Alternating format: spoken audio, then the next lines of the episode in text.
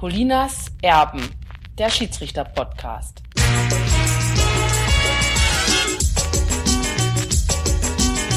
Wir gratulieren die Bayern. Was ist los? Warum spiele ich so ein Spiel? Berti Fuchs ist die dumme Sau.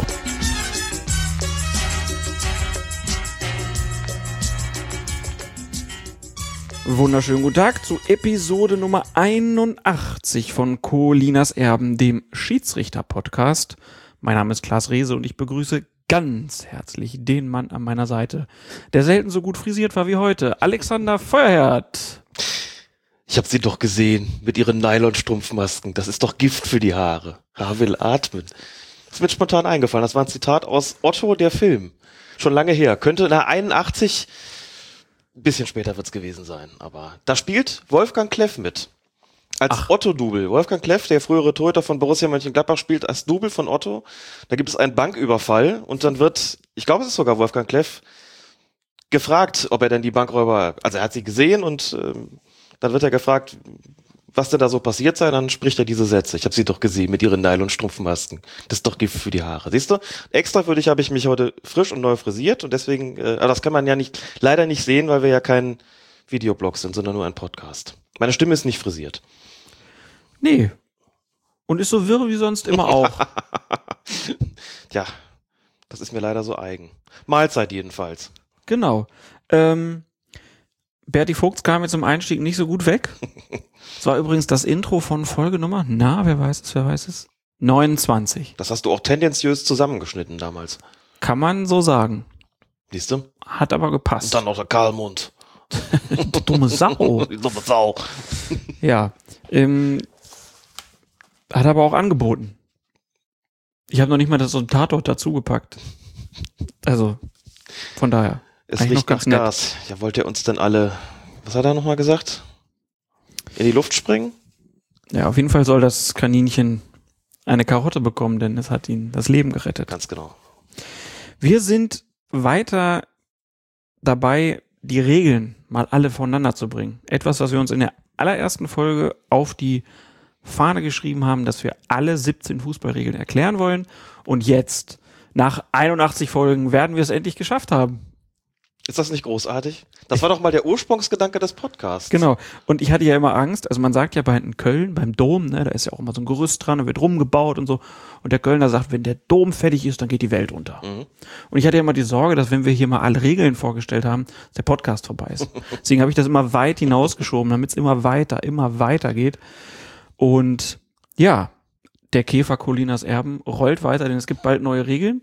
Aber wir wollen einmal so ein, so ein Break machen und sagen, so sahen die Regeln mal aus damals am 2. Juni 2016.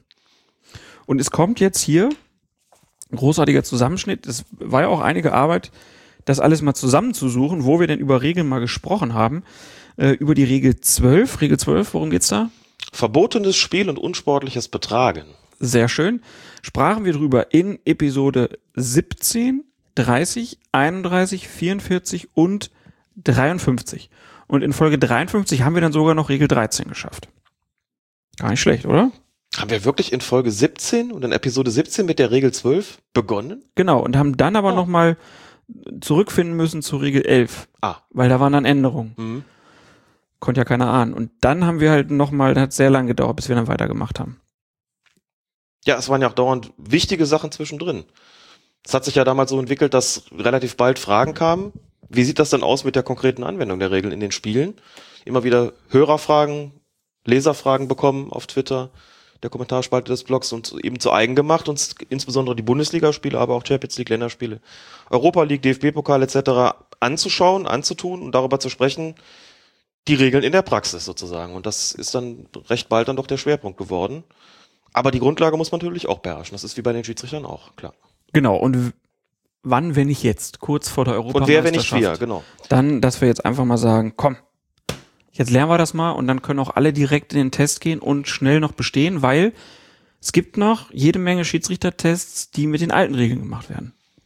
Das wird zumindest auch noch bis zum 1. Juli 2016 so sein, natürlich, denn man kann ja schlecht. Mindestens. Weil Ja, du musst ja auch erstmal klar. neue Unterlagen für die Prüfung machen. Das wird auch so sein. Ich meine, die, die meisten Fragen, da tippe ich jetzt schon drauf, werden auch gleich bleiben. Es wird natürlich, wie, wie das dann immer ist, am Anfang so ergänzende Fragen geben, einfach um den Schiedsrichter nochmal deutlich zu machen, jeder hat sich was geändert, gewöhnt euch daran. Das ist ja auch eine Frage der Umstellung. Wurde kürzlich gefragt von, von Florian, dem Netfuller auf Twitter. Wie erfahren eigentlich die Vereine von diesen Regeländerungen? Wie ist, wie ist das Ganze so? Und äh, musste tatsächlich im Moment überlegen, denn in den, den Profispielklassen ist das klar, da fahren die Schiedsrichter raus, machen extra Sitzungen mit den Mannschaften, aber wie ist das im Amateurbereich? Da wird es bestimmt Rundschreiben geben und es wird Verbände und Kreise geben, die Schiedsrichter beziehungsweise die Lehrwarte dann entsenden, um das den entsprechenden Vereinen beizubringen oder umgekehrt Großveranstaltungen machen, zu denen vielleicht Vereinsvertreter beziehungsweise Trainer eingeladen werden, um die neuen Regeln kennenzulernen. Ich mache sowas seit Jahren auch in Bonn einmal pro Jahr, dass ich am Anfang dann sage, welche Regeln haben sich geändert. Wenn es keine gab, stelle ich ihnen irgendwas anderes vor. Das wird jetzt auch so sein. Das ist die sogenannte Übungsleitergemeinschaft in Bonn. Die tragen das dann weiter. Da kommen nicht alle, logischerweise, sondern immer nur ein Teil. Aber die wissen es dann quasi aus ja, erster Hand, kann man so sagen. Und ansonsten wird es wieder eine Weile dauern natürlich, bis sich die Leute umgestellt haben, auch wenn man sagen muss, dass jetzt nichts dabei ist, was jetzt den Charakter hat wie das Rückpassverbot von Anfang der 90er Jahre, das erstmal einer sehr, sehr großen Umstellung bedurfte. Aber was ja auch schnell zu verstehen war. Ja, würde ich auch so sagen. Und außerdem hat ja jeder Fußballverein eigentlich auch Schiedsrichter, sind sie ja zu verpflichtet. Und die müssten ja eigentlich auch in der Lage sein, dann das Wissen in die Vereine zu tragen. Mhm. Von daher auch noch ein weiterer Weg. Und dann gibt's ja noch dieses Internet. Zum Glück. Ne? Da kann man ja auch diese Folge jetzt zum Beispiel hören, wo es jetzt losgeht mit Regel Nummer 12. Regel Nummer 12, wie gesagt, haben wir in verschiedenen Stücken gemacht, weil es auch eine sehr umfangreiche Regel ist. Und dann kommt Regel 13 noch. Und ab Regel 14, das sind dann wieder der Alex und der Klaas von heute. Ne, die anderen sind noch von früher. Kann auch teilweise das Equipment vielleicht nicht so gut sein, nicht die Aufnahme so gut sein, ein Knistern, ein Rauschen dabei sein. Aber dann, ab Regel 14, da sind wir wieder für euch da. Live, fast. Ohne Farbe. Ist ja nicht nur schwarz und weiß, ist ja auch vieles grau. Mhm. Erm Ermessensspielräume sind grau. In diesem Sinne, viel Spaß und Information, gute Unterhaltung bei Colinas Erben, die die Regeln 12 und 13 erklären. dass der harte Kern der Ultras Ja. seit einem halben Jahr gar keinen Dialog mehr mit Eintracht Frankfurt führt. Die haben sich abgekapselt. Staat im Staate. Es müssen ganz andere Maßnahmen ergriffen werden. Regel Nummer 12. Verbotenes Spiel und unsportliches Betragen. Im Regelheft des Deutschen Fußballbunds sind das 14 Seiten und die sind im Gegensatz zu anderen Regeln auch nicht besonders grafisch dargestellt. Ein paar Bilder gibt's, aber all in all ist da schon viel Text und das zeigt auch, dass das hier eine ganz wichtige Regel ist. Wir starten mal erstmal mit dem direkten Freistoß. Also Regel 12 beschreibt den direkten Freistoß und den indirekten Freistoß. Es geht dann noch um Disziplinarmaßnahmen und ja, dann natürlich daraus folgend verwarnungswürdiges Vergehen und feldverweiswürdiges Vergehen und Startpunkt direktes Vergehen. Da geht es so ein bisschen erstmal darum, wann ist ein Foul eigentlich ein Foul? So kann man es, glaube ich, erstmal überschreiben. Und es gibt dann sieben Vergehen, die jeder Spieler äh, nein, eigentlich sind es zehn, aber erstmal äh, sieben, die unter dem ersten Punkt aufgeführt werden. Und die kann jeder Spieler eingehen, und zwar fahrlässig, rücksichtslos oder durch unverhältnismäßigen Körpereinsatz. Das ist ja auch erstmal ein ganz wichtiger Punkt, dass man sagt, äh, es geht gar nicht darum, ob jemand absichtlich fault oder nicht. Richtig, wobei ich dazu anmerken muss, dass der Begriff Absicht, das ist ja immer ganz, ganz schwierig, haben wir ja beim Handspiel gesehen, der Begriff Absicht spielt beim Foul in gewisser Weise auch eine Rolle. Nun muss man dazu sagen, dass man ja beim Spieler nicht in den Kopf gucken kann, wann begeht der absichtlich ein Foulspiel. Insofern hat man sich mit so einer Hilfskonstruktion ähm, da begnügt und sagt, Absicht im Sinne der Regel 12 in Bezug auf die Foulspiele ist es, wenn ein Spieler fahrlässig, rücksichtslos oder mit unverhältnismäßigem Körpereinsatz handelt, vorgeht. Das definiert ein Foul, also das muss sozusagen äh, gegeben sein bei den allermeisten Vergehen, die zu einem direkten Freistoß oder eben im Strafraum zu einem Strafstoß führen. Dann spreche man von Absicht im Sinne der Regel 12. Wir müssen das jetzt gar nicht, sagen wir mal, regelphilosophisch diskutieren. Man kann sich darüber streiten, ob was Fahrlässigkeit mit Absicht zu tun haben soll. Bei Rücksichtslosigkeit liegt es schon näher, wenn man sagt, man wer rücksichtslos ist, da ist, glaube ich, schon, schon eher die, die Absicht äh, im Spiel. Kommen wir gleich, glaube ich, noch zu, was das im Einzelnen regeltechnisch bedeutet. Aber die Regel 12 definiert zunächst eben mal, wie du schon gesagt hast, was ist eigentlich ein Foul? Was gehört dazu? Und das, was hier so theoretisch im Regeltext steht, ist dann genau das, was die Schiedsrichter letztlich internalisieren und automatisieren müssen. Auf dem Feld können sie ja nicht äh, hingehen und sich überlegen, welches der zehn Vergehen habe ich jetzt gerade gesehen, ist das jetzt ein Foul oder nicht, sondern da muss das ja automatisch gehen, genau wie jeder Fan das letztlich auch tut. Und das wird in der Regel 12 unter anderem definiert, was ist eigentlich ein Foul? Dann nennen wir jetzt erstmal die Vergehen, die zu einem direkten Freistoß führen. Also, es gibt einen direkten Freistoß, wenn ein Spieler einen Gegner tritt oder versucht, ihn zu treten, wenn er einen Gegner das Bein stellt oder es versucht, einen Gegner anspringt, einen Gegner rempelt, einen Gegner schlägt oder versucht ihn zu schlagen, einen Gegner stößt und einen Gegner bedrängt. Und zu diesen sieben genannten gibt es dann noch drei weitere Vergehen, die einen direkten Freistoß nach sich ziehen. Das ist dann, wenn ein Gegner gehalten wird, wenn ein Gegner angespuckt wird oder wenn ein Spieler den Ball absichtlich mit der Hand spielt. Ausgenommen davon natürlich, das wird auch extra angegeben, das gilt nicht für den Torwart im eigenen Strafraum. Das muss da auch extra angegeben sein, denn es sind ja die Fußballregeln und irgendwo muss ja geregelt sein. Dementsprechend, das sagt ja schon der Name, was der Torwart darf und was er nicht darf. Insofern muss man ihn hier ausdrücklich ausnehmen, klar. Gut, dann ähm, gehen wir jetzt die einzelnen Vergeben mal so ein bisschen mhm. durch.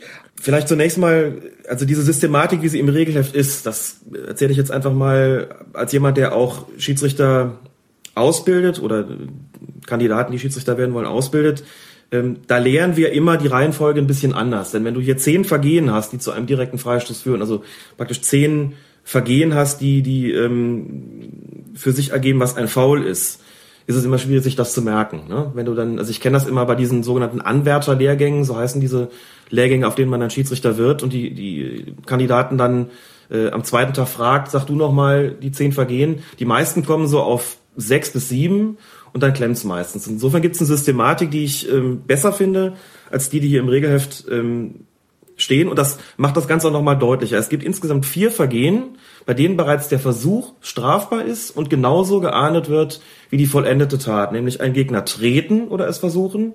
Das heißt, wenn ich nach dem trete und verfehle ihn, wäre das genauso zu werten. Wenn ich einem Gegner, einem Gegner ein Bein stelle oder es versuche, das hatten wir auch schon mal bei Strafschusssituationen, ich fahre mein Bein aus und äh, treffe damit vielleicht den Gegner nicht, aber der kommt trotzdem ins Straucheln, einfach weil er über die Hürde springen muss zum Beispiel und dadurch äh, ins, ins Trudeln gerät. Da ist also auch der Versuch strafbar. Wenn ich einen Gegner schlage, oder da ist auch der Versuch strafbar, kann man sich, glaube ich, ähm, kann man sich, glaube ich, ganz gut vorstellen. Ich hole aus und der zieht den Kopf ein beispielsweise. Das wäre auch genauso zu werten. Und, das steht hier nicht so direkt, ist aber auch mit gemeint, wenn ich einen Gegner anspucke, und ihn verfehle beim Spucken beispielsweise, das wird gleich gewertet und äh, als, sagen wir mal, viereinhalbter Grund, äh, auch der ist nicht explizit hier aufgeführt, zählt aber mit, das Werfen von Gegenständen würde auch dazugehören. Wenn mhm. ich also beispielsweise auf einem Aschenplatz eine Handvoll Sand nehme und werfe die nach einem Gegenspieler, ob ich den damit treffe oder nicht, spielt keine Rolle, wird beides gleichermaßen gewertet. Also vier Vergehen. Also auch den Ball, wenn ich den schmeiße. Ja, auch wenn du den Ball wirfst, wobei man dazu sagen muss, da wird es ein bisschen, äh, bisschen tricky, denn wenn ich den Ball nehme während des laufenden Spiels und werfe den nach einem Gegenspieler, habe ich welches Vergehen als erstes begangen? Den Ball in die Hand zu nehmen. Exakt, dann ist es ein absichtliches Handspiel. Dann gibt's, wenn ich den Ball nehme und werfe den auf den Gegenspieler, gibt's eine rote Karte vielleicht. Gut, aber es könnte ja auch in der Spielunterbrechung sein, dass ich mir den Ball schnappe und den nach dem Gegner werfe. Nur dann kommen wir in den Bereich, den wir gleich noch kriegen werden, dann kann es keinen direkten Freistoß geben, äh, weil das Spiel ja unterbrochen ist. Also es wäre eine Voraussetzung, eine Grundvoraussetzung für ein Foulspiel ist, dass es während des laufenden Spiels begangen wird, aber dazu gleich mehr. Also vier Vergehen, bei denen der Versuch schon strafbar ist. Also nennen wir die nochmal kurz. Ein Gegner treten, ja. einem Gegner das Bein stellen, ein Gegner schlagen oder ihn anspucken. Genau. Und da ist schon der Versuch strafbar ja. und ähm, da muss ich die Tat nicht vollenden. Genau. Ich muss die Tat nur vollenden wollen, sozusagen. Das ist wichtig, denn wie wir gesehen haben, beispielsweise, ich nenne das Spiel nochmal beim bei der Bundesliga-Partie zwischen Borussia Mönchengladbach und dem Hamburger SV gab es dieses Foulspiel des Gladbacher Spielers Stranzel an Ivo Ilicevic vom HSV. Da hat äh, Helmut Krug bei der Medienschulung gesagt, das ist ein Strafstoß gewesen, auch wenn Ilicevic nicht getroffen worden ist. Er ist durch das gestellte Bein ins Straucheln geraten. Insofern ist hier ein Strafstoß zu verhängen, weil es sich um versuchtes Beinstellen handelt. Punkt. Gut. Die vier Punkte haben wir uns jetzt gemerkt. Welche Eselsbrücken gibst du deinen äh, Schiedsrichteranwärtern, um sich die anderen sechs Punkte zu merken? Ich gebe Ihnen quasi ein 4-3-3-System mit auf den Weg. Ähm, vier, die Punkte hatten wir eben, wo der Versuch strafbar ist. Dann gibt es drei, die ich mit dem Körper machen kann, äh, mit dem Oberkörper machen kann, nämlich ähm, den Gegner bedrängen. Die Steigerung davon ist den Gegner rempeln und die Steigerungsform davon ist den Gegner anspringen. Also bedrängen, rempeln, anspringen kann man sich, glaube ich, auch so als, als Klimax vorstellen. Jetzt haben wir endlich mal wieder ein lateinisches Wort drin zumindest. Kann man sich, glaube ich, als äh, Steigerungsform vorstellen. Bedrängen, rempeln, anspringen. Das sind Dinge, die ich mit dem Oberkörper tun kann. Und dann die letzten drei Punkte sind Dinge, die ich mit äh, den Armen oder den Händen tun kann. Nämlich einen Gegner stoßen. Das ist so die Bewegung vom Körper weg. Und wenn ich eine Bewegung vom Körper weg tun kann, wegmachen kann, dann kann ich auch eine zum Körper hinmachen. Das wäre das Halten. Stoßen und halten. Und als Sonderform noch das absichtliche Handspiel. Das sind die drei, die ich mit Armen oder Händen machen kann. Also vier, bei denen der Versuch strafbar ist, drei, die ich mit dem Oberkörper begehen kann und drei, die ich mit Armen und Händen begehen kann. Das ist die Systematik, ähm, mit der man sich, glaube ich, diese zehn Vergehen, die zu einem direkten Freistoß oder im Strafraum zu einem Strafstoß führen, am besten merken kann. Und das sind eben die zehn Vergehen, die genauer umreißen, wann ist eigentlich ein Foul vorhanden, beziehungsweise da Handspiel ja kein, kein Foul ist, ähm, müssten wir hier von unsportlichen Betragen reden. Also das steht auch in der Regel entsprechend drin. Ähm, diese zehn Vergehen umreißen Fouls und unsportliches Betragen. Okay. Das habe ich mir jetzt soweit gemerkt. Ganz wichtiger Punkt. Äh, bei allen Foulspielen, die geahndet werden müssen, ist aber immer, dass das Spiel auch läuft. Genau, es gibt insgesamt drei beziehungsweise könnte eigentlich auch schon von vier Voraussetzungen sprechen, vier Grundvoraussetzungen dafür, dass ein Foulspiel ein Foulspiel ist und auch als solches geahndet wird. Nämlich erstens, das Spiel muss laufen. Ich glaube, das ist auch logisch, wenn man sich überlegt, das Spiel ist jetzt unterbrochen, beispielsweise weil der Ball ins Seiten ausgegangen ist. Es gäbe also einen Einwurf und jetzt schlägt auf dem Spielfeld der eine Spieler den anderen. Niemand würde auf die Idee kommen, hier einen Freistoß zu geben, denn das Spiel ist ja unterbrochen. Das weiß man so, das weiß man als Laie, das weiß man auch als Experte, aber es muss ja auch eine regeltechnische Grundlage dafür geben. Und das ist diese Regel 12, die da besagt, ein Foulspiel kann als solches nur mit einem Freistoß bestraft werden, wenn das Spiel läuft.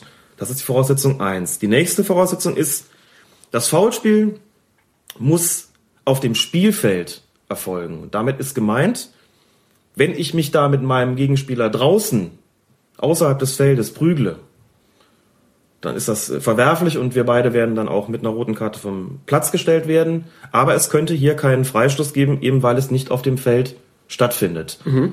Ähm, das ist, glaube ich, auch jedem ersichtlich, dass das so ist. Es gibt aber auch solche Grenzfälle, wo man dann vielleicht da steht, als Laie wie als Experte und sich fragt, was denn nu? Beispiel, ich konstruiere eins, wobei das möglicherweise auch schon äh, so vorgekommen sein mag. Der Torwart steht auf seiner eigenen Torlinie, und in seinem, in seinem Tor, also im Netzraum sozusagen, befindet sich ein Stürmer. Der Torwart ist aus irgendwelchen Gründen auf diesen Stürmer stinkesauer, holt aus und haut dem Stürmer mit der flachen Hand ins Gesicht. So. Torwart steht auf seiner Linie, Stürmer steht im Netzraum, also draußen. Und da müsste ich jetzt fragen, wo, also das, ne, der Torwart ist auf dem Feld, der Stürmer aber nicht, also stellt sich die Frage, hm, hat das jetzt auf dem Feld stattgefunden oder nicht? Und da muss man sagen, nein, denn in der Regel steht, in der Regel 12 steht eben auch, der direkte Freistoß wird an der Stelle ausgeführt, an der sich das Vergehen ereignete. Das wird dann noch ergänzt durch die Regel 13, Ort der Freistoßausführung. So, und das gibt so eine, so eine Faustregel für Schiedsrichteranwärter. Ähm, das muss man ja mal möglichst kurz machen, ähm, weil sich dann einfach besser einprägt. Die heißt, immer, das wird, Spiel wird immer da fortgesetzt bei einem, bei einem, äh, bei einem Freistoß, da sozusagen, wo der Kontakt erfolgt ist, also da, wo Auer sozusagen. So, jetzt nehmen wir uns mal dieses konstruierte Beispiel äh, nochmal heran und sagen, Auer war aber außerhalb des Feldes, weil der Stürmer ja im Netzraum steht und da getroffen wird. Mhm. So, und jetzt sage ich also, dieses Vorspiel ist eben nicht mehr auf dem Feld erfolgt, weil der Kontakt außerhalb stattgefunden hat. Das heißt also, ich kann da auch keinen direkten Freistoß beziehungsweise keinen Elfmeter geben, weil eben der Kontakt außerhalb stattgefunden hat. Hat der Torwart Glück gehabt, der fliegt vom Platz, aber er kriegt keinen Elfmeter gegen sich. sondern es gäbe in diesem Fall einen Schiedsrichterball. Was Mhm. wahrscheinlich kein Mensch versteht, was er hat ihn doch geschlagen. Das ist doch auf dem Feld passiert. Aber regeltechnisch ist es das eben nicht. Also, Spiel muss laufen, Foul muss auf dem Spielfeld stattfinden. Voraussetzung drei ist, das Foulspiel wurde von einem Spieler begangen und nicht vom Trainer und nicht vom Auswechselspieler und nicht vom ausgewechselten Spieler und nicht vom Zeugwart, sondern von einem Spieler, der regeltechnisch nach Regel drei Spieler ist. Und die ja, dreieinhalb oder vierte Voraussetzung ist, dass dir das Vergehen eben grundsätzlich fahrlässig, rücksichtslos oder mit unverhältnismäßigem Körpereinsatz begangen worden sein muss. Sonst handelt es sich regeltechnisch gesehen nicht um ein Foulspiel. Ausnahme sind eben, was du schon genannt, das Halten, das Anspucken und das Handspiel.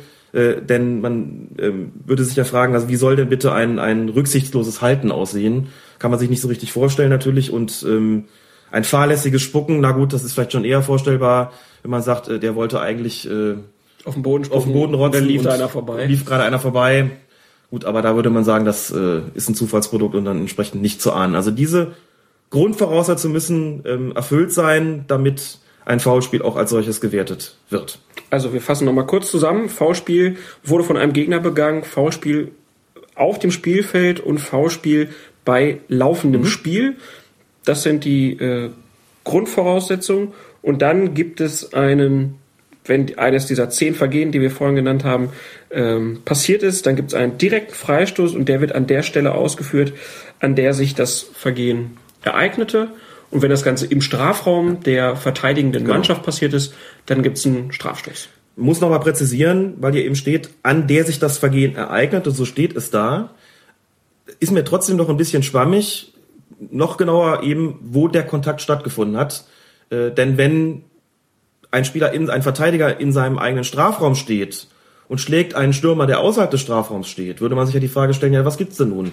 Gibt's jetzt einen Strafstoß, weil der Verteidiger im eigenen Strafraum gestanden hat, oder gibt's einen direkten Freistoß, weil der Stürmer ja außerhalb stand und da getroffen worden ist? Antwort, letzteres, weil der Kontakt in diesem konstruierten Fall außerhalb des Strafraums stattgefunden hat. Also da ist dann die Frage, wo hat es sich denn nun genau ereignet, dahingehend zu beantworten, da wo der Kontakt zustande gekommen ist. Ich glaube, auch das ist grundsätzlich ähm, eine bekannte Erkenntnis, die sich, äh, aber das ist, also wenn man, wenn man Spielszenen sieht, wo an der Strafraumgrenze irgendein Foulspiel stattfindet, da fragen ja auch immer alle, ja, was ist es denn? Was jetzt innerhalb oder was außerhalb? Und da wissen ja auch alle, ja, wo hat er ihn denn getroffen? Ja, außerhalb, also nur direkter Freistoß. Und daraus geht ja schon sozusagen hervor, dass ja offensichtlich dass den Freistoß dort, dass der Freistoß dort ausgeführt wird, wo der Kontakt stattgefunden hat. Und war dieser Kontakt innerhalb des Strafraums, gibt's einen Elfer. Und war er außerhalb, gibt's eben nur einen direkten Freistoß. Da gehen wir aber auch nochmal ausführlicher drauf ein, wenn es dann zu Regel 13 Genau. geht. Ähm, da geht es ja dann wirklich um die Freistoßausführung. Ähm, noch eine kurze Frage zum Strafstoß. Muss der Ball, ist das eigentlich wichtig, wo der Ball ist äh, bei einem Foul im Strafraum? Nee, ist es nicht. Und das ist bei einem äh, Freistoß im Grunde genommen letztlich auch nicht. Entscheidend ist, wo hat das Foul stattgefunden und nicht wo war der Ball. Das heißt, auch hier wieder ein konstruiertes Beispiel. Der Ball kann irgendwo im Mittelfeld gespielt werden, wenn im Strafraum der Torwart mit einem Stürmer aneinander gerät und der semmelt dem eine, also der Torwart dem Stürmer. Dann gibt's, sofern das Spiel läuft, einen Strafstoß und ob der Ball da gerade im Mittelfeld gespielt wird oder vielleicht sogar im anderen Strafraum oder direkt vor den beiden, spielt dann überhaupt keine Rolle.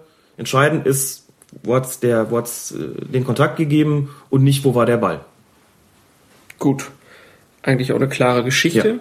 Ähm, was nicht ganz klar ist, was passiert denn jetzt, wenn der Schiedsrichter das laufende Spiel unterbricht, weil es außerhalb ein Vergehen gibt? Das kommt ähm, immer ganz darauf an. Also nochmal das Beispiel mit den beiden Spielern, die sich, äh, also Stürmer und Verteidiger, die sich außerhalb des Spielfeldes prügeln, also da in Streit geraten sind.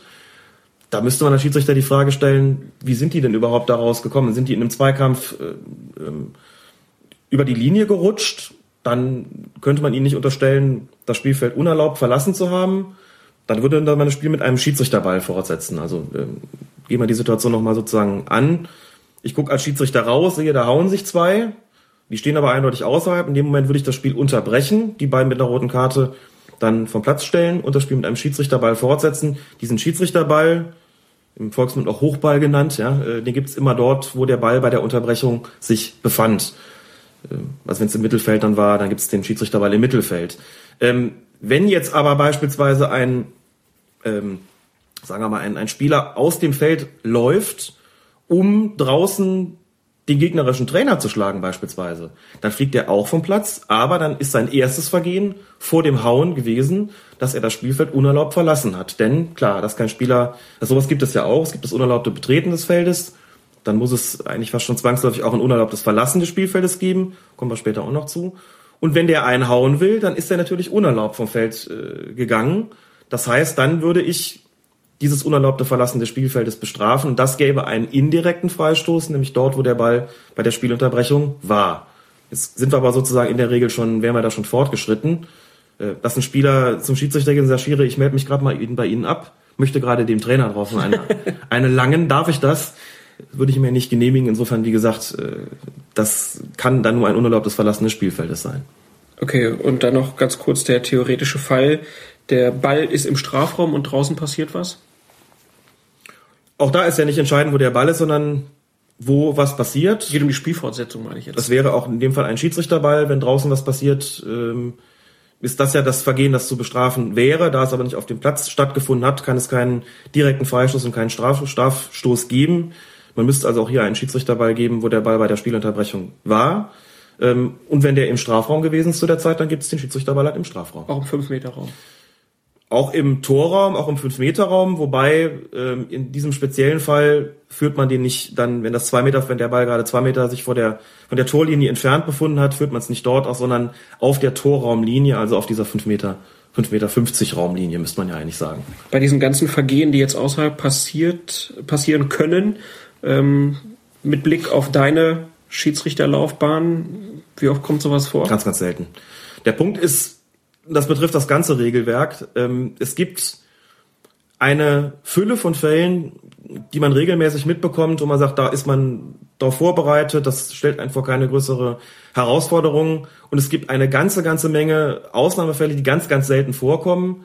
Das Problem ist nur, wenn sie da mal passieren, muss man als Schiedsrichter da sein, denn wenn man nicht weiß, wie man dann zu reagieren hat, läuft man Gefahr, einen sogenannten Regelverstoß zu begehen. Das heißt, Beispielsweise, wenn sich da draußen zwei kloppen, das hat man wirklich ganz, ganz selten.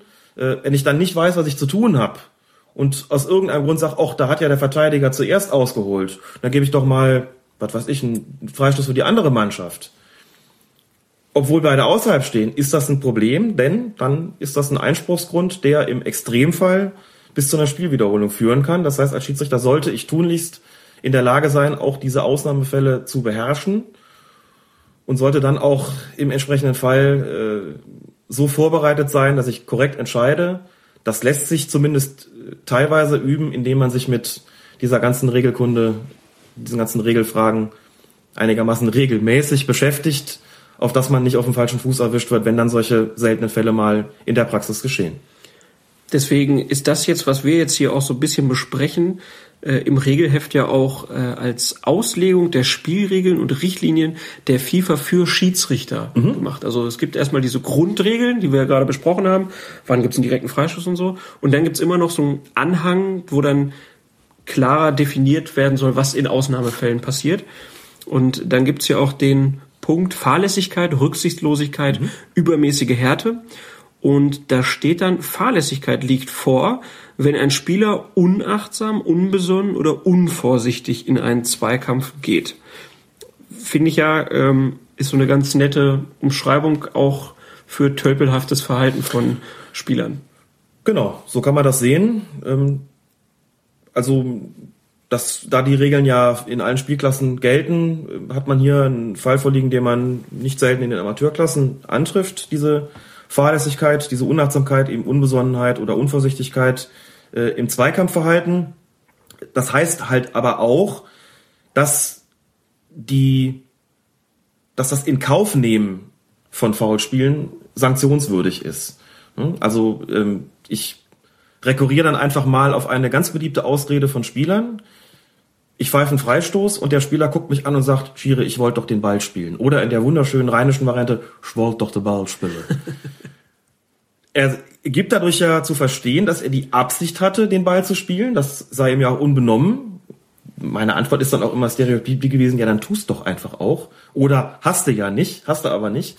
Er wollte vielleicht den Ball spielen, aber er hat den Ball nicht gespielt, weil er möglicherweise eben fahrlässig in diesen Zweikampf gegangen ist oder sagen wir unachtsam, unbesonnen oder unvorsichtig und dementsprechend ein Foulspiel in Kauf genommen hat und die Konsequenzen in Form eines direkten Freistoßes zu tragen hat, gegebenenfalls auch in Form einer Verwarnung. Das Argument, ich wollte doch den Ball spielen, spielt jedenfalls keine Rolle, denn die Intention, die Absicht ist hier weniger wichtig als das Ergebnis, also das, was hinten rauskommt. Aber in dem Fall, wenn jetzt einer fahrlässig so, ich wollte ja einen Ball spielen, äh, jemanden fault, dann gibt es keine disziplinarische Maßnahme. Hier steht dann aber, wenn jemand rücksichtslos handelt, also wenn ein Spieler ohne jede Rücksicht auf die Gefahr oder die Folgen seines Einsteigens für seinen Gegner vorgeht, dann muss es eine Verwarnung geben. Mhm. Genau. Das äh, ist dann sozusagen die Steigerung der Fahrlässigkeit, ist dann die Rücksichtslosigkeit. Exakt. Und noch schlimmer wird es, wenn übermäßige Härte vorliegt. Also wenn ein Spieler übertrieben hart in einen Zweikampf geht und die Verletzung des Gegners in Kauf nimmt, und dann muss es sogar eine rote Karte geben, also den Ja. Feldverweis. weil die Zweck-Mittel-Relation an dieser Stelle überhaupt nicht mehr gegeben ist. Das nichts anderes besagt der Begriff übermäßige Härte. Das heißt, Maß stimmt nicht mehr. Also der, äh, dass der Zweck, den ich erreichen will, steht in keinem Verhältnis zu den Mitteln, die ich anwende, beziehungsweise umgekehrt, glaube ich, ist es, ist es richtiger. Die Mittel, die ich anwende, um einen bestimmten Zweck zu erreichen, liegen, ähm, sind, sind einfach vollkommen überzogen. Das wäre in gröbstmöglicher Formulierung ähm, ja, der Ausdruck dessen, was ist, wann ist eigentlich ein Platzverweis auszusprechen, nämlich wenn übermäßige Härte angewandt wird, während Rücksichtslosigkeit in Anführungszeichen nur eine Verwarnung nach sich zieht und Fahrlässigkeit noch kein Grund ist, ähm, in die Brusttasche zu greifen als Schiedsrichter. Dass es natürlich wiederum auch hier Grenzbereiche gibt zwischen Fahrlässigkeit, Rücksichtslosigkeit und übermäßiger Härte, dass es Grauzonen gibt, dass es äh, jede Menge Spielräume gibt, sei unbestritten, aber grundsätzlich ist hier erstmal in dieser Regel 12 an dieser Stelle in der Auslegung der Spielregeln und Richtlinien der FIFA für Schiedsrichter festgelegt, was darunter zu verstehen ist. Muss man dazu sagen, dass es aber eben beispielsweise fürs ähm, Handspiel so nicht gilt. Ne? Das wird in der Regel ausgenommen, ist aber auch klar, denn ähm, was soll ein rücksichtsloses Handspiel sein? Aber auch, äh, man kann das ja vielleicht mal so ein bisschen an verschiedenen Fouls auch mal klassifizieren. Also wenn ich jetzt, ne, wir hatten vorhin den Fall, ich wollte einen Ball spielen, gut fahrlässig, gibt's einen Freistoß. Nehmen wir jetzt einfach mal, äh, jemand begeht ein taktisches Foul, also haut einen rücksichtslos um, ähm, aber nicht zu schlimm, dann gibt's halt eine gelbe Karte. Genau. Wenn er denjenigen aber bei diesem taktischen Foul so in die Beine tritt, dass der andere nicht mehr aufsteht, Ja. dann wird er vom, vom Platz gestellt. Exakt. Und genauso sieht's die Regel 12 auch vor, die ja den Rahmen erstmal nur vorgibt, was den Härtegrad äh, der Fouls betrifft und was die entsprechende Sanktionsfülle auch, auch angeht. Ja. Weiter geht's dann in den Erklärungen für die Schiedsrichter mit dem Zweikampf. Und ich finde, das ist eine ganz wunderbare äh, Definition vom Zweikampf. Als Zweikampf gilt der Kampf um Raum in Ballnähe mit Körperkontakt, jedoch ohne den Einsatz von Armen und Ellenbogen. Also wenn man mal wieder eine Statistik liest über gewonnene Zweikämpfe, dann geht's immer um den Raum in Ballnähe äh, mit Körperkontakt. Immer mit Körperkontakt.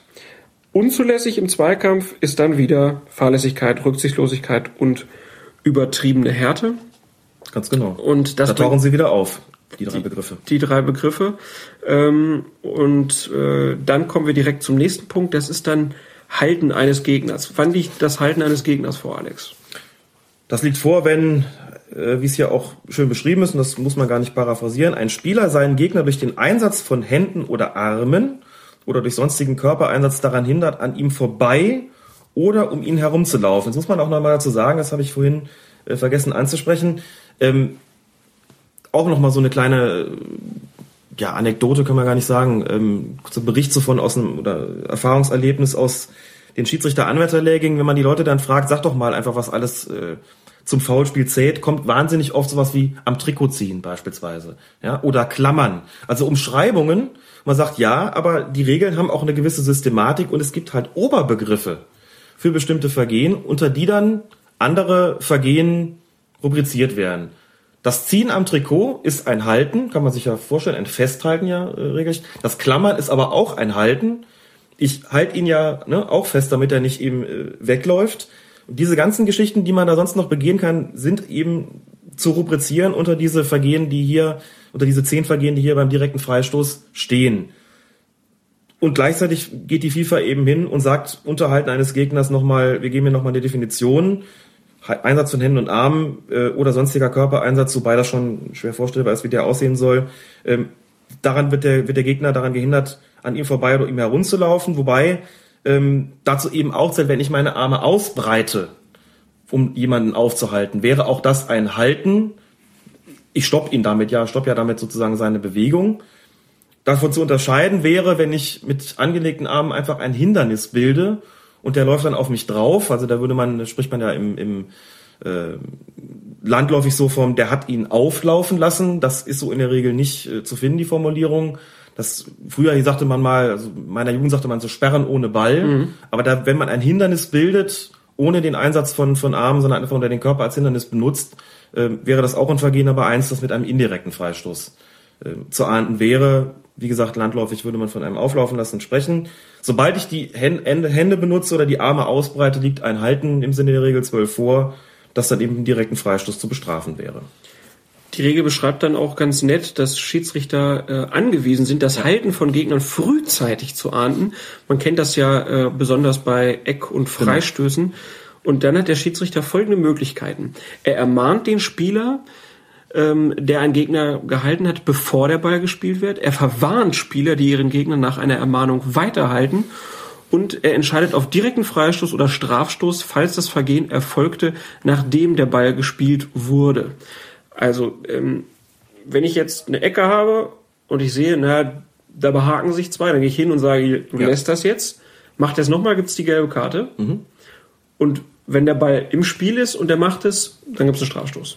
Ganz genau. Und es ist auch ganz schön, dass es hier drin steht, weil es in den Bereich der Taktik des Schiedsrichters geht. Auch hier vielleicht ein Beispiel aus der Praxis, wenn ich äh, am Wochenende Schiedsrichter beobachte, achte ich schon noch mal drauf, ob sie in gewisser Weise auch präventiv tätig werden. Also ich erwarte zum Beispiel von einem guten Schiedsrichter, dass er, wenn er feststellt, dass im Vorfeld von Spielfortsetzungen, wie beispielsweise Freistößen in Tornähe oder Eckstößen, dass da gehalten wird, erwarte ich von dem Schiedsrichter, dass er genau das macht, was hier bei den, ähm, bei den Auslegungen der Spielregeln von der FIFA auch steht. Er soll ja dann hingehen und die Spieler ansprechen und sagen, hier passiert nichts, hier wird nicht gehalten und wenn doch, habt ihr die Konsequenzen zu tragen. Das ist auch deswegen so wichtig, weil den Spielern dadurch nochmal verdeutlicht wird, was für Konsequenzen ihr Fehlverhalten hat.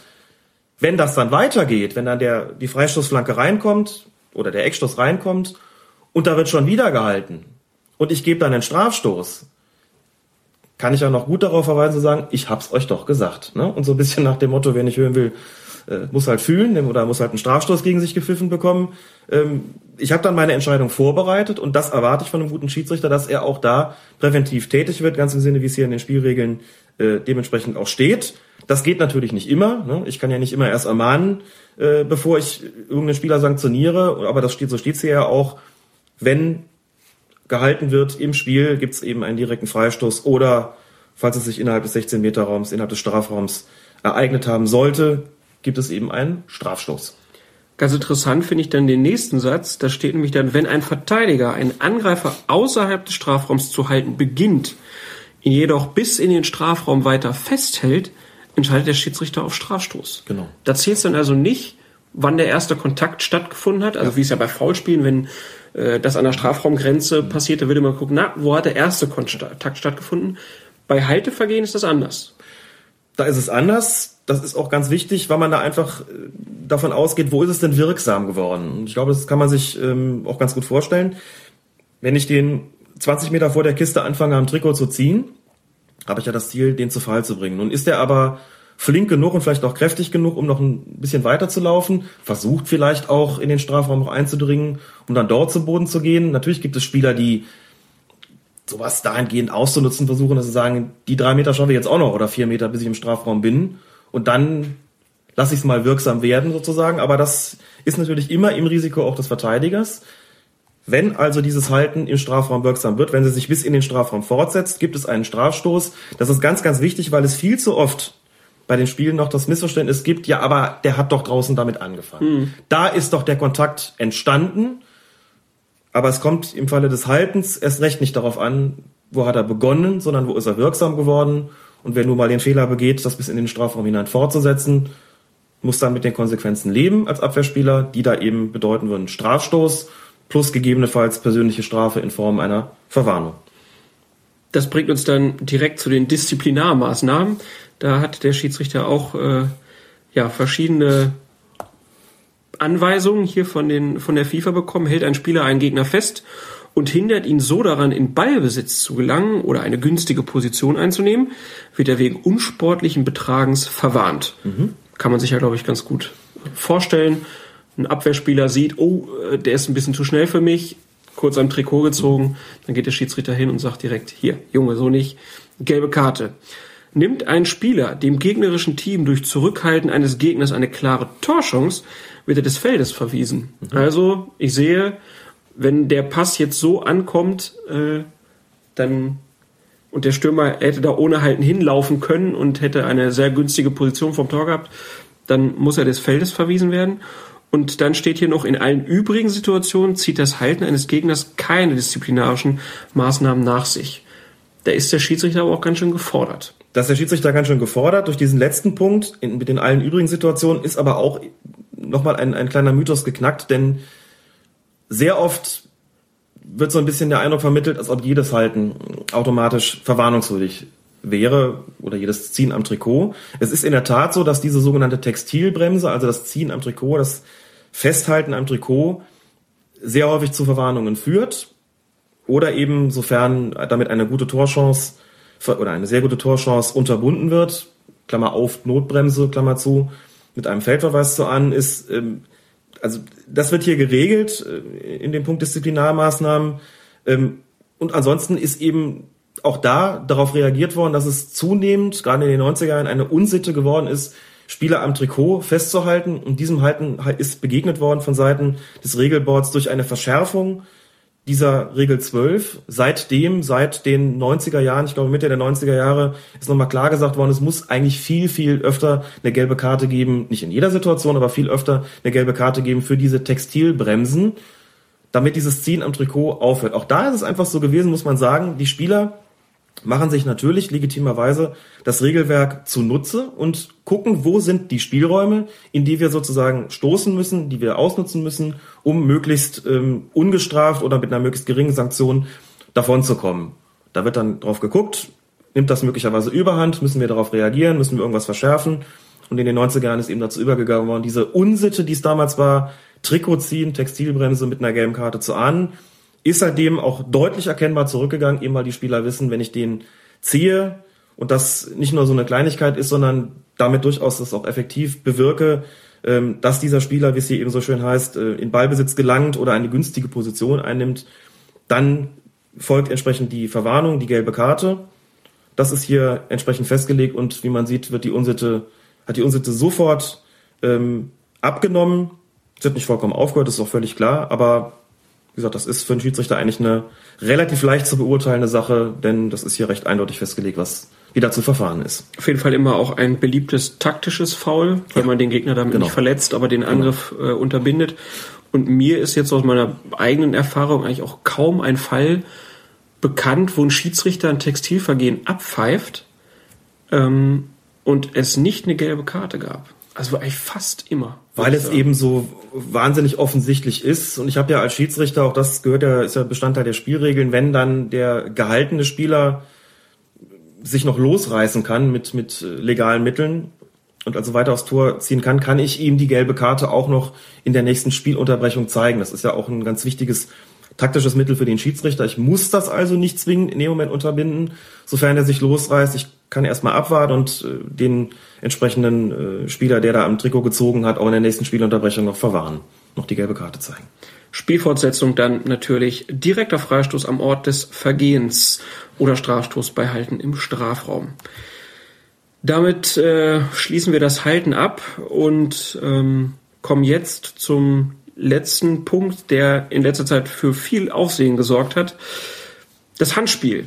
Ein Handspiel liegt vor, wenn ein Spieler den Ball mit seiner Hand oder seinem Arm absichtlich berührt. Da steht's drin. Absichtlich. Da steht absichtlich drin, genau. Der Schiedsrichter achtet bei der Beurteilung der Situation auf die Bewegung der Hand zum Ball nicht des Balls zur Hand. Die Entfernung zwischen Gegner und Ball, also unerwartetes Zuspiel steht da in Klammern. Die Position der Hand, also das Berühren des Balles an sich ist noch kein Vergehen. Und das Berühren des Balls durch einen Gegenstand in der Hand des Spielers. Kleidung, Schienbeinschoner und so weiter, was ein Vergehen darstellt. Und als letzter Punkt das Treffen des Balls durch einen geworfenen Gegenstand, Schuh, Schienbeinschoner und so weiter, was ein Vergehen darstellt. Sehr schön konstruierte Fälle auch Ja. hier. Äh, also hast du es mal erlebt, dass jemand seinen Schienbeinschoner schnell rausgezogen hat, ihn nach dem Ball im Strafraum geworfen hat und du auf Elfmeter entscheiden musstest? Das habe ich immer nur in Regeltests gehabt als konstruierter Fall. Was ist denn bitte, wenn der Spieler seinen Schienbeinschoner auszieht und verlängert damit sozusagen seinen Arm, seine Hand äh, und hält damit den Ball auf, dann ist das eben als Handspiel zu werten, genauso wie es hier steht. Und selbiges äh, würde halt gelten, wenn ich meinen Schuh auszöge und, und würfe ihn nach dem, nach dem Ball und träfe ihn damit, auch dann würde auf Handspiel entschieden werden. Habe ich persönlich weder erlebt noch irgendwo mal gesehen, aber auch das muss ja geregelt sein. Ähm, denn es passieren ja immer mal wieder irgendwelche Dinge, wo man sagt, ja, was macht man denn jetzt da? Da ist eben entschieden worden, das zum Handspiel zu machen und das nimmt in der Aufzählung hier zum Thema Handspiel bei den Auslegungen der Spielregeln und Richtlinien der FIFA für Schiedsrichter ähm, einen relativ breiten Raum ein, obwohl man natürlich weiß, dass es äh, selten bis nie vorkommt. Aber gleichrangig wird es deshalb äh, bewertet, eben weil es eines der Vergehen ist, die ähm, eines der Kriterien ist für ein absichtliches Handspiel. Also man kann seine Hand sozusagen im Sinne der Regeln verlängern, Ja. indem ich irgendwelche Sachen in die Hand nehme oder Genau. mit diesen Dingen, die ich in der Hand habe, werfe. Es mag vielleicht auch sein, dass es irgendwo auf der Welt, vielleicht auch bei einem Spiel in einer höheren Spielklasse, mal so einen Fall gegeben hat, wo einer gerade aus irgendeinem Grund die Schienbeinschoner gewechselt hat oder äh, überhaupt erst angezogen hat, weil er es am Anfang vergessen hatte, wie auch immer. Oder den Schuh. Oder den Schuh oder wie auch immer und genau und hat dann, als der Ball auf ihn zugeflogen ist, sich gedacht, na, ich begehe ja gar kein Handspiel, wenn ich jetzt das mit dem Schienbeinschoner oder meinem Schuh aufhalte oder was auch immer. Und daraufhin äh, hat die FIFA vielleicht dann gedacht, jetzt müssen wir das auch regeln. Ich weiß es ehrlich gesagt nicht. Ähm, es ist natürlich ein, Kuriosum, ähm, aber auch da ist dann eine, eine Lücke geschlossen worden. Also man äh, darf sich sozusagen nicht, nicht vorstellen, dass man als, als, äh, als, als Feldspieler, ähm, aber übrigens auch als, als Torwart muss man sagen, Torwart darf das auch nicht. Das ist, äh, ist auch wichtig, denn ähm, er darf den Ball zwar mit der Hand spielen im Strafraum, aber auch ein Torwart dürfte nicht einfach seinen Schienbeinschoner ausziehen und den als Verlängerung nehmen, so dem Motto, ähm, ich bin ja nur 1,72 und komme da nicht ohne dran, also mache ich das mal. Also für den äh, gilt diese Regelung auch. Also nicht beim Elfmeter die Schienbeinschoner Nein, ausziehen genau. und dann die, die Hände verlängern. Ja. Aber wir merken uns fürs Handspiel, die Bewegung äh, der Hand zum Ball ist entscheidend, die Entfernung zwischen Gegner und Ball ist wichtig und die Position der Hand. Das sind so die drei wichtigsten Punkte. Ähm, und es gibt natürlich dann auch Disziplinarmaßnahmen. Äh, wann gibt's denn Gelb bei Handspiel? Oder auch Rot? Wenn ich beispielsweise durch das Handspiel verhindere, dass der Gegner in Ballbesitz gelangt, ähm, ist das eine verwarnungswürdige Tat. Oder wenn ich umgekehrt versuche, ein, durch ein absichtliches Handspiel ein Tor zu erzielen. Also ich glaube, den, den, der erste Fall ist nochmal deutlich häufiger. Ähm, letztlich muss man sich ja fragen, was ist denn so schlimm am Handspiel? Gut, das, wir sprechen von der Sportart Fußball, insofern kann man sich ja schon, ähm, kann man daraus ja schon schließen, dass das nun mal nicht erlaubt ist. Aber rein vom Sinn und Geist der Spielregeln müsste man sich ja fragen, was ist das Problem beim Handspiel? Warum ist das, warum ist das so, warum wird das bestraft und warum gibt es ähm, gelegentlich dafür sogar eine gelbe Karte? Eben weil ich dadurch ja verhindere, dass der Gegner in Ballbesitz gelangt, beispielsweise. Das ist nicht zulässig, weil das sind ja, das ja keine, keine äh, erlaubten Mittel im der Sportart namens Fußball sind. Also hole ich mir dafür dann eine gelbe Karte ab und, was ich eben auch nicht darf, ich darf mit einem Handspiel kein Tor erzielen und sofern dieses Handspiel äh, auch noch einen, einen unsportlichen Charakter hat, ja, indem ich als, als Stürmer vielleicht versuche, so merke ich, komme mit dem Kopf nicht mehr dran, also nehme ich die Hand zur Hilfe. Gab ja nun in der Fußballgeschichte genügend Beispiele, die berühmte Hand Gottes beispielsweise. Hätte der Schiedsrichter das damals gesehen, das Handspiel von Diego Maradona, wäre das ein, geradezu ein, ein Paradebeispiel gewesen für eine gelbe Karte, weil das ja nun offensichtlich absichtlich gewesen ist und offensichtlich den, den Sinn und Zweck hatte, ähm, ja, die Körperfläche zu vergrößern in dem Fall, nicht wahr? Ähm, um das Tor zu erzielen und in so einem Fall gäbe es eben eine Verwarnung. Und ähm, wenn ein Spieler durch ein absichtliches Handspiel ein Tor oder eine klare Torchance des gegnerischen Teams verhindert, Ja. dann wird er des Feldes verwiesen.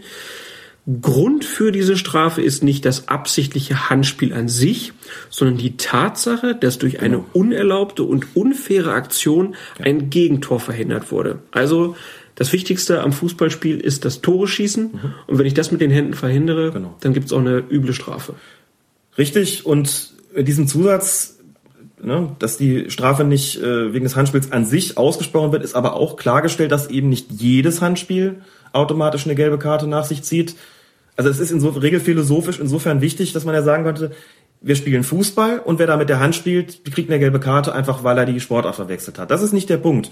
Es kann Handspiele geben, gerade wenn sie nicht absichtlich sind, äh, da geht's ohnehin weiter. So und selbst wenn sie absichtlich sind, wenn ich dadurch nicht verhindere, dass der Gegner in Ballbesitz gelangt, kann ja passieren, wenn ich äh, selbst in Ballbesitz bin und ihm die Hand zur Hilfe, ja meine Güte, dann ähm, tue ich mir damit selbst ja auch keinen Gefallen. Aber verwarnungswürdig wäre es auch nicht, weil der Gegner dadurch ja nicht in, in Ballbesitz gelangen könnte. Also müsste ich dann auch entsprechend nichts machen. Und umgekehrt, ähm, wenn ich dadurch ein, ein Tor verhindere, ist das eben der Straftatbestand sozusagen. Man muss sich das beim Handspiel im Grunde genommen als Pendant zur Notbremse vorstellen. Eine Notbremse ist ja klassischerweise das Foul, äh, durch das ich verhindere, dass der Gegenspieler ein Tor schießt und wenn ich die Hände zur Hilfe nehme, und ich rede jetzt nicht vom äh, Ziehen am Trikot, sondern vom Handspiel, vom Handspiel also des, des Balles, dann ist das quasi die Notbremse verlängert mit Bezug auf das absichtliche Handspiel. Und das wäre dann das, ähm, was letztlich den Platzverweis bewirken würde. Hier sieht man auch, glaube ich, ganz schön, dass ja auch, also ist ja auch nicht jedes Foul gleich strafbar. Und wenn ich meinen Gegenspieler am Trikot festhalte, ist das vielleicht bloß eine, ein Vergehen, was eine gelbe Karte nach sich ziehen würde. Wenn ich aber verhindere, dass der ein Tor schießt dadurch, dann gibt es deshalb Rot, weil das so unfair gewesen ist, dieses Tor zu verhindern. Und genauso ist es beim Handspiel auch, wenn ich damit ein Tor verhindere, ist das das, was eigentlich unfair ist und das auch das, was eine rote Karte nach sich zieht, weil eben, wie du sagst, Sinn und Zweck des Fußballs ist, Tore zu erzielen. Und wenn ich mich unfairer Mittel bediene, um das zu verhindern, nämlich den, also quasi den eigentlichen Sinn und Zweck des Fußballspiels zerstöre, habe ich auf dem Platz nichts mehr verloren. Das ist regelphilosophisch gesehen der Grund, warum es für solche Ge- Vergehen eine rote Karte gibt. Spielfortsetzung beim Handspiel natürlich auch, wieder direkter Freistoß oder Strafstoß. Und dann gibt's noch den wichtigen Zusatz, dass für den Torhüter bei Handspiel außerhalb des Strafraums die gleichen Regeln gelten wie für alle übrigen Spieler. Berührt der Torhüter den Ball innerhalb des Strafraums mit der Hand, kann deswegen weder ein direkter Freistoß noch eine Strafe gegen ihn ausgesprochen werden. Indirekte Freistöße aufgrund anderer Vergehen des Torhüters sind jedoch möglich. Und über diese indirekten Freistöße sprechen wir dann einfach in der nächsten Folge. Ganz genau. Dann sollen sie aufhören, wenn das ein Trauma ist, wenn sie ein Fußballspiel verloren haben, dann müssen sie aufhören.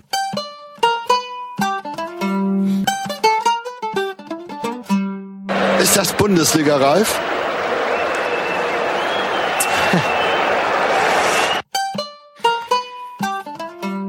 Zweiter Teil von Regel 12, verbotenes Spiel und unsportliches Betragen. Wir kommen jetzt zu den Vergehen, die beim Fußball zu einem indirekten Freistoß führen. Das sind vier an der Zahl. Zum einen sind es Vergehen von Torhütern, es sind Vergehen gegen Torhüter, es ist gefährliches Spiel und es ist das Behindern von Gegnern. Fangen wir mit Punkt 1 an. Vergehen des Torhüters. Da steht dann als erstes so schön drin, der Torhüter darf den Ball nicht länger als sechs Sekunden in den Händen halten. Frage ich mich natürlich, was heißt das denn, den Ball in den Händen halten? Und genau das ist hier näher definiert. Was genau das bedeutet, ist zum einen, wenn er den Ball mit beiden Händen festhält. Klar, kann man sich, glaube ich, vorstellen. Oder ihn mit einer Hand, einer Hand gegen eine Oberfläche hält. Und diese Oberfläche wäre zum Beispiel der Boden oder der eigene Körper. Das ist immer so dieses ähm, Ding, was wir kennen. Wenn der Torwart die Hand am Ball hat, ist der Ball für den Gegenspieler nicht mehr spielbar oder wenn er ihn eben gegen den eigenen Körper hält. Das ist damit definiert. Punkt zwei, wenn er den Ball in der ausgestreckten offenen Hand hält, das kommt zwar, glaube ich, gar nicht so furchtbar oft vor, aber auch das gilt als Halten. Also meistens kommt es ja dann irgendwie doch nur vor, um den Ball abzuschlagen. Oder drittens, wenn der den, wenn er den Ball auf den Boden prallt oder ihn in die Luft wirft. Letzteres sieht man nicht so wirklich häufig, dass er den Ball in die Luft wirft. Ersteres dagegen ziemlich häufig. Dieses Auftitschen des Balles gilt auch als Halten und wurde sozusagen eben in, zu diesen sechs Sekunden mitgerechnet. Ich kann also nicht sagen, als Torwart, ich stehe doch, also nach dem Motto, ich äh, habe den Ball in meinen Händen und dann darf ich nur sechs Sekunden äh, ihn halten. Also wenn er titschenderweise damit länger als sechs Sekunden äh, durch den Strafraum rennt, dann wäre das auch zu unterbinden, immer unter Maßgabe dessen, dass man da, wie es so schön heißt, nicht päpstlicher sein soll als der Papst. Das heißt, wenn es ein bisschen mehr als diese sechs Sekunden sind, ist das dann schon auch in Ordnung. Das können wir uns jetzt erstmal schon mal merken, was das heißt, den Ball halten, weil das wird dann gleich nochmal entscheidend, Genau. wenn es dann um die Vergehen gegen den Torhüter geht. Mhm. Ähm, dann gibt's natürlich dann die Fälle, wo der Torhüter den Ball im eigenen Strafraum nicht mit der Hand berühren darf. Ähm, das ist zum einen, er hat den Ball freigegeben, ohne dass dieser von einem anderen Spieler berührt wurde. Ist ja nochmal präzisiert. Der Torhüter ist im Besitz des Balls, wenn er ihn irgendwie mit der Hand oder dem Arm berührt. Dies gilt nicht, wenn der Ball zufällig vom Torhüter wegspringt, zum Beispiel nach einer Parade. Und dann steht hier noch, als Ballbesitz durch den Torhüter gilt auch, wenn der Torhüter den Ball absichtlich von der Hand oder vom Arm abprallen lässt. Das heißt, wenn ich den Ball jetzt auf mich zufliegen sehe, dann kann ich nicht einfach so sagen, boah, ich mach den jetzt mal kurz mit der Hand, lasse ich mal Mhm. vor mich abtitschen, laufe dann ein paar Meter und nehme ihn dann auf. Dann wird's einen indirekten Freistoß geben. Ganz genau. Wenn du als Torwart den Ball so abprallen lässt, ähm, dass klar wird, du hättest ihn auch fangen können, dann gilt auch das als Kontrolle. Und insgesamt besagt dieser Punkt einfach, wenn ich als Torwart den Ball kontrolliert habe oder eben hätte kontrollieren können, das ist mit diesem, diesem kontrollierten Abprallen lassen gemeint, aber eben nicht mit einer Parade, wo ich gar nicht äh, den Ball hätte kontrollieren können. Also Oder wenn auch ich, wenn ich ihn halt mit der Brust einfach abprallen lasse. Also wenn ich die Hände ausstrecke und lasse ihn mit der Brust gegen mich springen, dann kann ich ihn ja kontrollieren, kann durch die Gegend laufen. Kann mich ja keiner zwingen, die Hände zu benutzen. Na, wichtig ist hier schon die Kontrolle ähm, letzten Endes mit der ähm, mit der Hand oder dem Arm. Das steht ja ausdrücklich drin. Also insofern, wenn ich da damit den Ball kontrolliert habe, dann darf ich ihn nach der Freigabe nicht einfach nochmal aufnehmen. Das ist, ähm, wie schon mal gesagt, früher anders gewesen. Da war das möglich, nachdem ich ihn kontrolliert habe, eben abzulegen und wieder aufzunehmen. Im Grunde genommen beliebig oft. Dem ist dann irgendwann ein Riegel vorgeschoben worden. Ich glaube, es war Anfang der 90er Jahre, 91 oder 92 oder sogar schon 90. Ich weiß, ich war glaube ich, in meinem ersten Jahr als Bezirksliga-Schiedsrichter, dann muss es 1990 gewesen sein, als diese Regel geändert wurde, um das Spiel deutlich zu beschleunigen und hat das Torwartspiel, das hatten wir auch schon mal gesagt, revolutioniert geradezu, weil das die Torhüter gezwungen hat, einfach ganz anders zu spielen und die Art, wie sie heute äh, spielen, wäre gar nicht denkbar ohne diese Regeländerung, zu der eben, wie gesagt, auch elementar gehört, dass es einen indirekten Freistoß gibt, wenn ich als Torhüter den Ball nach Kontrolle freigegeben habe und ihn dann erneut mit der Hand berühre. Gab es früher ganz viel Sepp Meier, der dann den Ball aufnahm, hinwarf, ein paar Meter lief und wenn der Gegner dann kam, hat er ihn wieder schnell hochgenommen. Absolut, genau sowas. Ähm, das Ja. hat sich irgendwann geändert. Genauso wie dieses, wie die berühmte Rückpassregel. Genau. Also der Torwart darf, wenn der Ball vom Mitspieler kommt, ihn nicht einfach, also kontrolliert kommt, darf er ihn nicht einfach aufnehmen, weil sonst gibt's auch einen indirekten Mit Freistoß. dem Fuß wohlgemerkt. Das ist ein Na wichtiger klar. Zusatz. Äh, Kontrolliertes Zuspiel mit dem Fuß. Ähm, wenn er die Rückgabe mit dem Kopf erhält, Brust, Oberschenkel, Knie, Schienbein, was auch immer, darf er den Ball aufnehmen. Aber ein kontrolliertes Zuspiel mit dem Fuß darf er nicht mit den Händen berühren. Sonst gibt es einen ähm, indirekten Freistoß gegen ihn. Auch diese Regel ist äh, im Zuge dieser, im Zuge der anderen auch mitgeändert worden. Es ist früher eben üblich gewesen, dass der Verteidiger, wenn er in Bedrängnis gewesen ist, einfach zu seinem Torwart zurückgespielt hat und der hat den Ball dann mit der Hand aufgenommen und damit war der Angriff unterbunden. Auch das kann man sich, glaube ich, vorstellen, hat das Spiel vollkommen verändert. Ich würde überhaupt sagen, was das diese, diese Regeländerung, die das jetzt, diesen, diese Passagen, aus denen wir jetzt hier zitieren, beziehungsweise die wir jetzt hier ausführen, äh, das Spiel entscheidend geändert hat, so wie ganz wenige Regeländerungen in den letzten Jahrzehnten, muss man sagen, äh, das Spiel einfach unglaublich beschleunigt hat. So, und das war ja auch im Sinne des Erfinders, denn das war so wirklich die Hochzeit oder der Tiefpunkt sozusagen äh, des Defensivspiels. Es wurde immer unansehnlicher und ähm, da hat der internationale Regelboard dann gesagt, daran muss sich was ändern und hat diese Änderung eingeführt, dann einfach um das Spiel schneller zu machen. Mit durchschlagendem Erfolg, wie wir wissen. Und dann gibt's noch einen letzten Punkt, wie ein Torhüter einen indirekten Freistoß verursachen kann, nämlich dann, wenn er einen Einwurf eines Mitspielers direkt fängt. Genau. Oder auch hier überhaupt nur mit den Händen berührt. Ja, richtig. Ich glaube, das ist nachträglich eingeführt worden. Ich meine, dass in der ersten Saison dieser Regeländerung das noch zulässig war, dass man den Einwurf äh, mit der Hand berührt hat, wurde dann später geändert, bin aber nicht ganz sicher. Auf jeden Fall auch hier, dass es nicht mehr statthaft, ist nicht mehr erlaubt, gibt auch hier einen indirekten Freistoß. In den oberen Klassen ist das kein Thema, in den unteren Klassen findet man immer noch mal Torhüter, die das nicht kapieren und die den Ball dann fangen, man sich wirklich fragt, sag mal, kennt ihr keine Regeln? Gibt's doch gar nicht. Wird, wenn man Colinas Erben hört, natürlich jetzt nicht mehr passieren. Genauso wenig kann man sich, wenn man jetzt hier zuhört, sagen, ah, kannte ich nicht. Ähm, es gibt nämlich auch Vergehen gegen Torhüter, die zum indirekten Freistoß führen. Das eine ist, hindert ein Spieler den Torhüter daran, den Ball aus seinen Händen abzuspielen, gilt dies als Vergehen. Also Torwart hat den Ball gefangen, will schnell einen Abschluss machen und ich stelle mich als Stürmer da einfach davor und will ihn daran hindern. Ganz genau, das ist sozusagen so ein Sperren, dieses Rumgehabbel vor dem Torwart, das auch stark nachgelassen hat, weil es einfach überhaupt keinen Erfolg verspricht, weil völlig klar ist, der macht Torwart, macht einen Schritt nach rechts, einen nach links und spätestens dann wird der Schiedsrichter sagen, Schluss jetzt mit der Narretei und wird den indirekten Freistoß geben. Aber genau das ist damit gemeint. Also ich darf ihn eben nicht daran hindern, den Ball freizugeben, macht deshalb auch, wie gesagt, kaum noch jemand.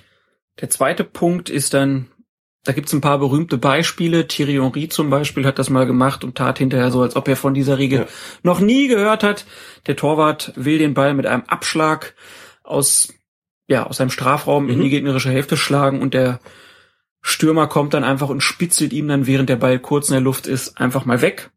Da gibt's dann auch direkt indirekten Freistoß. Ganz genau. Und auch in dem Zusammenhang ist nochmal wichtig, weil's, weil die Frage auch immer mal wieder kommt, ähm, wenn der Ball die Hand verlassen hat beim Abschlag, also aus der Hand, wenn der Ball die Hand verlassen hat und noch nicht am Fuß ist, ist er trotzdem in der Zwischenzeit nicht spielbar. Das heißt, es gibt diese Situation nicht, dass der Ball dann frei wäre. Und du hast ja schon ein Beispiel genannt, Thierry Henry. Luca Toni hat auch mal so ein Tor gemacht, als er bei den Bayern gespielt hat, auch Jahre nachdem das schon festgezurrt worden ist, dass es dafür einen indirekten Freistoß gibt. Und die Spieler wundern sich dann immer und gucken den Schiedsrichter an und sagen, wieso darf ich das nicht? Also auch hier liegt eine, eine, eine schon eklatante Regelunkenntnis dem zugrunde.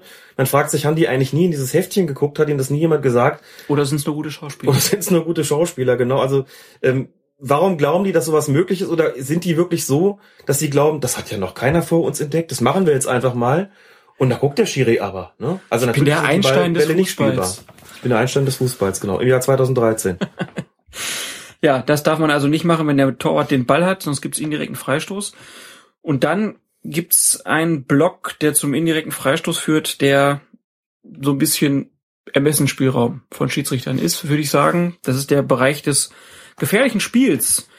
Was gilt denn als gefährliches Spiel? Also als gefährliches Spiel gilt zunächst mal jede Aktion beim Spielen eines Balles, durch die jemand verletzt werden könnte, einschließlich des Spielers selbst. Ähm, klassischerweise würde man, also im Amateurbereich ist, wird dann immer äh, gerne gerufen, hohes Bein beispielsweise oder gestrecktes Bein. Ähm, diese Tatbestände sind hier nicht wirklich festgelegt, aber es ist letztlich immer dann der Fall, wenn es noch zu keinem Kontakt gekommen ist, wenn das Spiel also nur gefährlich ist, aber noch nicht verboten ist. Verbotenes Spiel ist das Spiel mit dem Kontakt und gefährlich ist sozusagen eben, ähm, wenn es für den Gegenspieler gefährlich ist oder für den jeweiligen Spieler selbst, es aber noch nicht zu einem Kontakt gekommen ist. Ähm, und wenn das dazu führt, dass der gegnerische Spieler dann nicht eingreift oder eben verletzt werden könnte, dann spricht man von gefährlichem Spiel. Ein wichtiger Punkt dazu ist natürlich immer, dass sich das Ganze in der Nähe eines Gegners zuträgt und der dann am Spielen des Balles sozusagen Genau. gehindert wird durch diese Aktion. Denn beispielsweise durch einen Fallrückzieher, also ein Fallrückzieher ist per se nicht verboten. Wenn ich durch diesen Fallrückzieher einen Gegenspieler gefährden könnte oder wenn ersichtlich ist, dass der nicht eingreift, weil ich diesen Scherenschlag da in luftigen Höhen mache, dann ist ein indirekter Freistoß wegen gefährlichen Spiels zu verhängen. Muss man dazu sagen, das ist ganz wichtig.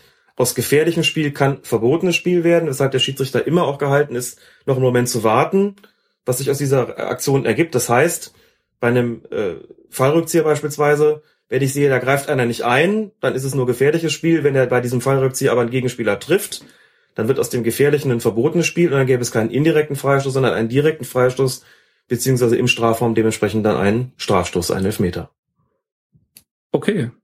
Wusste ich so auch nicht so genau, dass es da zu einem Elfmeter direkt kommen kann, aber klar. Ähm, Weil der Kontakt eben gegeben ist. Und bei einem Kontaktvergehen spricht man dann von einem direkten also gefährliches Spiel liegt nur vor, wenn kein Körperkontakt zwischen den Spielern stattfindet. Grundsätzlich ja. Es gibt seit Jahren schon so einen kleinen Streit darum, was denn eigentlich ist bei dem, was so bei unter in Spielerkreisen so als gestrecktes Bein bezeichnet wird. Ich versuche das mal ganz kurz zu erklären. Ähm, kann man sich, glaube ich, vorstellen. Ich strecke das Bein aus, um an den Ball zu kommen ähm, und treffe damit zwar nicht selbst meinen Gegenspieler, aber dieser Gegenspieler, der eben kein gestrecktes Bein macht, tritt vielleicht dann seinerseits unter mein Bein, weil er irgendwie gar nicht anders kann. Also er sorgt sozusagen für den Kontakt. Da ist es so ein bisschen umstritten. Ist das jetzt ein Kontaktvergehen, obwohl es eigentlich der Spieler, der das Bein gestreckt hat, gar nicht selbst erwirkt hat? Ist es ein Kontaktvergehen, das mit einem direkten Freistoß zu ahnen ist? Oder sagen wir, der obere Spieler hat nur gefährlich gespielt, für den unteren, für den Kontakt hat ja der ähm, sozusagen das Opfer dann gesorgt und geben wir einen indirekten Freistoß in der Situation. Das ist immer so ein bisschen strittig glaube, in der Mehrzahl der Fälle wird dann doch auf, auf direkter Freistoß wegen des Kontakts eben erkannt, weil es heißt, wer es erwirkt hat, ist egal, es war ein Kontaktvergehen und der das gestreckte Bein äh, da in der Situation angesetzt hat, ist dafür verantwortlich für diesen Kontakt, also wird er auch entsprechend bestraft mit dem direkten Freistoß. Aber grundsätzlich gefährliches Spiel heißt, wie gesagt, im Prinzip immer ohne Kontakt. Scherenschlag, gestrecktes Bein, hohes Bein etc. Und zu welchen Verwarnungen oder Feldverweisen das dann führen kann, da kommen wir dann später noch zu und äh, kommen dann jetzt zum letzten Punkt, des, der zu einem indirekten Freistoß führen kann. Das ist das Behindern des Gegners. Wann liegt denn die Behinderung eines Gegners vor? Die liegt eigentlich immer dann vor, wenn ein Spieler sich in den Weg eines Gegenspielers stellt und die dadurch beispielsweise auflaufen lässt, wenn er ihn zum Abbremsen zwingt oder wenn er ihn zu einer Richtungsänderung zwingt, wobei sich der Ball, und das ist auch wichtig in dieser Situation für beide Spieler, außer Reichweite befindet. Denn es ist im Fußball so, was ich darf, ist ähm, mich einem, also erlaubt ist es durchaus, einem Gegenspieler im Weg zu sein, aber ich darf keinem Gegenspieler in den Weg treten. So, und da ist aber auch wieder so ein Grenzbereich. Wenn ich dem einfach mich nur in den Weg stelle, dann wäre das dieses Sperren, dann wäre das dieses Auflaufen lassen. Sobald ich aber meine Arme dabei ausstrecke, wird aus diesem Auflaufen lassen, wird aus diesem Sperren ein Halten. Und ein Halten wird mit einem direkten Freistoß geahndet. Auch da gibt's wiederum einen Grenzbereich. Aber wie gesagt, grundsätzlich gilt da ohne Hände jemand in den Weg treten und ihn bremsen. Indirekter Freistoß mit Händen beziehungsweise Armen jemand in den Weg treten, ist dann eher Halten und direkter Freistoß. Auch da wäre, da würde dann ein gefährliches Spiel sozusagen in ein verbotenes Spiel übergehen. Ist es ein Unterschied, ob ich mich einfach nur hinstellen und auflaufen lasse oder ob ich so einen Katzenbuckel mache und über mich ja. rüberfliegen lasse? Ist es äh, grundsätzlich, also wenn der auf mich zukommt und ich bleib einfach nur stehen und der läuft auf mich drauf, wäre das auch gar kein Vergehen, denn der kann mich nicht dazu zwingen, Platz zu machen. Das ist nicht der Punkt. Also jeder Spieler darf ja seine Position auf dem Feld selbst bestimmen, genau. sozusagen. Jeder Spieler darf die Position auf dem Feld selbst bestimmen, zunächst mal. Wie gesagt, ich darf mich nicht ihm aktiv in den Weg stellen. Also ich darf dann auch dementsprechend keine äh, aktive Bewegung machen, um ihn da mit unfairen Mitteln aufzuhalten. Das heißt, wenn der auf mich zukommt und ich mache den Buckel, dann habe ich eine aktive Bewegung gemacht. Dann hätte ich ihn quasi unterlaufen. Das ist so ein bisschen das Gegenstück zum Auflaufen lassen. Hätte ich unterlaufen und würde dann dementsprechend auch mit einem indirekten Freistoß bestraft. Ähm, oder eben wie beim genannten Fall, wenn ich die Arme ausbreite, dann ist es dementsprechend das Halten und nicht mehr nur das Sperren aber einfach nur stehen bleiben und der rennt auf mich drauf, das ist was anderes, dann lasse ich den ja sozusagen nicht aktiv auflaufen, sondern äh, dann hat der sich ja ausgesucht, dass er nicht an mir vorbei wollte. Dann habe ich mich ihm nicht aktiv in den Weg gestellt und das ist entscheidend dabei. Ein Spezialfall beim Behindern von Gegnern ist ja dann noch so dieses Abschirmen des Balles. Also mhm. das ist ja per se gestattet, mhm. aber es gibt Situationen, wo dann schon noch mal gepfiffen wird. Wo sind denn da die Grenzen? Die sind auch ziemlich fließend, muss man dazu sagen, denn ähm, bei diesem Abschirmen ist auch immer wichtig, was mache ich, wie mache ich das und mit welchen Körperteilen mache ich das. Ähm, wenn ich da meinen Po ähm, in besonderem Maße rausstrecke beispielsweise oder meine Arme ausbreite, um den auf Distanz zu halten, dann ist das nicht statthaft. Und auch hier wieder ausgebreitete Arme, um einen Gegenspieler auf Distanz zu halten, ist de facto ein Halten und würde auch da mit einem direkten Freistoß bestraft. Also auch hier wenn der Ball in Spielnähe ist, darf ich in einem angemessenen Rahmen den Ball abschirmen, aber wie gesagt, nicht durch Ausbreiten aller möglichen Körperteile den Gegner sozusagen künstlich auf Distanz halten, sondern ich muss das schon so tun, dass er in gewisser Weise auch noch die Chance hat, den Ball zu spielen und von mir nicht mit unfairen Mitteln daran gehindert wird. Das ist aber so ein Punkt, der eher selten abgepfiffen wird, habe ich ja. das Gefühl. Also gerade so in den letzten Minuten, wenn dann einer mit dem Ball zur Eckfahne läuft und dann da versucht, den Ball so abzuschirmen, da gibt's dann Ermessensspielraum. Das ist korrekt. Das äh, ist eine Situation, wo die Schiedsrichter oft sehr, sehr nah dran laufen, um zu gucken, was machen die da eigentlich. ähm, aber tatsächlich ist es so, dass das nur ganz, ganz selten gegen die entsprechenden äh, Spieler im Ballbesitz gepfiffen wird. Und man muss auch sagen, also mindestens der Spieler Gerd Müller wäre wahrscheinlich nicht zu so viel Ruhm gekommen, wenn permanent äh, dieses Hintern rausstrecken gegen ihn abgepfiffen worden wäre. Vielleicht findet sich da auch noch das eine oder andere Lehrbeispiel, das ganz gut herangezogen werden könnte, um zu zeigen, was damit gemeint ist. Äh, wenn der Ball unzulässig abgeschirmt wird, aber man muss auch nicht zu sehr in der Geschichte stochern. Das war ja sozusagen elementarer Bestandteil. Ein Punkt haben wir noch vergessen, so ein bisschen beim ähm, gefährlichen Spiel. Was auch ganz, ganz selten gepfiffen wird, weil es auch relativ selten vorkommt, muss man sagen, das ist Kopf zu tief. Hatte ganz am Anfang dieses Blogs mal gesagt, es gibt auch Situationen, da wird abgepfiffen, weil der Spieler sich selbst gefährdet. Das ist ja ganz interessant, denn in den allermeisten Fällen werden ja Freistöße fangen, weil irgendwas gegen den Gegenspieler gemacht wird. Ob es nun verbotenes oder gefährliches Spiel ist. Seltener wird abgepfiffen, weil ein Spieler sich selbst gefährdet hat. Und dieses Kopf zu tief ist so ein Fall. Also wenn ich innen äh, mit dem Kopf irgendwie so, ne, sagen wir mal so 30, 40 Zentimeter bei der Grasnarbe bin, dann, und das ist ja in einem Bereich, wo andere mit dem Fuß spielen, ja, wo normale Menschen mit dem Fuß spielen. Wenn mein Gegenspieler deshalb nicht eingreift, aus reiner Rücksichtnahme, weil er Angst hat, mich am Kopf zu verletzen, wird der indirekte Freistoß gegen mich gepfiffen, weil ich mich selbst durch dieses Spiel mit dem zu tiefen Kopf gefährdet habe. Auch da gibt's wieder einen Grenzbereich, der natürlich auch damit zusammenhängt, wie groß die Spieler jeweils sind, ganz klar. ein Spieler, der Meter 65 klein ist, äh, muss man sagen, ist, äh, hat ja nochmal ein anderes Aktionsradius äh, als ein Spieler, der 1,95 Meter groß ist. Also insofern gibt's auch da so einen Grenzbereich, wo man sagt, na ja, war jetzt das Bein zu hoch oder der Kopf zu tief? Auch da wird der Schiedsrichter natürlich Spielräume haben, um taktisch, je nachdem, wo das gerade stattfindet, gegen den einen und für den anderen zu entscheiden. Aber das ist, wie gesagt, nochmal ein Punkt, der äh, nicht ganz, ganz unentscheidend ist, eben, weil das einer der wenigen Fälle im Regelwerk ist, wo es heißt, man muss die Spieler auch mal vor sich selbst schützen und sei es eben durch einen indirekten Freistoß wegen gefährlichen Spiels.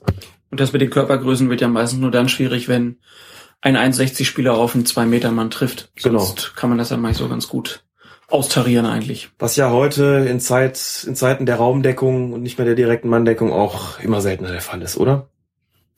Ist das so? Gibt doch große Innenverteidiger. Wenn Messi unterwegs ist vorne, dann trifft er schon auf zwei Meter Männer. Das ist natürlich richtig. Oder wenn Philipp Lahm mal wieder am zweiten Pfosten steht und ins Kopfballduell gezwungen wird. Alles grausame Sachen sind das. Genau. Gut. Da sind wir noch gar nicht bei den abkippenden Sechsern. Nee, abkippende Welcher Größe auch immer. Falscher Block. ähm, ja, dann halten wir einfach mal fest. Indirekten Freistoß gibt es bei Vergehen des Torhüters. Wir haben sie besprochen.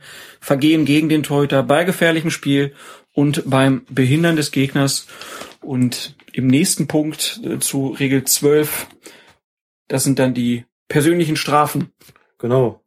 Indirekter Freistoß ähm, gibt es natürlich auch in ganz anderen Situationen, die nicht in der Regel zwar festgelegt sind. Das muss man auch ähm, der Vollständigkeit halber deshalb noch dazu sagen, weil sonst die Leute fragen, was ist denn mit Abseits? Da gibt es auch einen indirekten Freistoß und da wird doch kein Torhüter behindert. Das stimmt, gibt's dabei beispielsweise.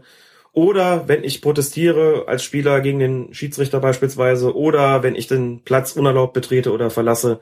All das sind Fälle, die auch einen indirekten Freistoß nach sich ziehen, die jetzt nicht in der Regel 12 stehen, was nur bedeutet, es gibt ganz viele Regeln, in denen steht, dass irgendwas passieren kann, wofür es einen indirekten Freistoß gibt. Aber jetzt haben wir besprochen, die Fälle, in denen es einen indirekten Freistoß gibt, bei Verstößen gegen die Regel 12, eben verbotenes Spiel und unsportliches Betragen. Bevor Proteste kommen, werden ja was vergessen.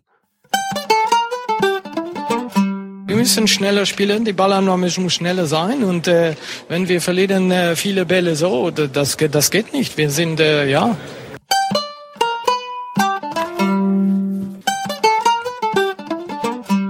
Polystyrol, amorpher, transparenter Thermoplast, Massenkunststoff mittlerer Härte und Festigkeit wird durch Polymerisation des Monomers Styrol gewonnen. Die Dichte von solidem Polystyrol liegt zwischen 1,04 und 1,09 Gramm pro Quadratzentimeter, entwickelt beim Verbrennen stechend riechende Dämpfe, die aber nicht giftig sind, physiologisch unbedenklich, beständig gegen Laugen und Mineralsäuren, nicht gegen Benzin und Keton.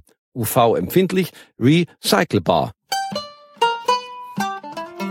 Dritter Teil von Regel 12, verbotenes Spiel und unsportliches Betragen. Wir sprechen über die gelben Karten. Wann bekommt man gelbe Karten? Wofür bekommt man gelbe Karten? Und da stellt sich natürlich als erstes die Frage, wer kann denn überhaupt eine gelbe Karte bekommen? Genau, das ist im Regelwerk festgelegt und das hat sich auch im Laufe der Zeit geändert, denn gelbe Karten und übrigens auch platzerweise können oder rote Karten können bekommen Spieler, also die elf, die auf dem Platz sind, Auswechselspieler, sprich die Spieler, die noch eingewechselt werden können und auch bereits ausgewechselte Spieler. Und zumindest letzteres ähm, war nicht immer so. Es gab durchaus Zeiten, da konnten, da wurde ausgewechselten Spielern keine gelben Karten gezeigt ähm, und auch keine roten Karten gezeigt. Wenn die ausgewechselt worden sind und auf der Bank saßen und haben sich da irgendeine schweren Vergehens schuldig gemacht, dann wurden die per Fingerzeig von der Bank geschickt. Und das Ganze wurde geändert, wenn ich das richtig im Kopf habe, bei der, nach der Europameisterschaft 2004, wenn ich nicht irre, vielleicht sogar schon 2000. Es gibt jedenfalls tatsächlich eine Lex Colina, der bei einem Europameisterschaftsspiel einen Spieler von Tschechien mit roter Karte von der Bank gewiesen hat, der bereits ausgewechselt worden ist. Das war damals eigentlich noch nicht statthaft, ist im Nachhinein aber sozusagen legalisiert und ins Regelwerk übertragen worden, weil ein paar kluge und findige Menschen im Regelboard sich gesagt haben, ja, warum sollen die nicht eigentlich auch eine Karte sehen dürfen? Ne, vom Effekt her wäre es dasselbe gewesen. Ob mir jetzt jemand anzeigt, ob ein Schiedsrichter jetzt anzeigt, du gehst jetzt von der Bank und aus dem Innenraum und auf die Tribüne, oder ob der mir die rote Karte unter die Nase hält, ist im Grunde ja eigentlich egal. Durch die Signalfarbe ist ja nochmal angezeigt worden, hier ähm, wird einfach nochmal deutlicher, du musst jetzt, du musst jetzt gehen. Jedenfalls alles, was irgendwo Spieler ist oder mal Spieler war oder noch Spieler werden kann im Laufe eines Spiegels, kann auch Karten sehen. Keine Karten werden zum Beispiel gezeigt dem Trainer, dem Arzt, dem Betreuer, dem Masseur und was auch immer da sonst noch auf der Bank sitzt. Wenn die von der Bank gewiesen werden müssen, dann geht das nur nach wie vor per Fingerzeig, aber nicht durch Zeigen einer Karte.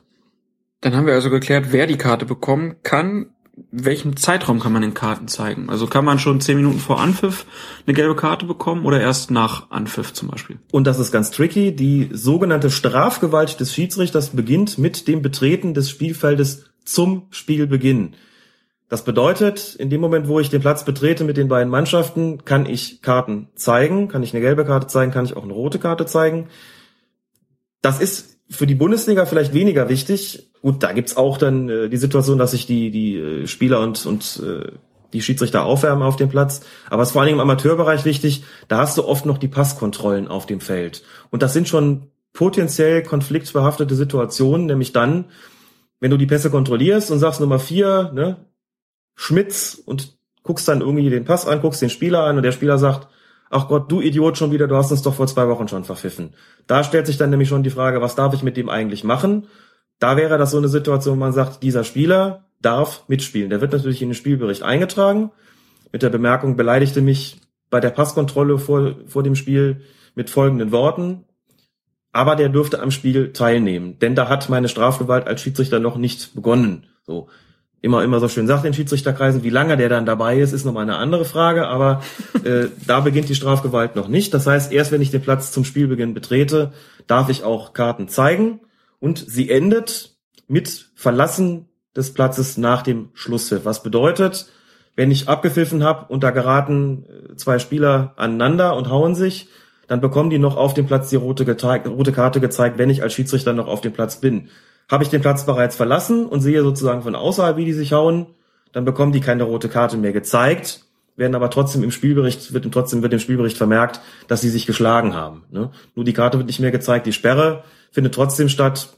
Das ist halt einfach eine Frage der äh, Visualisierung äh, dieser disziplinarischen Maßnahme und äh, rein äh, technisch oder rechtlich gesehen ist es so, wenn ich es äh, auf dem Platz sehe, dann wird, werden diese rote Karten auch unter in der Rubrik Platzerweise eingetragen. Bin ich schon unten, dann stehen sie hinterher unter besondere Anmerkungen. Für die spielleitende Stelle, für die Spruchkammer ist es vollkommen egal und für die Länge der Sperre ist es auch unerheblich. Ist aber für die Schiedsrichter angenehmer, wenn ja. sie ja nicht im Kabinengang noch gelbe und rote Karten zeigen müssen, mhm. weil dann würden sie sich ja selber da auch in den Mittelpunkt des Geschehens vielleicht bringen und das ist ja auch unangenehm oder kann noch unangenehmer werden dann. Von daher. So ist es und ich habe auch selbst schon mal ein Spiel erlebt, als Assistent bei Tobias Althänger, unserem äh, Kollegen, den wir auch schon hier in Colinas Erben hatten. Da hat es nach dem Spiel Tumulte gegeben und da gab es einen Spieler, der wirklich mit Anlauf, mit so einem richtigen Kung-Fu-Tritt in die Zuschauer sprang, die Zuschauer des Gegners sprang. Wir waren noch auf dem Feld, hätten also noch die Möglichkeit gehabt, oder Tobias hätte noch die Möglichkeit gehabt, da rot zu zeigen. Wir haben auch kurz da gestanden, ich habe ihn angeguckt gesagt, rote Karte zeigen, Platzerweis. Und Tobias hat gesagt, wenn ich jetzt rot zeige, dann eskaliert das hier völlig. Wir gehen jetzt in die Kabine werden hinterher dem Spieler mitteilen lassen über den Betreuer, äh, dass das hier unter Platzverweise eingetragen wird. Wir werden diese rote Karte aber nicht mehr zeigen, eben weil es letztlich von der Konsequenz her für den Spieler gleichgültig ist und für unsere körperliche Unversehrtheit es auf jeden Fall besser war, diese Karte nicht mehr zu zeigen, sondern sich zu verdünnisieren, aufzuschreiben, was wir gesehen haben, aber das Ganze nicht mehr durch Zeigen der roten Karte zu visualisieren. Also auch sowas ist in Ausnahmefällen natürlich zulässig und niemand würde ihm einen Vorwurf machen, die Karte nicht gezeigt zu haben. Der Spieler ja wusste ja, was er falsch gemacht hatte und wir haben es ja auch äh, sozusagen mit mehreren Schiedsrichtern beobachtet. Also insofern bleibt sich das im Ergebnis natürlich gleich. Also haben wir jetzt geklärt, wer kann eine Karte bekommen und in welchem Zeitraum. Und jetzt geht es darum, wofür bekommt man denn eigentlich Karten? Und da steht in den Regeln unter dem unter der Überschrift verwarnungswürdiges Vergehen, dass ein Spieler eine gelbe Karte erhält und verwarnt wird, wenn er eines der folgenden sieben Vergehen begeht. Die werden wir jetzt mal so nach und nach durcharbeiten. Das erste ist unsportliches Betragen. Da kann man natürlich jetzt sagen, unsportliches Betragen, das stellen wir uns mal ganz dumm. Was ist denn das eigentlich? Ein Spieler ist wegen unsportlichen Betragens zu verwahren, wenn er eines der sieben Vergehen, die mit einem direkten Freistoß geahndet werden, rücksichtslos begeht. Genau. Das heißt, das ist so ein bisschen im Ermessensspielraum vom Schiedsrichter. Richtig. Wie rücksichtslos ist das, was der Spieler da gemacht hat? Ganz genau. Wenn ich also zum Beispiel ein Anspringen habe oder ein, äh, ein, ein Bein stellen, stellt sich die Frage für den Schiedsrichter, war das rücksichtslos? Wenn er die Frage bejaht, zeigt er hier eine gelbe Karte. Muss man dazu sagen, ähm, ihm, aus dem Spiel heraus beurteilt man das ja sozusagen nach der Augenscheinnahme. Ne? Und wenn man sich aber fragt, warum gibt's denn nur gerade für dieses Foul eine gelbe Karte? Was hat der Spieler denn getan? Also jeder sagt, na klar, das war zu hart. Das muss man bestrafen mit einer Verwarnung, aber regeltechnisch verankert ist das Ganze halt, indem es eben heißt, wenn es rücksichtslos begangen wird, gibt es dafür eine gelbe Karte. Genauso gibt's eine gelbe Karte, wenn der Spieler zur Unterbindung oder Verhinderung eines aussichtsreichen Gegenangriffs ein taktisches Foul begeht. Mhm. Ist, glaube ich, klar, was damit gemeint ist. Weiterhin ein Gegner hält, um ihn dadurch vom Ball zu trennen oder um zu verhindern, dass der Gegner in Ballbesitz gelangt. Also ist ja auch wieder Richtung taktisches Foul, aber auch Textilvergehen sozusagen. Den Ball mit der Hand spielt, damit der Gegner nicht in Ballbesitz gelangen oder einen Gegenstoß ausführen kann. Gilt nicht für den Torhüter im eigenen Strafraum. Muss man ja auch klarstellen. Immer mhm. klar, dass der Torwart den Ball mit der Hand spielen darf versucht, durch ein Handspiel ein Tor zu erzielen. Dabei ist unerheblich, ob der Versuch erfolgreich war. Der Versuch alleine gilt als Unsportlichkeit. Also selbst wenn einer sich jetzt reckt und streckt im Strafraum und versucht, den Ball mit der Hand zu erreichen. Nein, das ist damit nicht gemeint. Vorsicht, denn gemeint ist damit, äh, mit dem Versuch, ob er damit auch ein Tor erzielt oder nicht. Das ist mit dem Versuch gemeint. Versucht das Handspiel als solches und aber den Ball nicht, nicht zu berühren, das ist nicht strafbar. Das ist missverständlich formuliert an der Stelle in der Tat. Äh, gemeint ist damit, es spielt keine Rolle, ob ich den Ball wirklich dann noch ins Tor fauste oder mit der Hand ins Tor lenke oder nicht. Das heißt, äh, Maradona, ne, die Hand Gottes, dieses Ding, der hat's ja damals geschafft. Das ist ein erfolgreicher Abschluss gewesen, aber selbst wenn er den Ball sozusagen mit den Fingerspitzen dann über die äh, Latte des englischen Tores gelenkt hätte, hätte es da eine gelbe Karte geben müssen. Immer unter der Voraussetzung, dass der Schiedsrichter das sieht. Aber wenn er den Ball nicht erwischt hätte, dann nicht, obwohl Nein. hier steht, der Versuch alleine gilt als unsportlich. Hm, Versuch ist damit, ähm, aber er muss den Ball schon berühren. Okay. Dann weiteres Vergehen versucht, den Schiedsrichter durch das Simulieren einer Verletzung oder eines angeblichen Fouls in Klammern Schwalbe zu täuschen. Also das Wort Schwalbe hat sogar bis in die Fußballregeln geschafft. Ganz genau, zumindest bis in die deutsche Übersetzung. Ich gestehe mir die englische nicht angeguckt zu haben und äh, werde das aber vielleicht nachholen, um mir anzuschauen, was denn da wohl steht, wenn da überhaupt was steht als ähm, Klinsmann. Fachbegriff.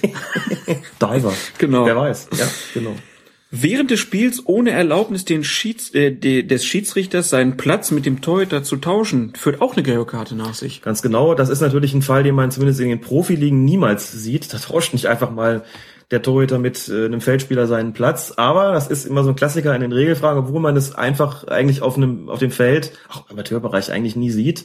Ist es so, ein Torhüter darf mit dem Feldspieler seinen Platz tauschen. Das zählt übrigens auch nicht als Auswechslung. Das darf man im Spiel auch beliebig oft machen, aber nur in der Spielunterbrechung und nur nach Zustimmung des Schiedsrichters. Und auch hier ist klar geregelt, was ist denn, wenn das einfach so geschieht während des Spiels, ohne dass der Schiedsrichter davon Notiz nimmt oder ohne dass der Schiedsrichter das zur Kenntnis, äh, dass dem Schiedsrichter das zur Kenntnis gegeben wird, dann heißt es weiterspielen lassen bis zur nächsten Spielunterbrechung und dann werden beide verwarnt, der alte und der neue Torwart. Das heißt, dann sind gleich zwei gelbe Karten fällig. Aber in so so- einem Fall. Aber sobald der Spieler da im Tor steht und Handschuhe anhat und das Torwarttrikot, dann darf er den Ball auch in der Hand nehmen. So ist es. Es gibt genau. dann nicht direkt einen Elfmeter. Nein, es gibt dann keinen Elfmeter. Der Tausch gilt als vollzogen.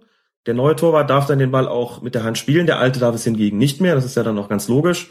Und wie gesagt, in der nächsten Spielunterbrechung gäbe es zwei gelbe Karten. Hab ich in 28 Jahren Schiedsrichterei kein einziges Mal gehabt. Kenne auch keinen Kollegen, dem das je passiert ist. Aber wie gesagt, in den Regeltests für die Schiedsrichter wird es immer, immer wieder gefragt, obwohl es nie, nie passiert. Das ist so ein bisschen was für die Fußball-Nerds, also. Ganz genau. Schöner Fakt. Es gibt weiterhin eine Verwarnung für unsportliches Betragen, wenn sich ein Spieler gegenüber dem Spiel respektlos verhält. Ja. Also da passt alles drunter. Da passt eine ganze Menge drunter, ganz genau. Ähm, es ist aber zum Beispiel so, wenn er einfach das Spielfeld verlässt und keinen Bock mehr hat mitzuspielen. Wir hatten das, glaube ich, schon mal thematisiert, ich glaube in der vergangenen oder der vorvergangenen Folge. Wenn also einfach das Spiel verlässt aus lauter Frust, weil er keine Lust mehr hat, so nach dem Motto, macht euren Scheiß doch alleine. Das dürfte er nicht. Das ist natürlich zum einen auch ein unerlaubtes Verlassen des Spielfeldes, ist aber gleichzeitig auch ein respektloses Verhalten gegenüber dem Spiel. Dann wird der Spielführer, der Kapitän der Mannschaft aufgefordert, ihn zurückzuholen. Wenn er wiederkommt, bekommt er dann die gelbe Karte. Also sowas viele unter respektloses Verhalten gegenüber dem Spiel. Ähm, ja, ein Beispiel von vielen. Dazu gibt's auch eine gelbe Karte, wenn jemand beim Verlassen des Spielfelds den Ball tritt, nachdem er die Erlaubnis erhalten hat, das Spielfeld zu verlassen.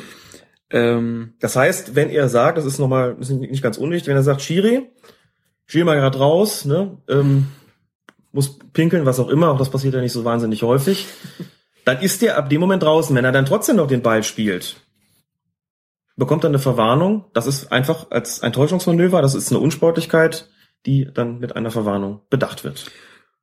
Der nächste Punkt ist auch ganz schön. Ein Gegner während des Spiels oder davor verbal ablenkt. Leo, hab ihn, lass ihn. Ich. Das ist grundsätzlich nicht strafbar. Ich darf natürlich Leo rufen, als Torwart beispielsweise, bei dem geschieht es ja am häufigsten. Was ich nicht tun darf, ist einen Gegenspieler dadurch irritieren. Das heißt, wenn äh, ich sehe, dass mein Gegenspieler einem, ein, dabei ist, einen Pass zu empfangen und ich rufe Leo und der ist sozusagen im Glauben, dass ein Mitspieler das zu ihm ruft und lässt ihn durch und der Ball gelangt zu mir, dann ist das ein verwarnungswürdiges Vergehen, immer vorausgesetzt, der Schiedsrichter hört das. Er muss in der Situation also immer entscheiden, ist das ein unsportliches Leo, nenne ich es mal, ähm, weil der Gegner getäuscht werden sollte, oder ist es ein zulässiges Leo, weil eigentlich jedem klar ist, da kommt der gerade aus seiner Kiste äh, gehechtet und geht zum Ball und alle wissen, na ja, es ist jetzt so ein klassisches Torwartding, klassischer Torwartzuruf, dann lässt man das Spiel natürlich laufen. So, aber wie gesagt, als unsportlicher Zuruf ist es äh, verwarnungswürdig, ist es strafbar. Aber wir halten fest, Leo an sich ist noch kein strafwürdiges. Äh, Nein, an sich noch nicht. Kommt immer drauf an. Es gibt aber eine gelbe Karte, wenn man als Spieler unerlaubte Markierungen auf dem Spielfeld anbringt. Was für Markierungen sind denn da schon aufgetreten? Der Klassiker ist eigentlich der Torwart, der nachdem äh, alle zum am Mittelkreis stehen, zum Anschluss bereit, der dann diese Linie zieht vom Strafstoß, von der Strafstoßmarkierung vom Elfmeterpunkt bis äh, auf seine Torlinie. Also schön auf dem Ascheplatz, dann Schön mit der Hacke in, in, in den Boden und sich dann eine Linie zieht, damit er dann auch sieht, Wo die Mitte wo ist. die Mitte ist, damit er richtig steht. Ganz genau. Das wäre eine Markierung, die nicht angebracht werden dürfte durch den Torwart. Jetzt muss man dazu sagen, das ist auch immer eine schwierige und heikle Situation. Stell dir vor, alle stehen da, alle freuen sich aufs Spiel, sind zum Anschluss bereit. Der Torwart sieht eine Markierung. Was machst du? Haust erstmal in der Norden, püpp, püpp, püpp, püpp, läufst hin und zeigst den Torwart erstmal gelb. Ne? Hast du schon Stress? Hat das Spiel noch gar nicht angefangen? Zu den Zeiten, wo das gang und gäbe war, heute passiert das im Grunde genommen nicht mehr, habe ich dann den Torhütern vor dem Spiel auch noch gesagt, Jungs, denkt bitte dran, lasst den Quatsch. Merkt euch das so, ihr dürft es nicht machen. Ihr kriegt dafür eine gelbe Karte. Jetzt wisst ihr es jedenfalls. Wenn ihr es trotzdem macht, dann habe ich sie wenigstens vorgewarnt gehabt, bevor ich sie verwarne. Aber das ist sehr, sehr unangenehm gewesen. Das darf man nicht machen. Jetzt kann man natürlich spitzfindigerweise fragen, und was ist mit den Schiedsrichtern in Südamerika, die mit ihrer Sprühdose Markierungen anbringen? Ja, ja, das ist dann die Ausnahme von der Regel, die aber ja nur in Südamerika und bei U20-Weltmeisterschaften zur Anwendung gelangt ist bislang. Also keine unerlaubten Markierungen auf dem Spielfeld anbringen und Man darf auch nicht bei einem Rückpass zum eigenen Torhüter den Ball absichtlich auf unkonventionelle Art mit dem Kopf, der Brust oder dem Knie spielen, um die Rückpassregel zu umgehen. Dabei ist unerheblich, ob der Torhüter den Ball anschließend mit der Hand berührt oder nicht. Die Aktion wird als Vergehen geahndet, weil der Spieler damit Sinn und Geist von Regel 12 untergräbt.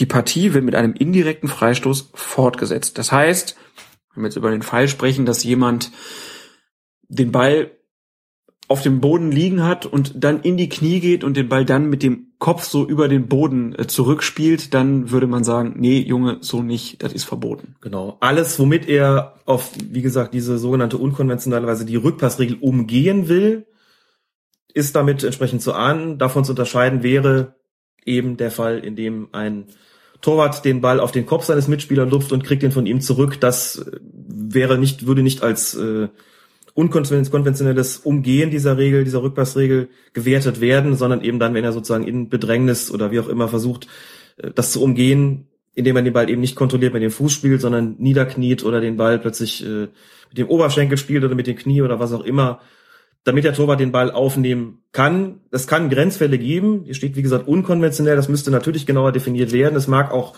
ähm, Situationen geben, wo der Ball so halb hoch springt, wo man sagt, das ist eigentlich schon nicht mehr die Höhe. Ähm, wo man mit dem Kopf eigentlich noch dran ginge normalerweise. Also wie gesagt, mag es auch wieder so einen Grauzonen- und Grenzbereich geben und sagt, war das jetzt schon unkonventionell oder war es noch äh, irgendwo legal? Da sind die Schiedsrichter aber gehalten, im Zweifelsfalle das Spiel laufen zu lassen und nicht auf unsportliche Umgehung der Rückpassregel zu entscheiden. Also zum Torwart lupfen und der lupft dann, der kriegt dann, äh, Quatsch, der Torwart lupft und der Verteidiger gibt mit dem Kopf zurück, das ist zulässig, aber niederknien, um es unsportlich zu umgehen, etc., das ist nicht zulässig. Und zwar weder aus dem Spiel heraus noch, wie es dann im letzten Punkt ja auch heißt, äh, bei der Ausführung eines direkten Freistoßes. Auch der muss mit dem Fuß ausgeführt werden, dann darf man auch nicht einfach niederknien und den mit dem Kopf oder mit dem Knie ausführen. Und wenn man das macht, dann gibt es einfach eine gelbe Karte und danach wird der Freistoß wiederholt. Ganz genau. Ein weiterer Unterpunkt bei dem unsportlichen Betragen ist dann der Torjubel. Den gibt's ja mittlerweile in all seinen Facetten. Und tja, die Regelhüter haben sich überlegt, wir müssen dem Ganzen ein paar Grenzen setzen. Und dann steht so schön hier in der Regel, zwar ist es einem Spieler erlaubt, seiner Freude nach einem Treffer Ausdruck zu verleihen, doch darf der Torjubel nicht übertrieben werden. Die FIFA gestattet Torjubel in angemessenem Rahmen. Zu unterbinden sind jedoch choreografierte Jubelszenen, wenn dadurch zu viel Zeit verloren geht. Die Schiedsrichter sind angewiesen, in solchen Fällen einzuschreiten. Und hier kann man ja nur sagen, kann man viel drüber diskutieren, aber die Regeln sind nun mal leider so, wie sie sind. Und so ist es verboten, ähm, wenn ein Spieler zum Beispiel nach Meinung des Schiedsrichters mit provozierenden, höhnischen oder aufhetzenden Gesten jubelt. Nehmen wir mal zum Beispiel den Fall Di Canio, wenn der da mit ja. ausgestreckten äh, Dutschegruß vor der Kurve steht, da würde es ähm, eine gelbe Karte mindestens, nach sich ziehen, mindestens. mindestens. Ähm, ja klar, da wäre es ja sogar noch eine, eine rassistische Äußerung, ja. da kann man dann auch eine, eine rote Karte danach äh, fordern. Dann gibt's auch eine gelbe Karte, wenn der Spieler an einem Zaun hochklettert, um den Treffer zu feiern, oder sein Hemd auszieht oder es über seinen Kopf stülpt. Also, wenn man sich das Trikot über den Kopf zieht, das ist verboten. Mhm. Wenn man es jetzt nur so bis auf Brusthöhe zieht, das geht noch. Das ist noch okay, aber sobald das Trikot über den Kopf rüberkommt, muss es eine gelbe Karte geben. Und dann, vielleicht ganz wichtig für den neuen Mann bei Borussia Dortmund, Aubameyang, es gibt auch eine gelbe Karte, wenn man Kopf oder Gesicht mit einer Maske oder ähnlichem bedeckt. Also sowas wie so Ketten Wrestling äh, aus Mexiko, die darf man nicht aus dem Schienbeinschoner ziehen und sich überziehen, gibt sonst auch eine gelbe Karte.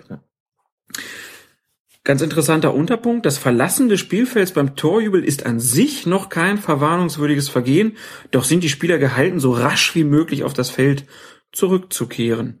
Von den Spielern, äh, von den Schiedsrichtern wird erwartet, dass sie in solchen Situationen präventiv auf die Spieler einwirken und bei der Beurteilung des Torjubels gesunden Menschenverstand walten lassen. Frage ich mich, wie wirkt man denn präventiv auf einen Torjubel? Man kann als Schiedsrichter durchaus hinlaufen und einmal in die Pfeife pusten oder zweimal und sagen, so Jungs, komm, zurück, zurück. Und die Spieler gucken normalerweise auch und reagieren, wenn sie diesen Pfiff hören und sehen, da steht der Schiedsrichter, der uns auffordert, schneller zurückzukehren. Also ich habe durchaus die Möglichkeit, die ganze Sache zu beschleunigen. Vielleicht einfach nochmal zwei Beispiele zu diesem Thema Torjubel. Ähm, es kursierte mal vor einer ganzen Weile im Netz wirklich sehr ähm, kreative Torjubel einer, ich glaube, isländischen Mannschaft, ähm, wo es dann, die dann so einen Fischfang simuliert haben und ähnlichen Späßchen. Das ist sehr witzig anzuschauen gewesen, aber das wäre eigentlich so ein typisches Beispiel für so einen ausufernden, choreografierten Torjubel, bei dem der Schiedsrichter eigentlich einschreien sollte, unter dem Aspekt, dass das eben als latent unsportlich gilt. Äh, und der zweite Punkt, der betrifft äh, ein Spiel von Hannover 96 aus der vergangenen Saison, das wir hier in einer der frühen Folgen von Colinas Erben besprochen haben. Das war der Torjubel von Husti, glaube ich, der mit Gelb-Rot geahndet wurde. Da möchte ich nochmal in Erinnerung rufen. Er hatte damals, muss man dazu sagen, ich weiß nicht, du wirst noch wissen, in welchem Spiel es gewesen ist. Hast du vielleicht noch in Erinnerung?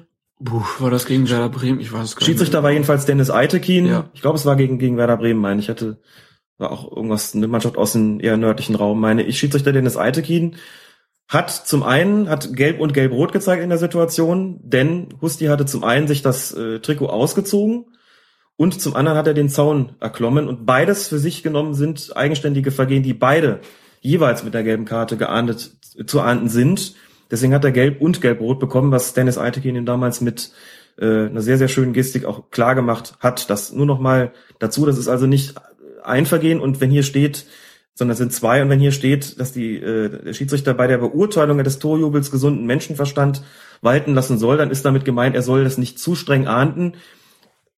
Das bedeutet aber nicht, dass Vergehen, die hier klar als Unsportlichkeit gekennzeichnet sind, wie das Ausziehen des Trikots oder das äh, Erklimmen des Zaunes, da gibt es keinen Spielraum. Er soll aber nicht, wenn Spieler vom, kurz vom Feld laufen, um das Tor zu feiern, gleich auf unerlaubtes Verlassen des Spielfeldes entscheiden. Das wäre zum Beispiel so ein Bereich, wo er Spielraum hat und wo der gesunde Menschenverstand ähm, gemeint ist. Das also zum Punkt unsportliches Betragen. Zweiter Punkt für äh, unter dem Aspekt verwarnungswürdiges Vergehen ist dann protestieren, reklamieren durch Worte oder Handlung zeigt sich ein Spieler mit einer Schiedsrichterentscheidung nicht einverstanden, indem er protestiert, verbal oder auch nonverbal, wird er vom Schiedsrichter verwarnt. Ist das zwingend oder hat der Schiedsrichter da auch noch einen Ermessensspielraum? Das steht äh, recht apodiktisch in den Regeln. Insofern könnte man fast davon ausgehen, dass so ziemlich jedes Protestieren eigentlich mit der Verwarnung zu ahnen ist. Aber faktisch ist es natürlich so, dass der Schiedsrichter auch da, ich nehme den Begriff, den ich eigentlich gar nicht mag, jetzt nochmal auf, gesunden Menschenverstand walten lassen soll und überlegen soll, wie weit das wirklich unsportlich ist oder ob sich der Protest nicht doch noch in einem gewissen zivilen Rahmen hält, das ihm ermöglicht, auch mit einer Ermahnung oder einer gezielten Ansprache gegen diesen Spieler vorzugehen und ihn zu beruhigen oder ob es immer eine Verwarnung sein muss. Antwort ist, wie gesagt, natürlich muss es nicht immer eine Verwarnung sein, sonst gäbe es eine Flut des, äh, von, von gelben Karten aufgrund dieser Proteste. Also da hat sich so ein gewisser Spielraum eingebürgert. Es hängt immer auch natürlich vom Inhalt und auch von der Lautstärke ab, beziehungsweise bei nonverbalen Protest immer auch von der Art der Geste, die da ähm, verwendet wird. Wenn das Ganze aufhetzenden Charakter hat, aufwiegelnden Charakter hat oder natürlich so was wie der gestreckte Mittelfinger gezeigt wird oder der Scheibenwischer, dann kommen wir schon in den Bereich, wo auch ein Platzerweis äh, angemessen wäre. Dann steht hier noch so schön im Unterpunkt zu reklamieren, protestieren. Der Kapitän genießt in Bezug auf die Spielregeln weder einen Sonderstatus noch besondere Privilegien, trägt aber eine gewisse Verantwortung für das Verhalten seines Teams. Woher kommt denn eigentlich dieser Irrglaube, dass immer noch Leute rumlaufen, die sagen, ich darf doch meckern, ich bin Kapitän? Ich weiß es nicht, um ehrlich zu sein. Es steht nicht in den Spielregeln drin. Es stand nie in den Spielregeln drin und ich behaupte mal, das wird auch nie in den Spielregeln drin stehen. Finde auch das Wörtchen aber hier in diesem Zusammenhang unglücklich gewählt. Es müsste vielmehr heißen, trägt im Gegenteil eine gewisse Verantwortung für das Verhalten seines Teams, was ja gerade bedeutet, er ist dazu angehalten, die zu besonders sportlichen Verhaltens- und Spielweise aufzufordern und nicht äh, im Gegenteil zu sagen, ich stach hier eine Binde, ich darf hier alles. Also woher das Missverständnis rührt, das weiß ich nicht. Vielleicht auch man glaubt, dass durch diesen Sonderstatus der Kapitän oder Spielführer zu sein, dass daraus gewisse Rechte erwachsen, äh, in erster Linie erwachsen daraus besondere Pflichten, dem als Kapitän gewisse Pflichten äh, eben für die Einhaltung des sportlichen Anstands in der Mannschaft zu sorgen. Der Kapitän darf den Schiedsrichter nach dem Spiel, nach dem Grund für einen Platzerweis fragen beispielsweise. Das wäre so ein Recht, dass er hat, auch das Recht, äh, die Seite zu wählen. Das sind solche Rechte, aber was er nicht hat, sind irgendwelche besonderen Verhaltensrechte, Ähm, bei Protesten, da wird er nicht anders bewertet als jeder andere Spieler auch. Und sollte der Schiedsrichter diesem Kapitän gegenüber in gewisser Weise Nachsicht walten lassen, dann nur deshalb, weil er seinen Spielraum in dem Moment noch, noch hergibt oder weil er vielleicht sich denkt, das ist jetzt aus taktischen Gründen sinnvoll, ähm, dann noch einen gewissen Spielraum zu gewähren, aber nicht, weil es äh, die Spielregeln erfordern würden oder hergeben würden, gar nicht. Das also zum Unterpunkt protestieren, reklamieren. Dann gibt's auch natürlich eine gelbe Karte, wenn man wiederholt gegen die Spielregeln verstößt. Das Mhm. heißt, Schiedsrichter sind auch dazu angehalten, wenn jetzt ein Spieler drei, vier Mal, sagen wir mal, in kürzester Zeit ein minderschweres Foul begeht, dann soll es auch mal eine gelbe Karte geben. Genau, es ist nicht so wie in anderen Sportarten, wo die Fouls gezählt werden, aber man kann doch nicht davon ausgehen, ähm, dass man als Spieler sozusagen beliebig oft faulen kann, Aber gibt's eine ohne Faustregel zu werden. Nein, es gibt keine, gibt keine Faustregel. Es gibt eigentlich noch nicht mal, es gibt eigentlich überhaupt keine Anhaltspunkte dabei. Ich muss das als Schiedsrichter wirklich äh, gewichten im Spiel. Es kann Spieler geben, die spielen vier, fünfmal faul, das ist wirklich jeweils derartig harmlos. Ich denke, gut, selbst in der, in der Summe ist eigentlich äh, kein Schaden für das Spiel entstanden und lass sie einfach davonkommen. Aber man muss schon sagen, grundsätzlich merke ich das als Schiedsrichter schon eigentlich, ähm, wenn ein Spieler besonders oft dabei ist und spreche ihn eigentlich normalerweise schon dann irgendwann an und sag, pass mal auf, Kollege, selbst wenn das harmlos ist, was du hier immer an Fouls produzierst, alleine die Häufung bringt dich jetzt schon an den Rand einer gelben Karte, also achte mal darauf und halte dich zurück. Nur ist es, wie gesagt, nicht so, dass es mitgezählt würde wie in ähm, anderen Sportarten, das dann heißt, so nach dem fünften Foul oder was auch immer, äh, ist jetzt die gelbe Karte fällig. Ne? Nächster Punkt, verwarnungswürdiges Vergehen, Verzögerung der Wiederaufnahme des Spiels. Der Schiedsrichter verwarnt jeden Spieler, der die Spielfortsetzung verzögert, indem er einen Freistoß absichtlich an der falschen Stelle ausführt, um damit den Schiedsrichter zu zwingen, die Ausführung wiederholen zu lassen. Das ist auch sehr perfides Verhalten, wenn man sowas überhaupt macht. Gibt's auch selten. ähm, um Zeit zu schinden, ist das theoretisch denkbar. Habe ich auch durchaus schon so gesehen, so nach dem Motto, ich weiß ohnehin, was da gleich passieren wird. Deswegen mache ich es einfach mal von der falschen Stelle, schinde Zeit und tu anschließend so, als ob ich von nichts wüsste. Also ich, man erwartet von den Spielern eine gewisse Mündigkeit und normalerweise weiß der ausführende Spieler auch, wo das entsprechende Vergehen stattgefunden hat und muss da nicht so tun, als ob es 20 Meter weiter der Fall gewesen wäre, um mich damit zwingen, äh, den Ort zu korrigieren. Aber auch da ist natürlich ein gewisses Augenmaß gefragt, klar. Genauso soll es eine gelbe Karte geben, wenn ein Spieler einen Einwurf vorbereitet, dann aber plötzlich den Ball einem Mitspieler überlässt. Es soll eine gelbe Karte geben nach einer Spielunterbrechung, äh, wenn ein Spieler den ähm, Ball wegspielt oder ihn mit den Händen wegträgt. Oder wenn ein Spieler die Ausführung eines Einwurfs oder eines Freistoßes unnötig verzögert, also sich irgendwie vor den Ball stellt oder vor den Einwerfenden stellt und wartet. Dann gibt's eine gelbe Karte, wenn ein Spieler bei seiner Auswechslung das Spielfeld absichtlich langsam verlässt. Muss man immer besonders drauf aufpassen, wenn man schon gelb verwarnt ist. Weil Mhm. sonst kann es dazu führen, dass es keinen Wechsel mehr gibt, wenn man mit gelb-rot vom Platz geht. Und es soll eine gelbe Karte geben, wenn ein Spieler eine Auseinandersetzung provoziert, indem er den Ball absichtlich in die Hand nimmt, nachdem der Schiedsrichter das Spiel unterbrochen hat. Kann man also so als Faustregel sagen, sobald ein Schiedsrichter gepfiffen hat, sollte ich mich eigentlich da vom Ball entfernen äh, und da nicht noch groß rumtun, weil sonst ist immer die Gefahr da, dass ich eine Verwarnung bekomme. Definitiv. Das sind einfach die Beispiele für die Verzögerung der Spielfortsetzung. Es muss ja konkretisiert werden, was damit gemeint ist. Aber auch hier hat der Schiedsrichter gewisse Spielräume natürlich. Also ich muss dazu sagen, natürlich ist es nicht immer so, dass wenn ein Spieler den, äh, den Ball zum Einwurf in die Hand nimmt und dann fallen lässt, dass es immer sofort da- dafür gelb gibt. Man muss schon als Schiedsrichter auch den Eindruck haben, dass hier das Spiel verzögert werden soll. Wenn dem so ist, wird der Spieler entsprechend verwarnt. Wenn nicht, dann nicht. Äh, Muss man kurz sagen, es gab, ähm, zum Beispiel zu zeigen, auch, dass die Ausführung eines Freistoßes von der falschen Stelle nicht immer zwingende Verwarnung ist. Es ist ein ganz prominentes Beispiel, das allerdings kaum jemand aufgefallen ähm, sein dürfte, weil die Kamera in dem Moment weggeschwenkt hat. Im Champions League Finale zwischen Bayern und Dortmund vor dem 2 zu 1 der Bayern gab es einen Foul von Lewandowski an Boateng, relativ weit in der Hälfte der Bayern. Und der Freistoß wurde dann von Martinez an der Mittellinie ausgeführt. In dem Moment schwenkte die Kamera auf die Fans. Man konnte also nicht sehen, dass er ihn ausgeführt hat. Man konnte aber hören, dass der Schiedsrichter gepfiffen hat und die Ausführung wiederholen ließ. Und zwar an einer anderen Stelle, nämlich der richtigen Stelle. Mhm. 20 Meter weiter hinten. Der Freistoß wurde dann nicht mehr von Martinez ausgeführt, sondern von Boateng. Der Rest ist Geschichte. Der Freistoß wurde auf Ribéry geschlagen. Der hat mit der Hacke durchgesteckt zu Robben. Der hat das Tor gemacht. Hier hat natürlich Bayern München ähm, die Ausführung nicht deswegen an einer anderen Stelle vorgenommen, um Zeit zu schinden. Allenfalls haben sie die Ausführung weiter vorne äh, durchgeführt oder weiter nach vorne verlegt, um Zeit zu gewinnen sozusagen, ja, um einfach schneller am gegnerischen Tor zu sein. Aber das ist natürlich keine Unsportlichkeit gewesen, die so weit gegangen wäre, dass man dafür hätte verwarnen müssen. Ergäbe ja auch gar keinen Sinn. Das äh, würde das Spiel ja sozusagen ja noch verlangsamen, da wo, wo die Mannschaft es hätte beschleunigen wollen. Ich habe es nur deswegen erwähnt, um zu, einerseits zu zeigen, es muss nicht immer Gelb dafür geben und andererseits auch den Sinn und Unsinn der Ausführung von Freistößen an der richtigen Stelle nochmal zu thematisieren und die, ja, auch nochmal die Folgen zu skizzieren, die sowas haben kann, die ja dann auch bis hin zu Toren führen kann.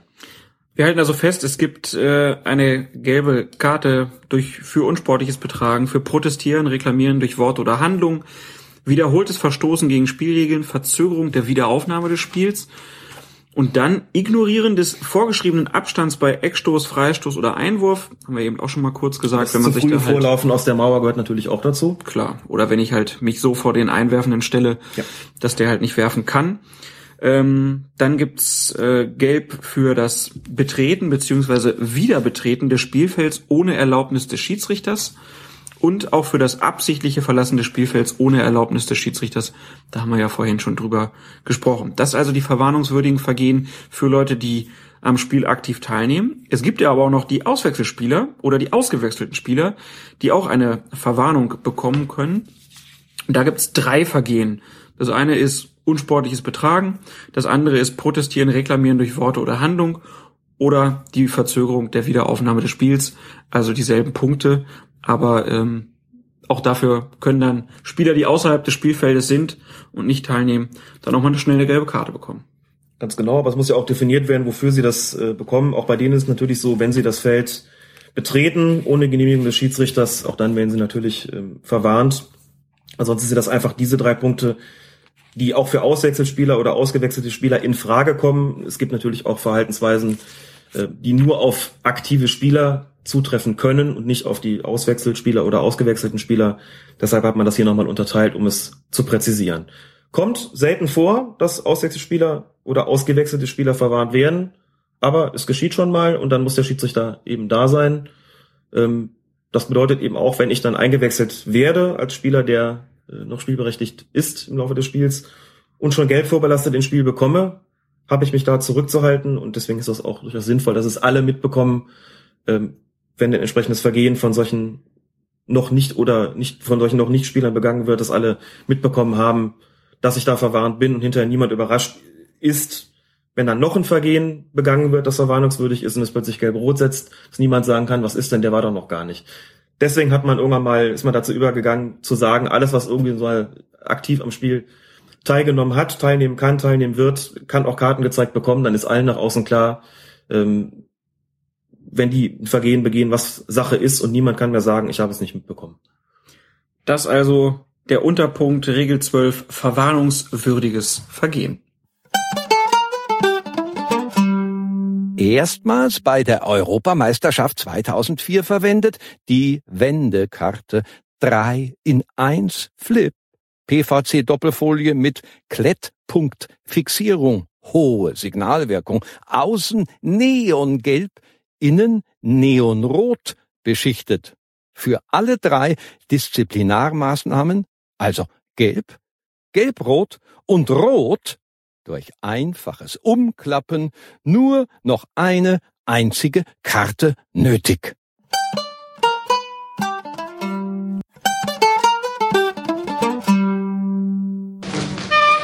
Peter Meyer, ei, ei, ei, ei. Peter Meyer, ei, ei, ei, ei. Regel Nummer 12. Verbotenes Spiel und unsportliches Betragen. Und da kommen wir jetzt in den Bereich der Disziplinarmaßnahmen. Und bevor wir über die Gründe sprechen, warum man denn eine gelbe oder eine rote oder eine gelb-rote Karte bekommt, lass uns kurz über die Geschichte der Kartengebung reden. Seit wann gibt's denn überhaupt die rote Karte, die gelbe Karte? Als Karten gibt es sie eigentlich erst seit der Weltmeisterschaft 1970. Als disziplinarische Maßnahme gibt es sie schon deutlich länger.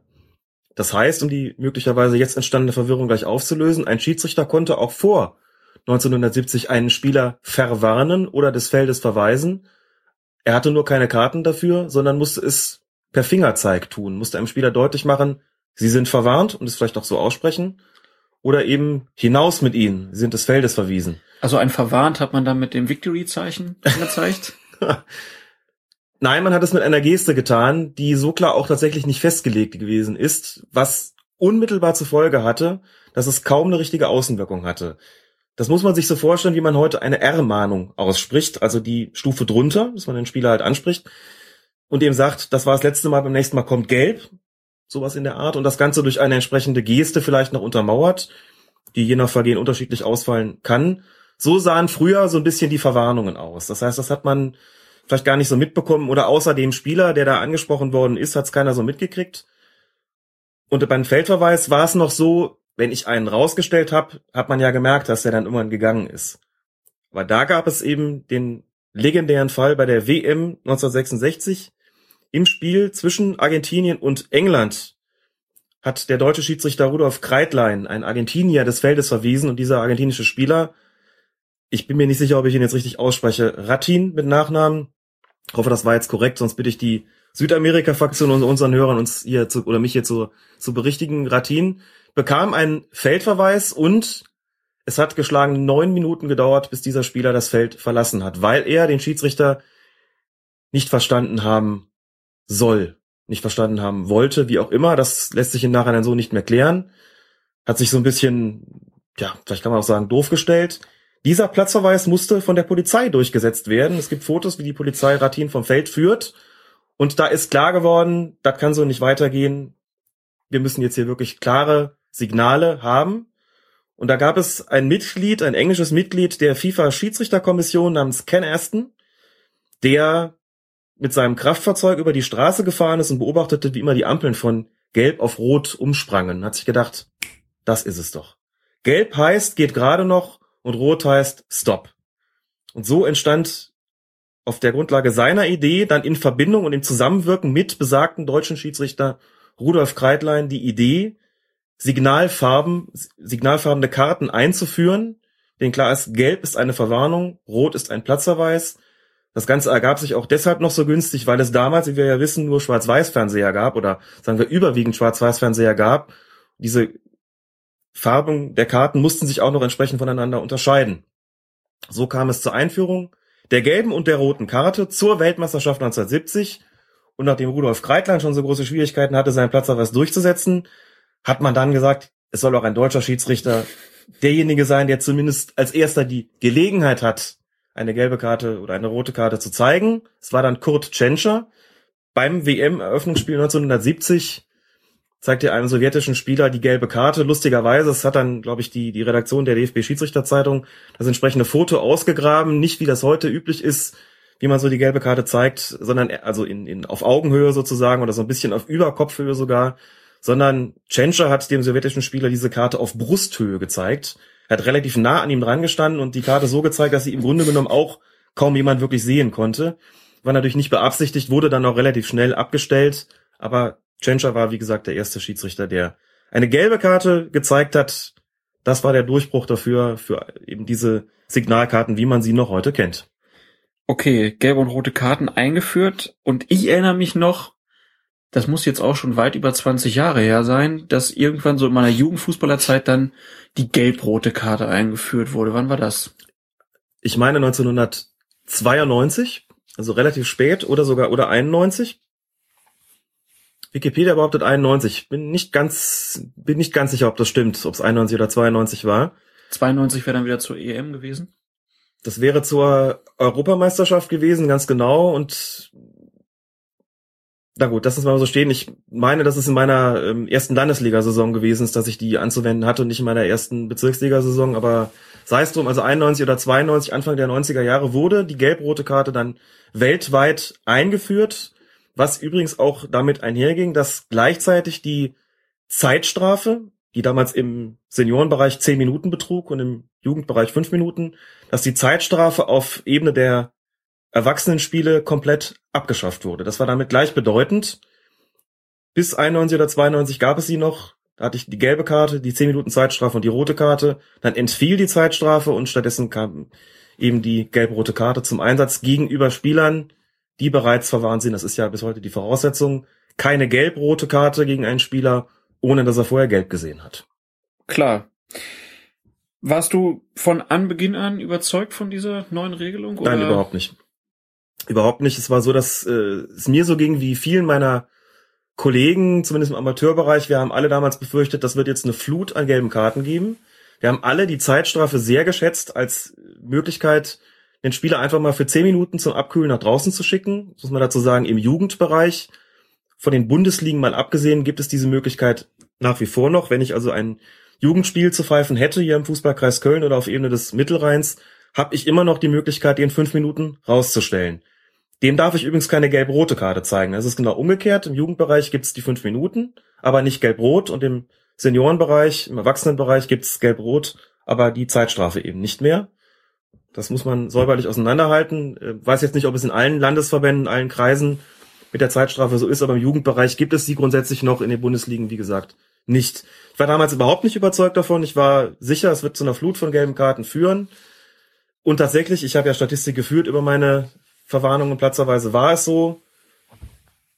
Man musste sich erstmal damit äh, daran gewöhnen, hatte die Zeitstrafe nicht mehr und ich hatte gerade am Anfang, als sie eingeführt wurde, wirklich große Mühe. Es gab natürlich da, wo es sonst Zeitstrafen gegeben hätte, gab es gelbe Karten.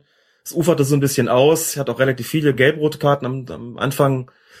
Das ist halt auch so eine Regeländerung. Da musste man sich dran gewöhnen, auch als Schiedsrichter. Und äh, habe das Mittel der Zeitstrafe lange vermisst, eben weil es die vorübergehende Möglichkeit bot, einen Spieler zu disziplinieren.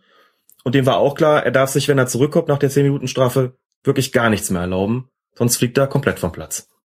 Zehn Minuten waren auch relativ lange. Also nicht, dass mir das mal passiert wäre, aber äh, nee, zehn Minuten waren echt lang und danach war man tatsächlich ein bisschen ruhiger. Oder es gab auch welche, die sind dann richtig heiß gelaufen. Mhm. Die sind dann wieder reingekommen und waren dann auch ganz schnell wieder unten. Das gab es auch zu beobachten. Aber so generell wäre es ja eigentlich schlecht, wenn man praktisch den kompletten Kasten hätte. Also dass man gelb die Zeitstrafen und die rote Karte hätte. Und kurioserweise hat es im Dezember ja einen Vorschlag, einen Vorstoß von Michel Platini gegeben, dem UEFA-Boss, der gesagt hat, ich würde mir wünschen, dass wir die Zeitstrafe einführen, denn die Zeitstrafe bietet ein weiteres Mittel und ist vielleicht auch dem jeweiligen Gegner gegenüber gerechter, denn was nützt es, wenn einer komplett vom Platz fliegt?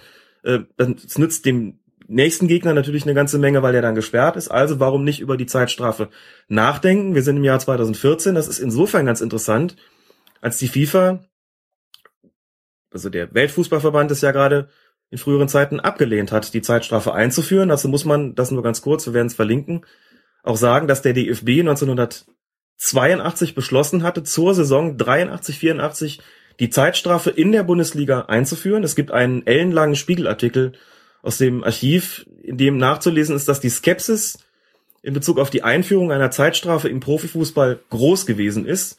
Da ging so ein bisschen die Tendenz in die Richtung, das gibt den Schiedsrichtern noch mehr Macht und wird sie auf jeden Fall überfordern. Jeder Amateurschiedsrichter hat darüber gelächelt, weil er froh war, die Zeitstrafe zur Verfügung zu haben, weil er auch nicht überfordert war damit und es alle für eine gute Idee gehalten haben.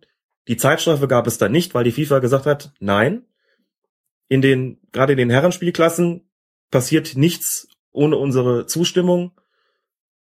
Und gerade im Profibereich müssen die Regeln absolut einheitlich sein. Ihr führt keine Zeitstrafe im Profifußball ein, sonst gnade euch Gott.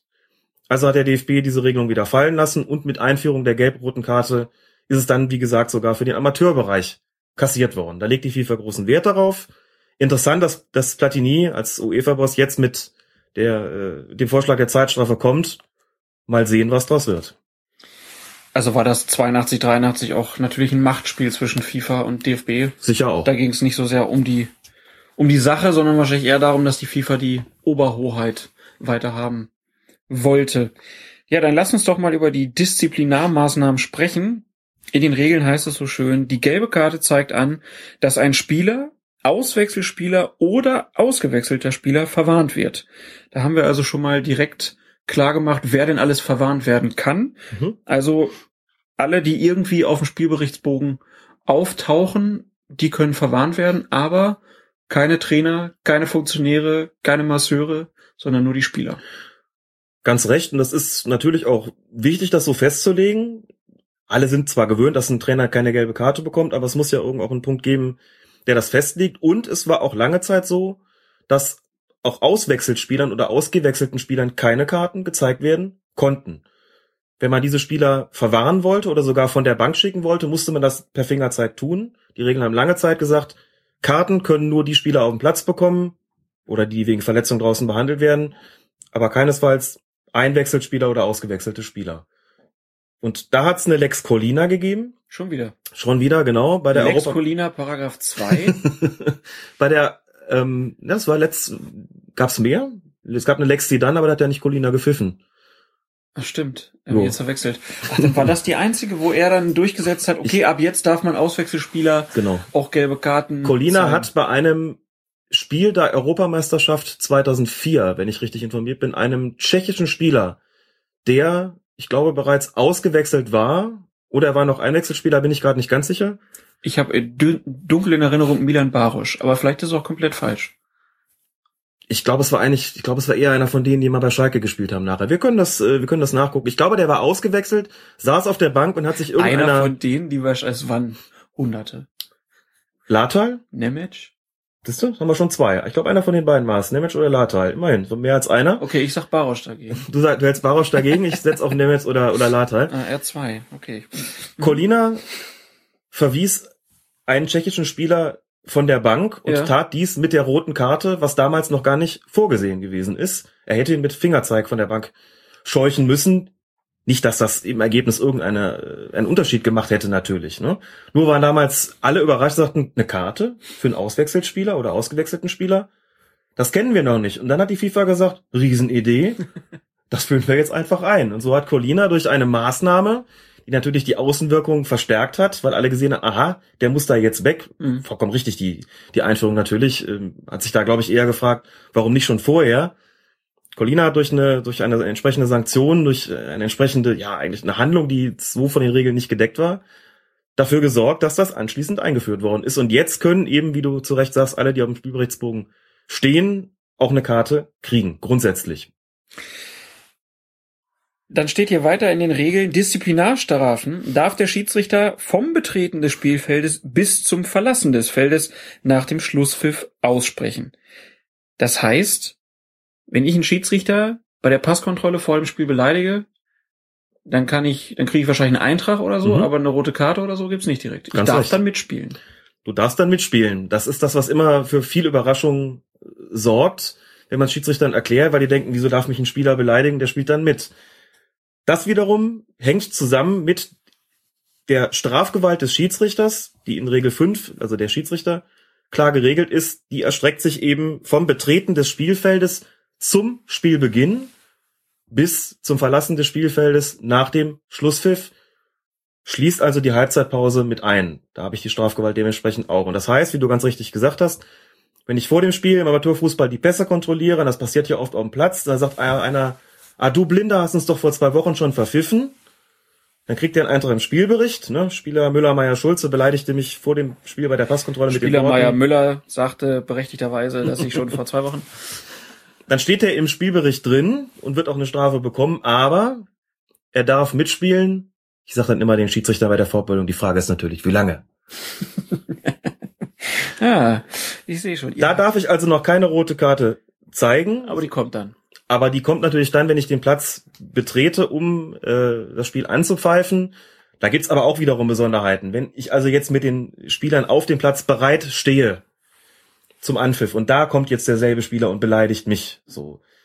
Das Spiel ist aber noch nicht angepfiffen. Dann kriegt er eine rote Karte gezeigt, darf aber noch ersetzt werden, solange das Spiel nicht angepfiffen ist. Das wiederum ist in Regel 3 Zahl der Spieler festgelegt. So. Und wenn in der Pause einer kommt und kommt mir krumm, da kann der auch gelb oder rot bekommen. Ne? Und nach dem Schlusspfiff, solange ich auf dem Platz bin, darf ich dem auch eine Karte zeigen, eine gelbe genauso wie eine rote. Wenn ich den Platz verlassen habe und beobachte dann von außerhalb, wie auf dem Platz was passiert oder beim Gang in die Kabine irgendwas passiert, kann ich keine Karte mehr zeigen, kann aber natürlich auch dann einen Vermerk im Spielbericht machen und müsste es auch, dass der Spieler Müller, Meier, Schulze mich nach dem Spiel mit folgenden Worten beleidigt hat und so weiter. Das geht also, das heißt, hier wird erstmal festgelegt, wann darf ich diese Karten überhaupt zeigen. Und das knüpft sozusagen an diese Strafgewalt von Regel 5 eben haargenau an.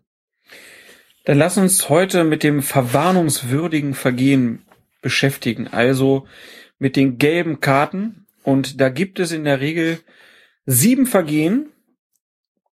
Vier davon werden genauer noch benannt. Drei davon, die können wir relativ knapp abhalten.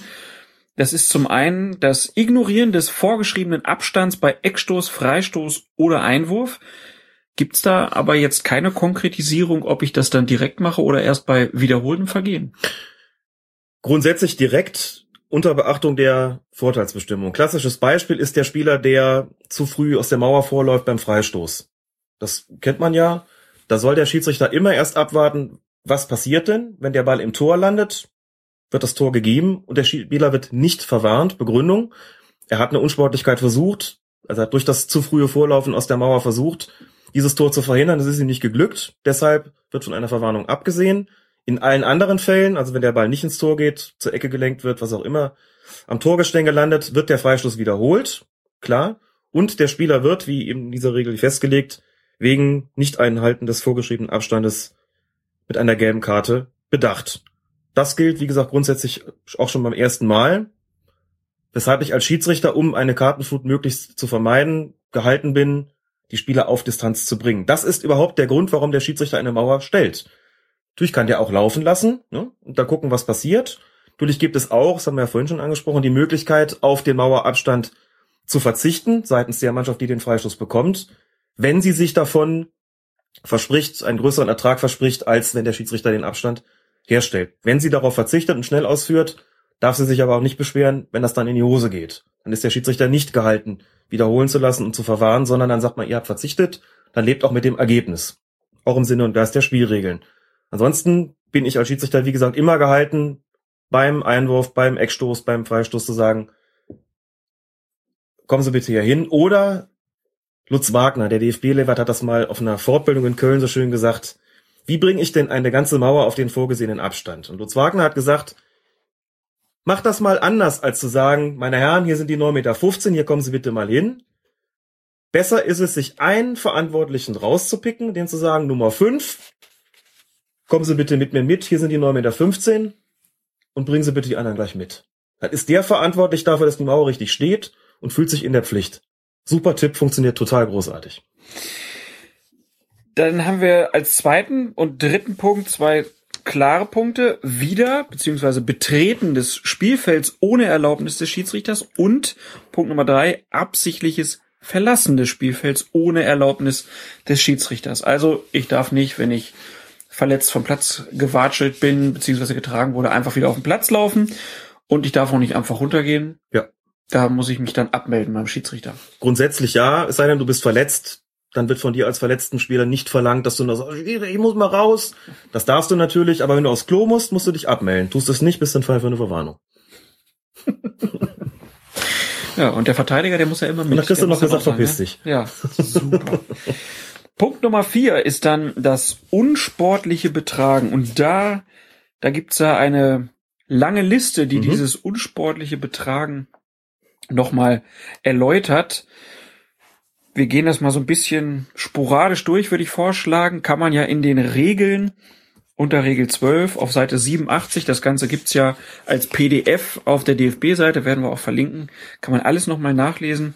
Da sind so Sachen dabei wie ähm, zur Unterbindung oder Verhinderung eines aussichtsreichen Gegenangriffs ein taktisches Foul begehen oder einen Gegner halten, um ihn dadurch vom Ball zu trennen oder um zu verhindern, dass der Gegner in Ballbesitz gelangt, den Ball mit der Hand spielen, versuchen durch ein Handspiel ein Tor zu erzielen, versuchen den Schiedsrichter durch das Simulieren einer Verletzung oder eines angeblichen Fouls, also einer Schwalbe zu täuschen, während des Spiels ohne Erlaubnis des Schiedsrichters seinen Platz mit dem Torhüter tauschen, sich gegenüber dem Spiel respektlos verhalten. Was heißt das denn? Das heißt zum Beispiel, wenn es einen Strafstoß gibt und der Torwart weigert sich, seinen Platz zwischen den Pfosten einzunehmen, ist er ein Fall für eine gelbe Karte, weil die Tatsache, dass er sich weigert, diesem Strafstoß entgegenzusehen, ein respektloses Verhalten gegenüber dem Spiel ist. Okay. Gutes Beispiel. Habe ich verstanden. ja, dann. Äh, mein Lieblingspunkt ist natürlich das unerlaubte Markierung, das unerlaubte Anbringen von Markierungen auf dem Spielfeld. Also da sind Torhüter besonders gefährdet. Da sind Torhüter besonders gefährdet. Auf dem Ascheplatz. Auf dem Ascheplatz, genau. Aber das steht explizit so drin. Mir ist jetzt ehrlich gesagt persönlich kein einziger Fall bekannt, in dem so ein Torwart wirklich mal verwarnt worden ist. Ich ähm, habe bei meinen Spielen auch immer davor, dafür gesorgt, dass das gar nicht erst passiert, vor allem wenn ein Beobachter draußen stand. Der Torwart gesagt, lass den Quatsch, sonst muss ich dich verwahren. Ne? Dann fangen wir hier mit einer gelben Karte an, haben das Spiel noch gar nicht, gar nicht angepfiffen. Also Spaß hier am besten, dann äh, sind wir hier irgendwie friedlicher miteinander im Geschäft. Und einen Punkt gibt's hier dann auch noch, der nach der Rückpassregel bestimmt erst da reingeflossen ist. Ja. Bei einem Rückpass zum eigenen Torhüter den Ball absichtlich auf unkonventionelle Art mit dem Kopf, der Brust oder dem Knie spielen, um die Rückpassregel zu umgehen.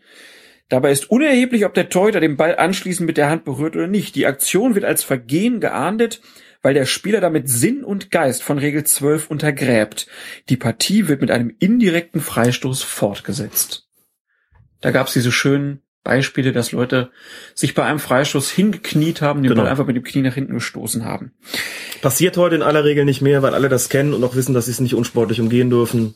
Aber muss natürlich geregelt sein, klar. Muss irgendwo stehen. Und dann gibt's den schönen Unterpunkt Torjubel. Zwar ist es einem Spieler erlaubt, seiner Freude nach einem Treffer Ausdruck zu verleihen, doch darf der Torjubel nicht übertrieben werden.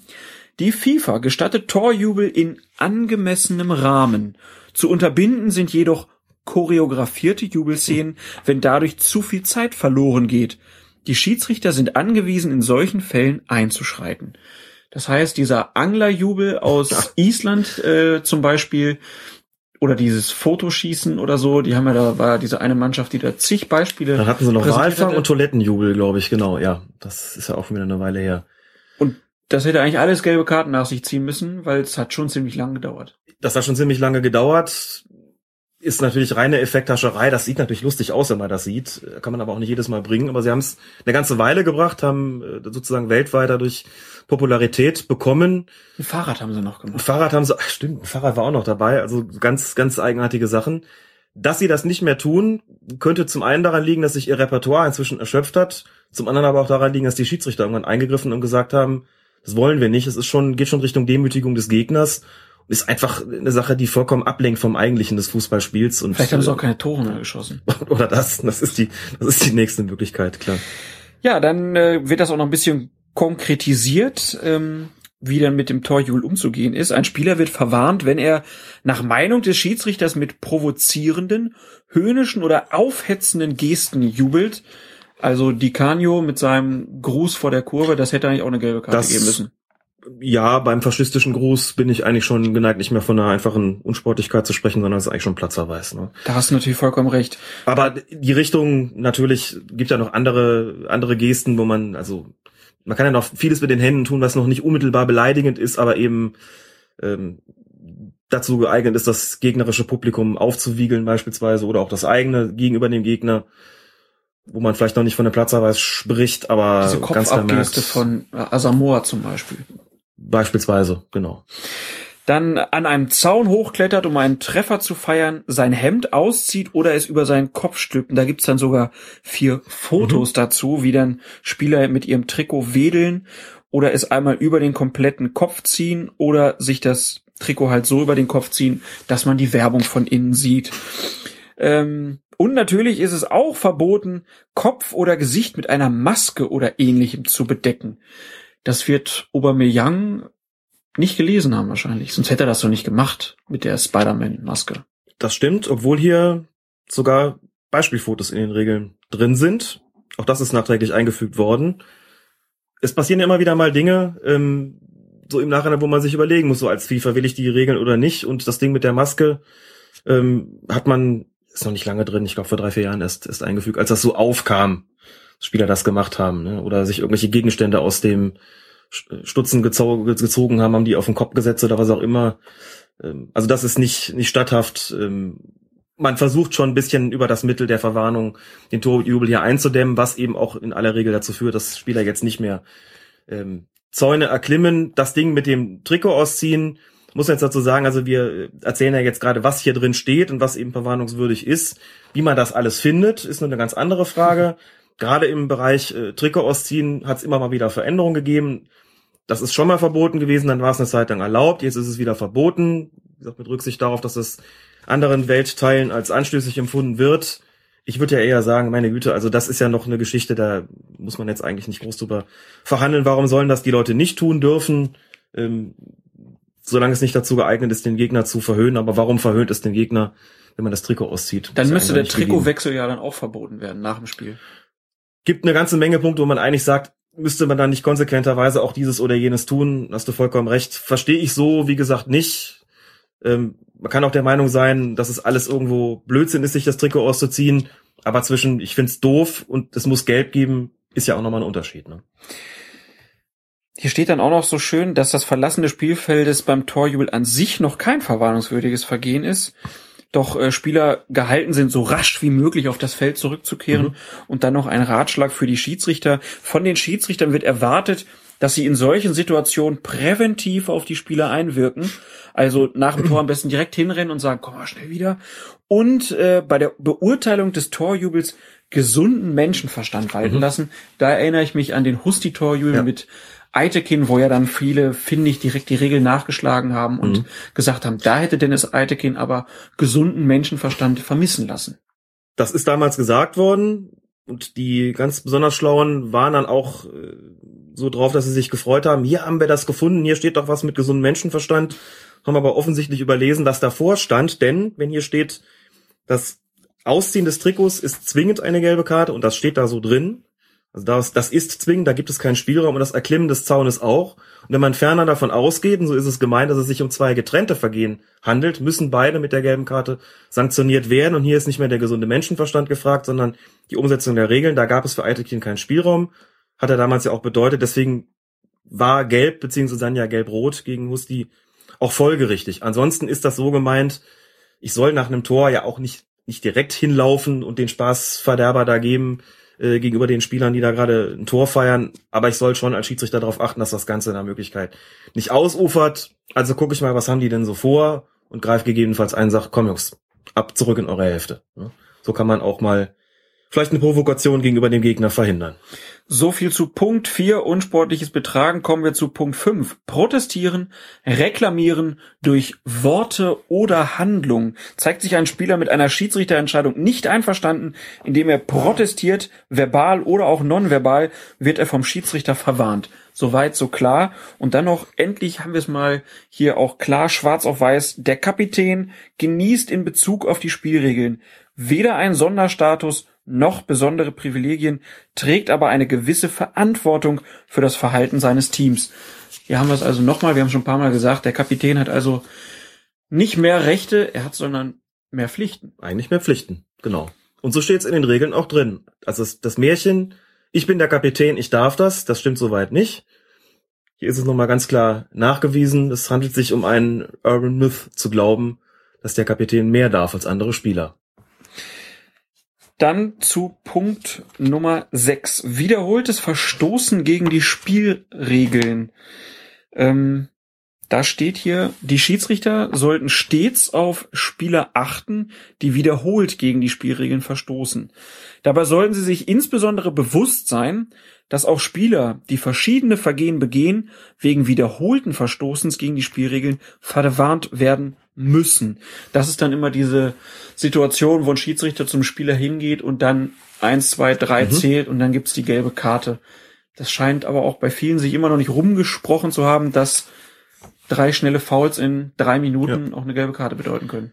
Also dieser Unterpunkt gibt dem Schiedsrichter vor allem ein taktisches Mittel an die Hand, indem er einfach klar macht, nicht jeder Spieler hat irgendwie so und so viele Fouls einfach frei. Wir zählen zwar nicht mit wie in anderen Sportarten, aber es ist auch vollkommen klar, dass irgendwann mal Schluss ist und dass auch ein eine wenn sich häufender Verstoß gegen die Spielregeln irgendwann mal sanktionswürdig ist und mit einer Verwarnung mit einer gelben Karte bedacht werden muss. Entsprechend ja gummimäßig ist das ja ganze das ganze hier ausgeführt. Da ist dann auch wie viele Vergehen erforderlich sind, um einen Spieler wegen wiederholten Verstoßens gegen die Spielregeln zu verwarnen, ist Ermessenssache und damit ist nochmal klargelegt, der Schiedsrichter hat das einfach im Sinne einer optimalen Spielleitung umzusetzen. aber man kann es eben nicht a priori sagen, wie viele Verstöße da äh, begangen werden müssen.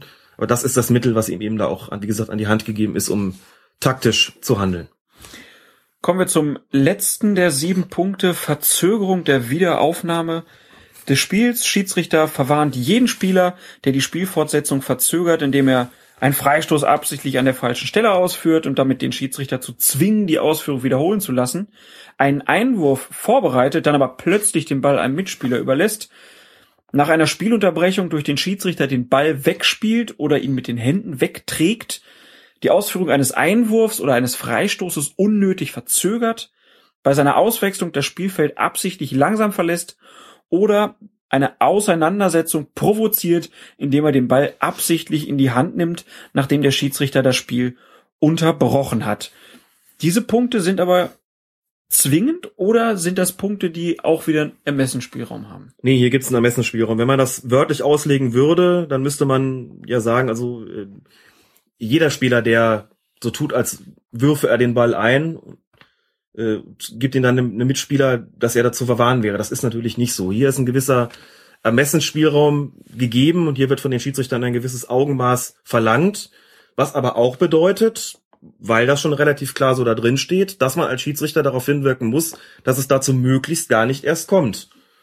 Das heißt beispielsweise beim Einwurf, wenn ich das mitbekomme, ne, dass jemand das so macht, der tut so, als wenn er einwurfen würde und gibt den Ball dann weiter, das gucke ich mir einmal an, beim zweiten Mal sage ich, mach voran, so. Also ich bereite auch da die Entscheidung vor und habe auf der Grundlage dessen, was du gerade ähm, vorgelesen hast, auf Grundlage dieses Regelwerks eben die Möglichkeit zu verwarnen, aber da existiert noch ein gewisser Spielraum.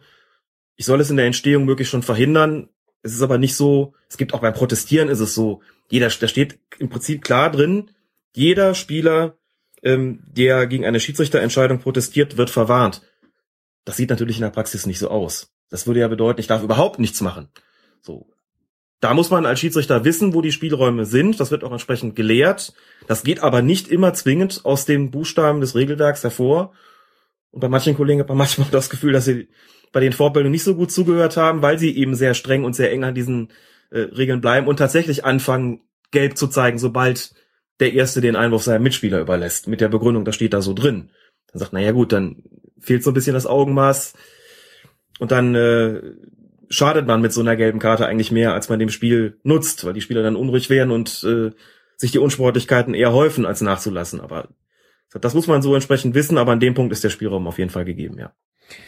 Dann haben wir also die sieben Punkte für verwarnungswürdiges, für verwarnungswürdige Vergehen. Ach, manchmal ist es auch schwierig mit dem Deutsch, ne?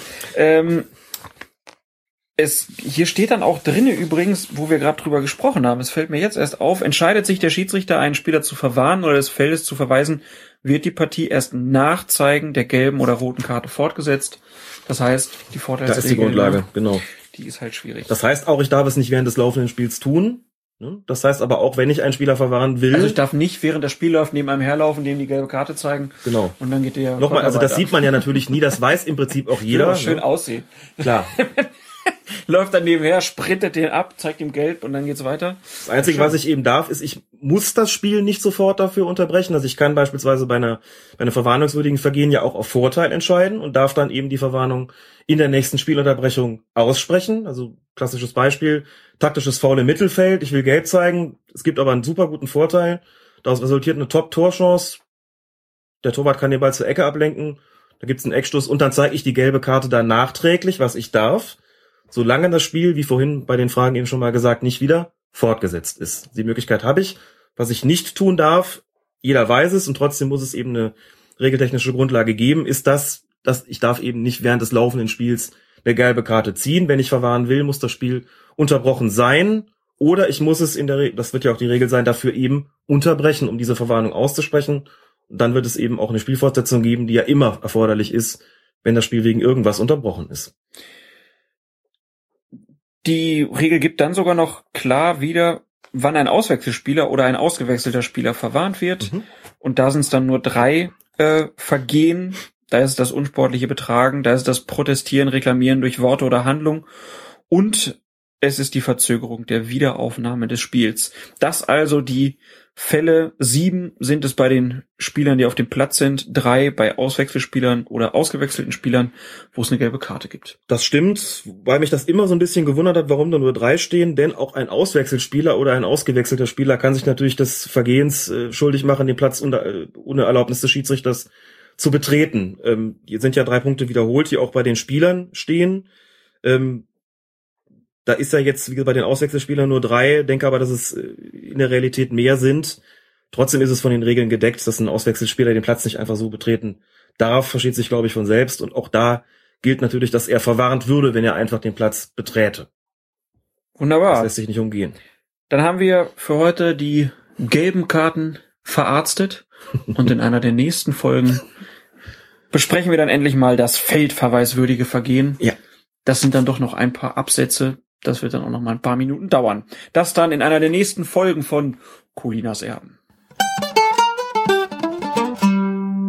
Jetzt soeben im Zug bin ich angekommen. Ich habe noch in äh, Offenbach durchgemacht und Ja? jetzt eben angekommen. Nun will ich Fortuna hier empfangen, wenn die Bisschen ankommen. heiser, ne? Ja, keine Stimme haben wir in Offenbach gelassen.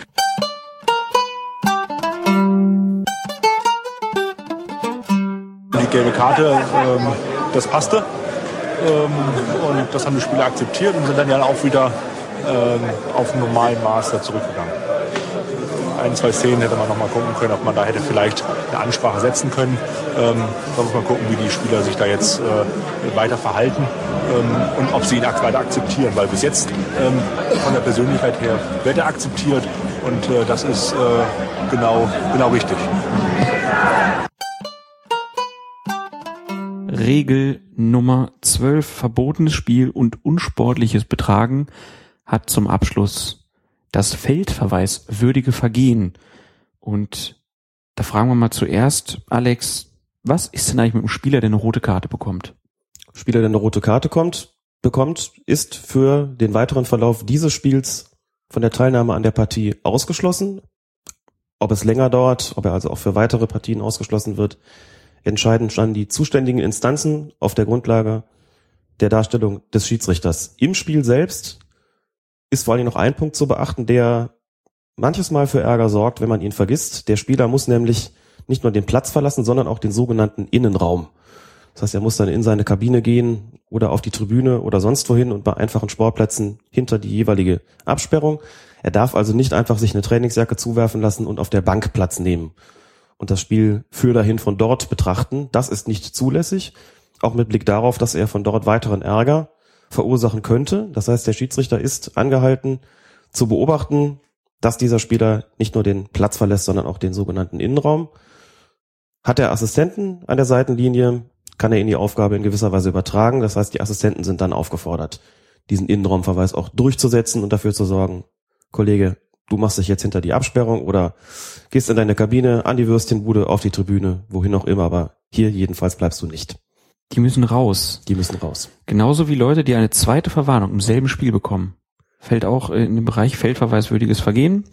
Also wer die zweite gelbe bekommt, der muss auch runter und der muss auch in die Kabine, wie du es eben gesagt hast. Auf jeden Fall dürfen die Leute nicht auf der Bank sitzen. Es gibt keinen Unterschied, was das betrifft, zwischen einer gelb-roten und einer roten Karte. Der Unterschied tritt dann sozusagen einfach nach dem Spiel ein in Form der Länge der Sperre.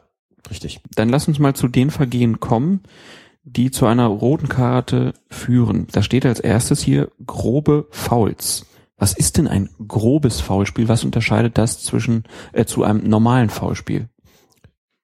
Letztlich die Härte, die Brutalität, so steht es dort auch geschrieben, in den recht langen Anmerkungen der FIFA heißt es, ein Spieler begeht ein grobes Foul, wenn er bei laufendem Spiel im Kampf um den Ball übermäßig hart oder brutal in einen Zweikampf einsteigt, gefährdet ein Spieler in einem Zweikampf die Gesundheit seines Gegners, ist dies als grobes Foul zu ahnden und danach wird noch ausgeführt, dass es letztlich keine Rolle spielt, ob dieses grobe Foul von hinten, von vorne oder von der Seite begangen wird. Damit wird auch in gewisser Weise dem landläufigen Vorurteil entgegengewirkt, dass nur ein Foul, das von hinten ausgeführt wird, feldverweiswürdig ist. Dem ist nicht so, der mit offener Sohle von vorne das Schienbein malträtiert, das Schienbein seines Gegenspielers, wäre auch das ein grobes Foul, das mit einem Feldverweis zu bestrafen wäre. Die FIFA hat das auch wunderschön im Regelheft, beziehungsweise DFB hat das wunderbar im Regelheft bebildert. Da knallen die offenen Sohlen auf die Schienbeine. Ist auch ein ganz wichtiger Punkt, ob es in einem Zweikampf halt um die Gesundheit des Gegners geht. Das ist entscheidend und der Schiedsrichter ist immer angehalten, die Gesundheit aller Spieler zu schützen und die Spieler, die dem entsprechend zuwiderhandeln, entsprechend zu sanktionieren. So ist es und daher auch diese schönen Bildchen, die so ein bisschen aussehen wie die Warnhinweise auf Zigarettenverpackungen. Ne? Also die Warnhinweise, Warnhinweise hier im Regelheft. Wollen wir hoffen, dass sie ein bisschen mehr Effekt haben. Foulspiel gefährdet ihre Gesundheit. Kann es denn eigentlich bei groben Fouls äh, eine Vorteilsregel geben? Also wenn jetzt einer im Mittelfeld umgeknallt wird und äh, die Mannschaft hat trotzdem noch die Chance, vielleicht das Tor zu erzielen, gibt es eine Vorteilsregel bei roten Karten?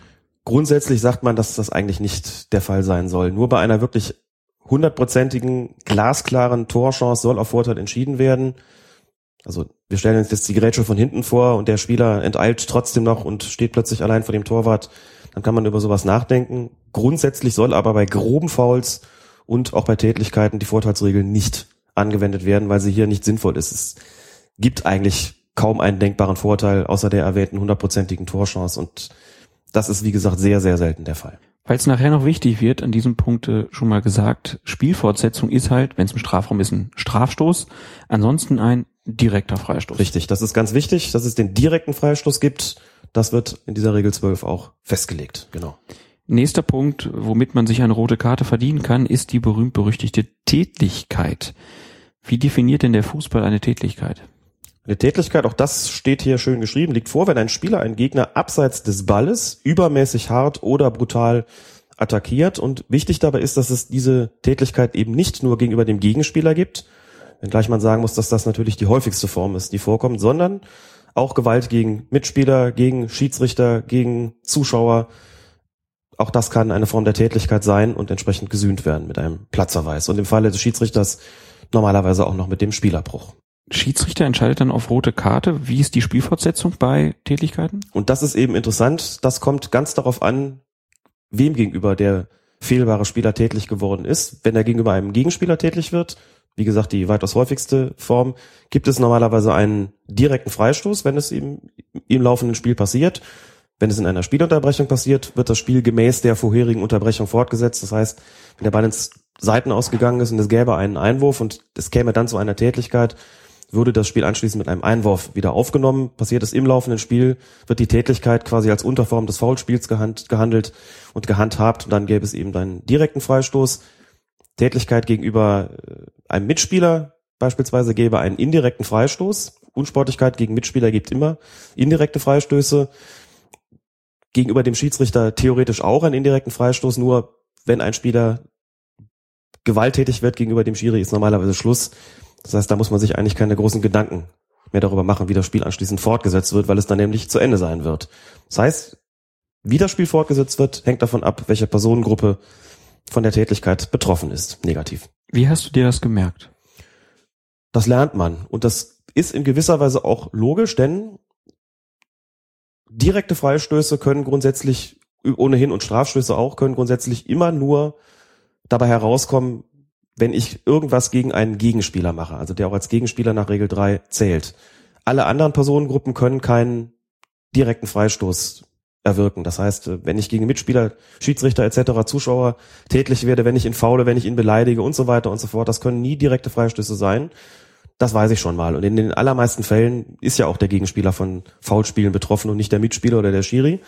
Das heißt, das ist eigentlich nicht so schwer zu merken. Ansonsten muss man sich dann halt merken, wenn es um die Tätigkeit geht, und sich merken, wenn es einen indirekten Freistoß gibt, da gibt es wiederum unterschiedliche Orte der Ausführung. Also beispielsweise, wenn ich einen, wenn ich gegen einen Mitspieler tätlich werde, wenn ich meinen Mitspieler ohrfeige, gibt es einen indirekten Freistoß für den Gegner, und zwar dort, wo ich meinen Mitspieler geohrfeigt habe. Wenn ich aber beispielsweise gegen einen Auswechselspieler tätlich werde, jetzt ist auf dem Platz gelaufen, ich werde gegen ihn tätlich, gibt es auch einen indirekten Freistoß, aber da kurioserweise nicht am Ort des Geschehens, nicht dort, wo ich ihn geohrfeigt habe, sondern dort, wo der Ball zum Zeitpunkt der Spielunterbrechung oder zum Zeitpunkt der Tätlichkeit, wo der Ball sich zu diesem Zeitpunkt befunden hat. Begründung, Auswechselspieler sind keine Spieler im Sinne der Regel 3. Regel 3 ist Zahl der Spieler. Das macht sich dann bemerkbar, nicht an der persönlichen Strafe. Rot ist rot bei einer Tätigkeit. Das unterscheidet sich nicht unabhängig davon, ähm, wen ich da jetzt irgendwie geohrfeigt habe, um beim Beispiel zu bleiben, aber es unterscheidet sich hinsichtlich der Frage, wo wird das Spiel anschließend fortgesetzt. Mitspieler ähm, heißt indirekter Freistoß am Ort der Tätigkeit, Auswechselspieler hieße dann indirekter Freistoß, wo Ball bei Unterbrechung.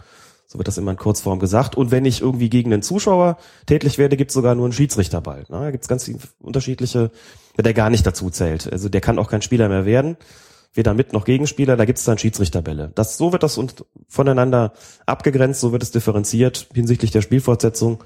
Und wie gesagt, Rot gibt's für sowas immer. Egal, wen ich da haue. Wie ist denn das, wenn jetzt auf Einwurf entschieden worden ist und danach geschieht die Tätlichkeit? Dann gibt's danach einen Einwurf. Muss ich immer überlegen, alles, was ich jetzt gerade gesagt habe, bezieht sich auf Tätlichkeiten, die während des laufenden Spiels mhm. stattgefunden haben oder stattfinden. Wenn der Ball im Tor aus ist und es soll eigentlich als nächstes einen Eckstoß geben, ne, und die Ecke wird da gerade vorbereitet und dann sehe ich irgendwie als Schiedsrichter, wie es dazu so eine Rangelei gibt, im Tor kommt so eine Rangelei kommt im Torraum und ich sehe plötzlich, da schlägt jetzt der Stürmer mit der neun, den Verteidiger mit der vier da gehe ich hin, gebe dem Rot wegen der Tätlichkeit und wenn der unten ist, gibt es dann den Eckstoß. Den hätte es ja ohnehin gegeben. Kommt der Eckstoß rein und der Stürmer schlägt den Verteidiger, kriegt er auch eine rote Karte, aber dann gäbe es eben einen direkten Freistoß für den Verteidiger aus seinem eigenen Strafraum heraus. Klingt dann doch wieder komplizierter, als es im Endeffekt ist. Man kann sich dann doch irgendwie ein bisschen zusammenreimen. Wahrscheinlich ist auch aus der Praxis so oft passiert es dann doch nicht, oder? Das Problem ist ja immer so ein bisschen dabei, wenn es passiert, muss man genau in dem Moment auf Zack sein. Mhm. Es gibt viele, viele Abläufe in den Regeln, die man als Schiedsrichter automatisiert. Das heißt, ich gucke dann dahin, sehe, was passiert und in meinem Kopf muss ich gar nicht mehr irgendwie jetzt sagen, Regel 12, äh, Absatz sowieso oder Seite sowieso im Regelbuch. Ich weiß dann, was ich zu tun habe und manchmal brauche ich halt auch vielleicht ein, zwei Sekündchen, um darüber nachzudenken. Es betrifft insbesondere natürlich solche selten vorkommenden Fälle wie Tätlichkeiten gegen, äh, gegen Mitspieler. Ich glaube, ich habe es schon mal erzählt, ich habe das ein einziges Mal tatsächlich gehabt in meiner Schiedsrichterlaufbahn, dass ich merkte, da geraten zwei Spieler, es war eine A-Jugendmannschaft in Bonner Ende nicht, die geraten aneinander. Und ich guck da hin und ja, so ungewöhnlich heftig, was da gerade so vonstatten geht. Und plötzlich macht es Klatsch. Da hatte einer dem anderen eine geklebt gehabt. so Und ich habe auch eine Strecksekunde gebraucht und dachte, habe ich das gerade richtig gesehen? Mhm. Tätlichkeit gegen Mitspieler, habe dann unterbrochen dem einen die rote Karte gezeigt, dann habe ich kurz überlegen müssen, was muss ich jetzt machen, was muss ich jetzt machen? Und dann, ja, natürlich, indirekter Freistoß. In dem Moment, wo ich das machen wollte, kamen schon die Spieler der anderen Mannschaften und sagten, der andere hat den aber vorher auch gehauen. Den musst du auch mit runter, runterschmeißen vom Platz, so. Was ja die Spielfortsetzung nicht, äh, nicht beträfe, äh, dann in der Konsequenz. Aber man muss dann in dem Moment überlegen, wie war das nochmal, weil es eben so selten vorkommt. Das ist dann eher so ein Wissen, das man noch irgendwo im Hinterkopf hat und dann quasi aktivieren muss in diesem Moment während man bei einer Tätigkeit gegen einen äh, Gegenspieler sofort sagen wir, ja klar, das ist halt von der Spielfortsetzung her zu behandeln wie ein, wie ein Foul. Dann haben wir zu dem Punkt, glaube ich, alles gesagt. Dann gibt es hier noch einen Unterpunkt Vergehen durch Werfen von Gegenständen, inklusive Ball. Mhm. Wirft ein Spieler, Auswechselspieler oder ausgewechselter Spieler bei laufendem Spiel rücksichtslos einen Gegenstand auf einen Gegner oder eine andere Person, unterbricht der Schiedsrichter das Spiel und verwarnt den betreffenden Spieler. Wirft ein Spieler, Auswechselspieler oder ausgewechselter Spieler bei laufendem Spiel mit übermäßiger Härte einen Gegenstand auf einen Gegner oder eine andere Person, unterbricht der Schiedsrichter das Spiel und verweist den betreffenden Spieler wegen einer Tätlichkeit des Feldes. Übermäßige Härte. Wie mache ich das denn fest? Du hast als Schiedsrichter schon einen gewissen Spielraum, um das zu beurteilen. Du musst einfach jetzt letztlich beurteilen, was hat der da eigentlich vor? Ich meine, wenn der den Ball nimmt und in Richtung irgendeines Gegenspielers beispielsweise wirft, das ist immer noch ein Ding, das zum Spiel gehört. Ne? Wenn der aber irgendwie auf diesen ja immer noch existierenden Aschenplätzen so eine Handvoll Asche da in die Hand nimmt und wirft die Richtung Gegenspieler, dann müssen wir, glaube ich, überhaupt nicht mehr über die Frage Härte oder nicht reden, sondern ist einfach klar, der will den irgendwie damit ab, abschießen, abwerfen, dann reden wir sofort über eine rote Karte. Grundsätzlich ist der Unterschied, äh, liegt der Unterschied in der Heftigkeit des Werfens und auch ein bisschen, wie gesagt, im Gegenspieler, also äh, im Gegenspieler sage ich schon, im, äh, im Gegenstand natürlich, den er dazu benutzt. Wenn der sich einen Schuh auszieht und wirft den auf den Gegenspieler, dann kann ich auch davon ausgehen, den wollte er treffen, den wollte er verletzen und dann ist das rot. Ganz einfach. So merke ich mir das. Da ist ja dann nicht ganz klar, von wo aus geht's denn dann weiter? Genau. Werden wir bei normalen Foulspielen ja immer sagen, es ist doch klar, entscheidend dafür ist jetzt der Kontakt, nicht wahr? Also wenn ich einen, äh, wenn ich eine, eine Grätsche mache oder wenn ich einen schlage, dann kommt es immer darauf an, wo steht denn eigentlich der Gegenspieler in dem Moment, wo ich den getroffen habe. Ne? Wenn ich also außerhalb des Strafraums stehe als Verteidiger und grätsche in meinen Strafraum hinein und treffe den Gegenspieler, dann ist entscheidend, dass der im Strafraum getroffen worden ist, dann gibt es einen Elfmeter. Und umgekehrt, wenn ich aus dem Strafraum rausgrätsche und treffe den draußen, gibt es halt einen direkten Freistoß. Beim Werfen könnte man ja sagen, was ist jetzt eigentlich entscheidend? Ist es entscheidend, wo der Spieler steht, der wirft? Oder ist es entscheidend, wo der Spieler steht, der getroffen wird? Oder, und auch das ist wichtig, getroffen werden soll. Denn auch das versuchte Werfen ist strafbar, wird genauso geahndet. Das heißt, wenn ich jetzt, wenn ich dich jetzt bewerfe mit einem Gegenstand und verfehle dich, und der Schiedsrichter sieht das aber, dann ahndet er dieses Werfen genauso, als ob ich dich getroffen hätte. Das ist wichtig. Es ist lange Jahre tatsächlich so geregelt gewesen, dass man gesagt hat, entscheidend ist, wo der werfende Spieler steht. Das gibt es seit einiger Zeit nicht mehr. Entscheidend ist auch jetzt hier, wo hat der Kontakt stattgefunden. Das heißt, wenn ich mit Gegenspieler, wenn ich außerhalb des Strafraums stehe und werfe da irgendwie dem Gegenspieler meinen Schuh an den Kopf, der Gegenspieler steht im Strafraum, dann gibt's da einen Strafstoß, weil der im Strafraum stand, als er getroffen worden ist. Dann gibt's da halt die Sonderfälle, zum Beispiel, was ist denn aber, wenn der Spieler draußen steht, ne? Der ist vielleicht wegen einer Verletzung außerhalb des Feldes und ich ärgere mich aus irgendeinem Grund über den und bewerfe den und stehe aber selbst im Spielfeld und der sitzt draußen. Und wir sagen, na gut, der Kontakt war jetzt außerhalb und der Kontakt außerhalb ist, kann es einen direkten Freistoß niemals geben, eben weil er außerhalb war. Dann haben die Regeln festgelegt, gibt es einen indirekten Freistoß. Ähm, und zwar gibt es den dort, ähm, wo der Ball zum Zeitpunkt der Spielunterbrechung gewesen ist. Das ist bei, wird dann als Unsportlichkeit geahndet. Und wenn der Ball im Aus war?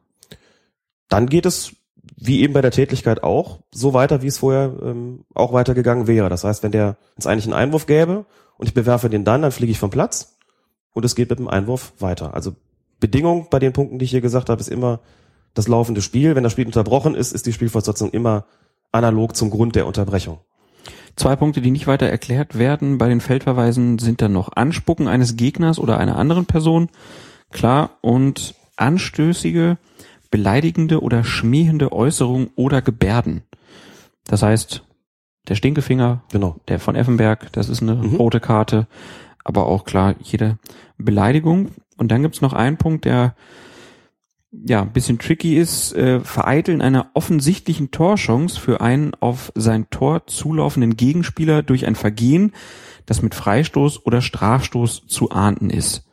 Die sogenannte Notbremse. Ganz genau. Wird in den Regeln nicht einmal Notbremse genannt. Richtig. Das ist tatsächlich eine Begrifflichkeit, die sich etabliert hat im Sprachgebrauch des Fußballs, aber keine, die in den Regeln als solche benannt wurde. Da ist es etwas komplizierter, ne? aber man sagt auch nicht Elfmeterschießen, sondern Schüsse von der Strafstoßmarke.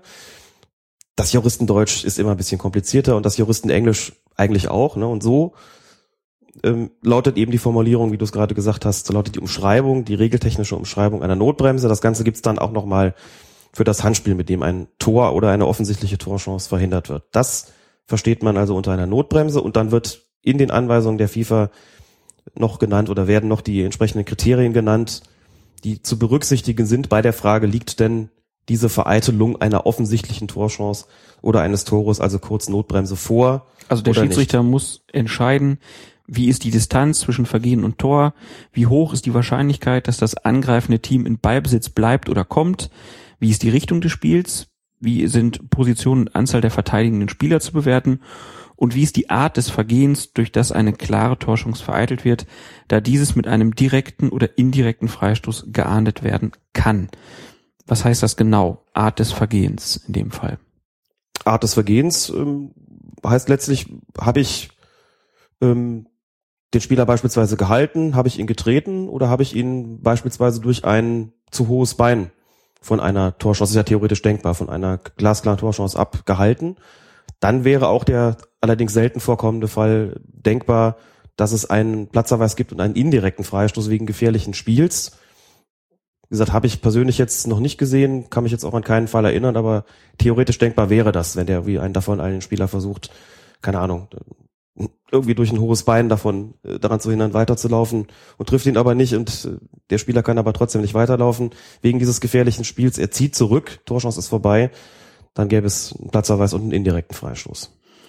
Dann steht hier auch noch so schön, das Verhindern einer eindeutigen Torchance des gegnerischen Teams wird mit einem Feldverweis bestraft, klar.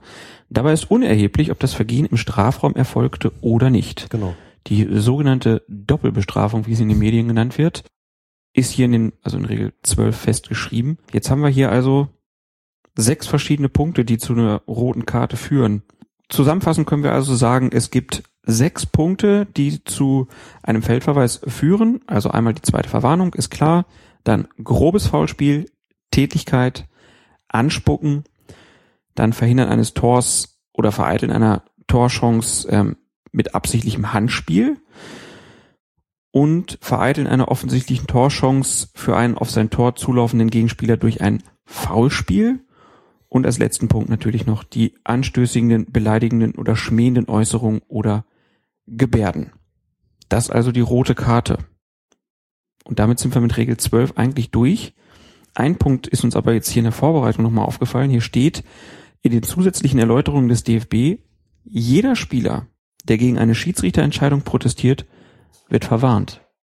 Das wird so nicht umgesetzt. Das steht da sehr kategorisch drin. Ja. Wenn das, Man darf sich also nicht mal, man darf nicht sagen, ey Schiri, man dürfte gelb. eigentlich nicht mal sagen, ey Schiri, wenn das alles so kategorisch umgesetzt werden würde, wie es hier drin steht, hätte der Schiedsrichter einen Spielraum von exakt 0,0, wenn man das wörtlich nähme. In der Praxis wird es so eng zum Glück nicht ausgelegt, weil ja auch alle Beteiligten der Ansicht sind, dass es sich bei Fußball um einen emotionalen Sport handelt und auch das ein oder andere an maßvollem Protest möglich sein muss. Wunderbar. Wir haben es geschafft, Alex. Regel 12 ist im Kasten. Die Na, wichtigste Fußballregel, die zentrale Fußballregel des Regelwerks haben wir im Kasten. Können uns jetzt den restlichen Regeln widmen, den wir nicht mehr alle heute schaffen werden, aber zumindest eine, die Regel 13, kriegen wir noch hin, oder? Ja. Ich hoffe, die zieht sich nicht so wie die Regel 12. Mit Sicherheit nicht. Bleiben Sie mal hier, bleiben Sie mal hier. Bleiben Sie hier. Nummer 5 brauchen Sie jemanden? Alles klar. Nummer 16. 16. Ich habe ihn, warten, warten Sie mal, warten Sie mal. Ich habe Ihnen da gerade gelb gegeben für eine ähn- ähnliche Aktion. Wenn Sie noch eins machen, gehen Sie runter. Nummer 3 in gelb, habe ich im Blick. Nein, nein, nein! Weiter geht's, weiter geht's! Nummer 4 ist jetzt auch gleich fällig. Regel Nummer 13. Freistöße. Während Regel Nummer 12 ja bekannt gegeben hat, wann es Freistöße gibt, sagt Regel Nummer 13, wie diese ausgeführt werden müssen. Klar, es wird unterschieden zwischen direkten und indirekten Freistößen. Nun ist der größte Unterschied, glaube ich, zwischen indirekten und direkten, dass beim indirekten Freistoß ein anderer Spieler den Ball erstmal anspielen muss und dann darf ihn ein zweiter Spieler berühren. Und Jein. und es darf kein Tor fallen. Das vor allen Dingen, genau. Die sind in der Ausführung eigentlich gar nicht wahnsinnig unterschiedlich, aber entscheidend ist dabei, aus einem direkten Freistoß kann ein Tor direkt erzielt werden, aus einem indirekten Freistoß kann ein Tor eben nicht direkt erzielt werden. Dann passiert nämlich das, was du gerade gesagt hast, den muss dann ein anderer vorher berührt haben. Muss mich halt nur ausreden lassen. Dann erkläre ich dir das hier. Ich bitte um Verzeihung. Ja, ähm, wie zeige ich denn als Schiedsrichter eigentlich einen indirekten Freistoß an? Das würde ich manchen Spielern gegenüber auch gerne mal sagen. Wie zeige ich das wohl an? Kommt total oft vor auf dem Platz, ne? Man steht da, hat einen Freistoß gepfiffen und die Spieler kommen, kennst du bestimmt auch aus deinen Klassen. Guckst gerade so, als ob das noch nie gehört Doch, ich hättest. höre ganz Ah, gespannt das- zu. ah, okay, ich bin das, gespannt, was jetzt kommt. Der, dein Gesichtsausdruck in beiden Fällen unterscheidet sich nicht voneinander. Das hat mich jetzt irritiert.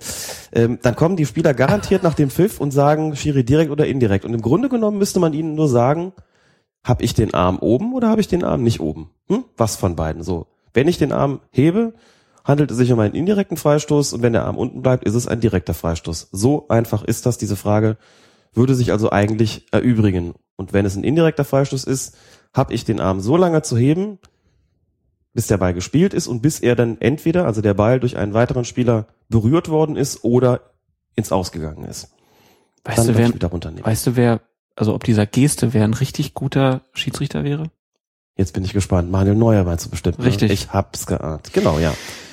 Das ist vielleicht, vielleicht zeigt er gar nicht an, äh, also vielleicht protestiert er gar nicht, vielleicht zeigt er indirekter Freistoß an, weil es der Schiedsrichter vergessen hat. Weiß man's?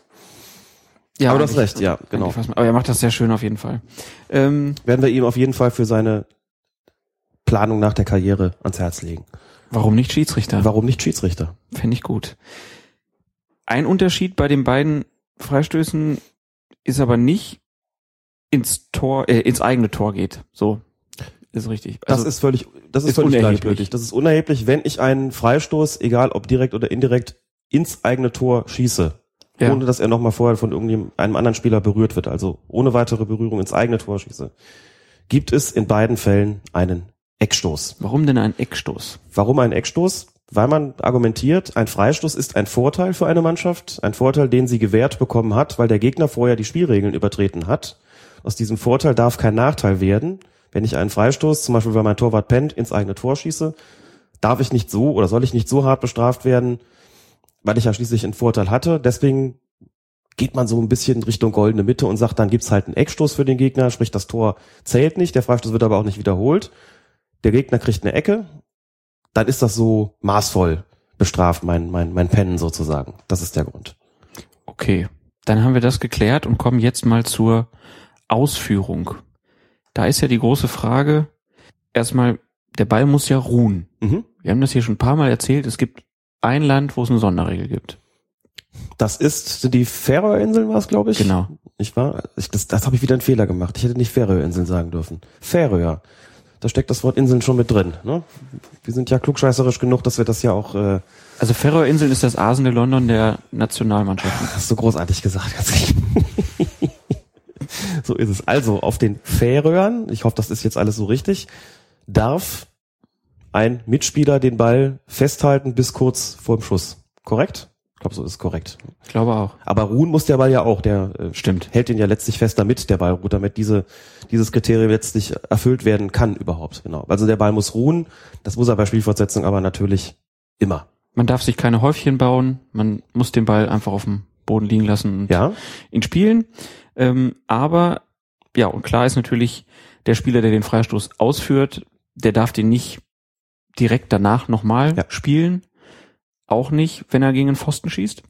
Genau. Also grundsätzlich gilt erstmal für jede Spielfortsetzung, der Spieler, der diese Spielfortsetzung ausführt, darf den Ball erst wieder spielen, wenn er von einem anderen Spieler berührt worden ist, mit oder Gegenspieler in diesem Fall. Und das heißt beispielsweise, das gilt auch für einen Strafstoß, heißt beispielsweise höchste Konzentration für einen Schiedsrichter, der zum Beispiel sieht, wie ein Spieler einen Freistoß in Tornähe ausführt, wenn der gegen den Pfosten geht und bekommt unberührt zum Schützen zurück und er spielt ihn ein weiteres Mal, wäre das ein Grund, einen indirekten Freistoß zu verhängen wegen Doppelberührung. Es war ja keiner, kein anderer Spieler in der Zwischenzeit dran.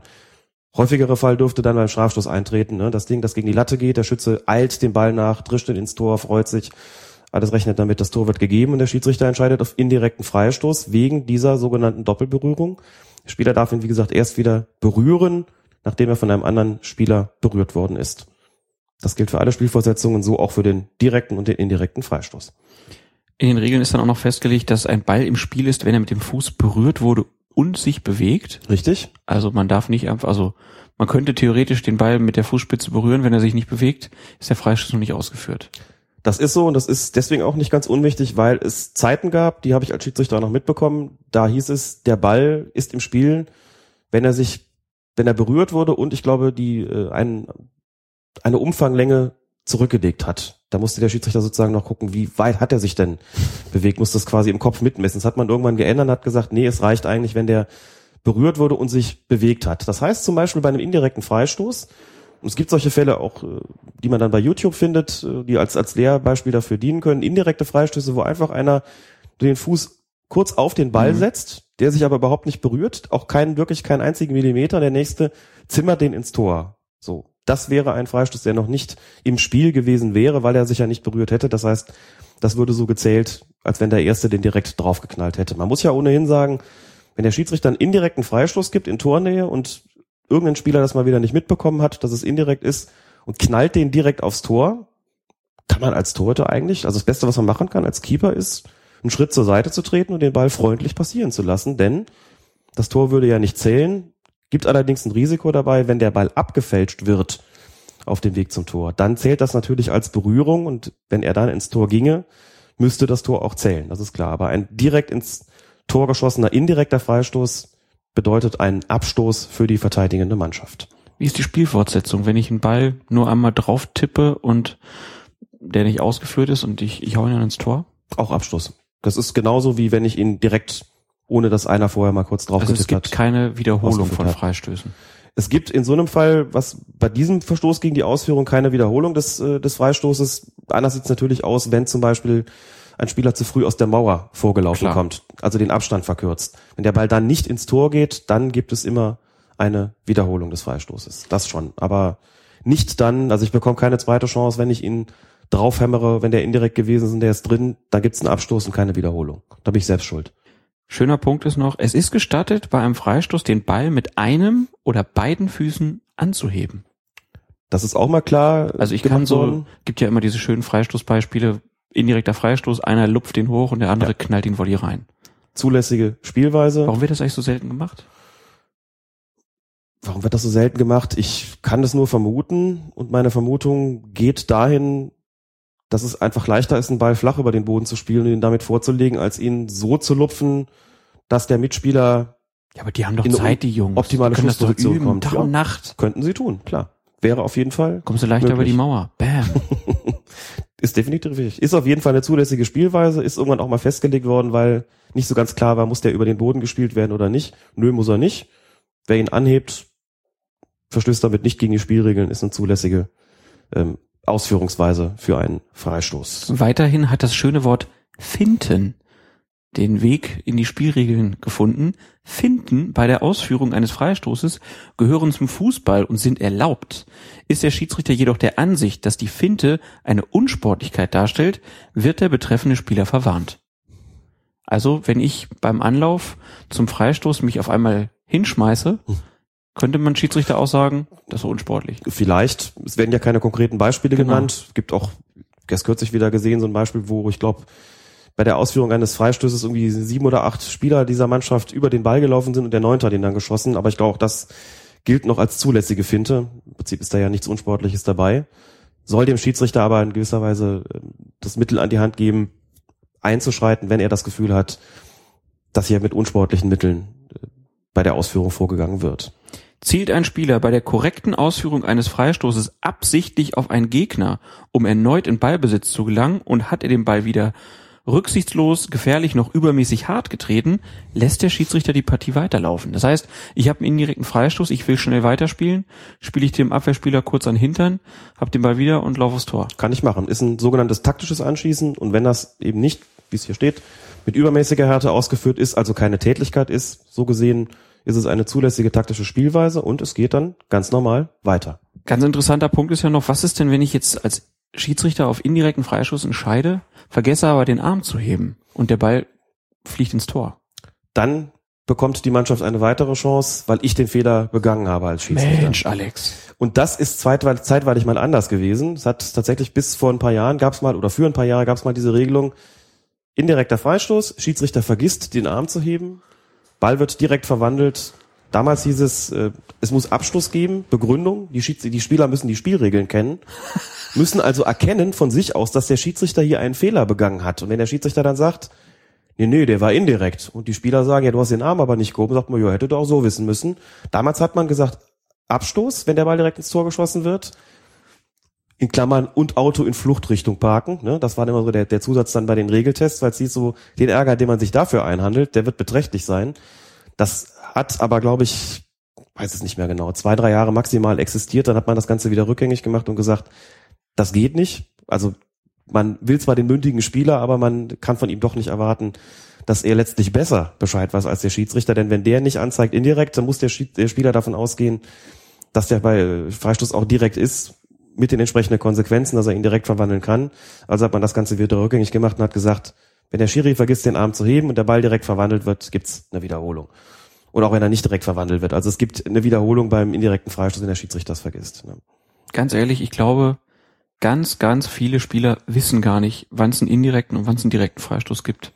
Da kann ich zustimmen. So oft wie ich bei Foulspielen und bei Handspielen gefragt worden bin, direkt oder indirekt, habe ich mich immer gefragt, haben die sich jemals Gedanken darüber gemacht, was diese Freistoßarten eigentlich voneinander unterscheidet und warum es eigentlich und wann es den einen und den anderen gibt. Also bei glasklaren Foulspielen oder Handspielen sagen die Schiri direkt oder indirekt. Also klar, vielleicht um ganz sicher zu gehen für ihre Finte, die sie da jetzt anstreben, das mag schon sein, aber eigentlich ist der Fall doch klar. So und wenn nicht irgendwie ein gefährliches Spiel vorliegt, da könnte ich es ja noch verstehen, wenn da einer mit hohem Bein zu Werke geht, dass man dann fragt, Schiri, direkt oder indirekt, weil man nicht mitbekommen hat, ob er den jetzt getroffen hat oder nicht, oder wie ich das als Schiedsrichter gesehen habe, dann verstehe ich die Frage. Aber das ist ja dann doch vergleichsweise selten der Fall. Insofern ist doch die Regel Unkenntnis vieler Spieler manchmal doch ähm, beachtlich. Sagen wir es einfach so, beachtlich.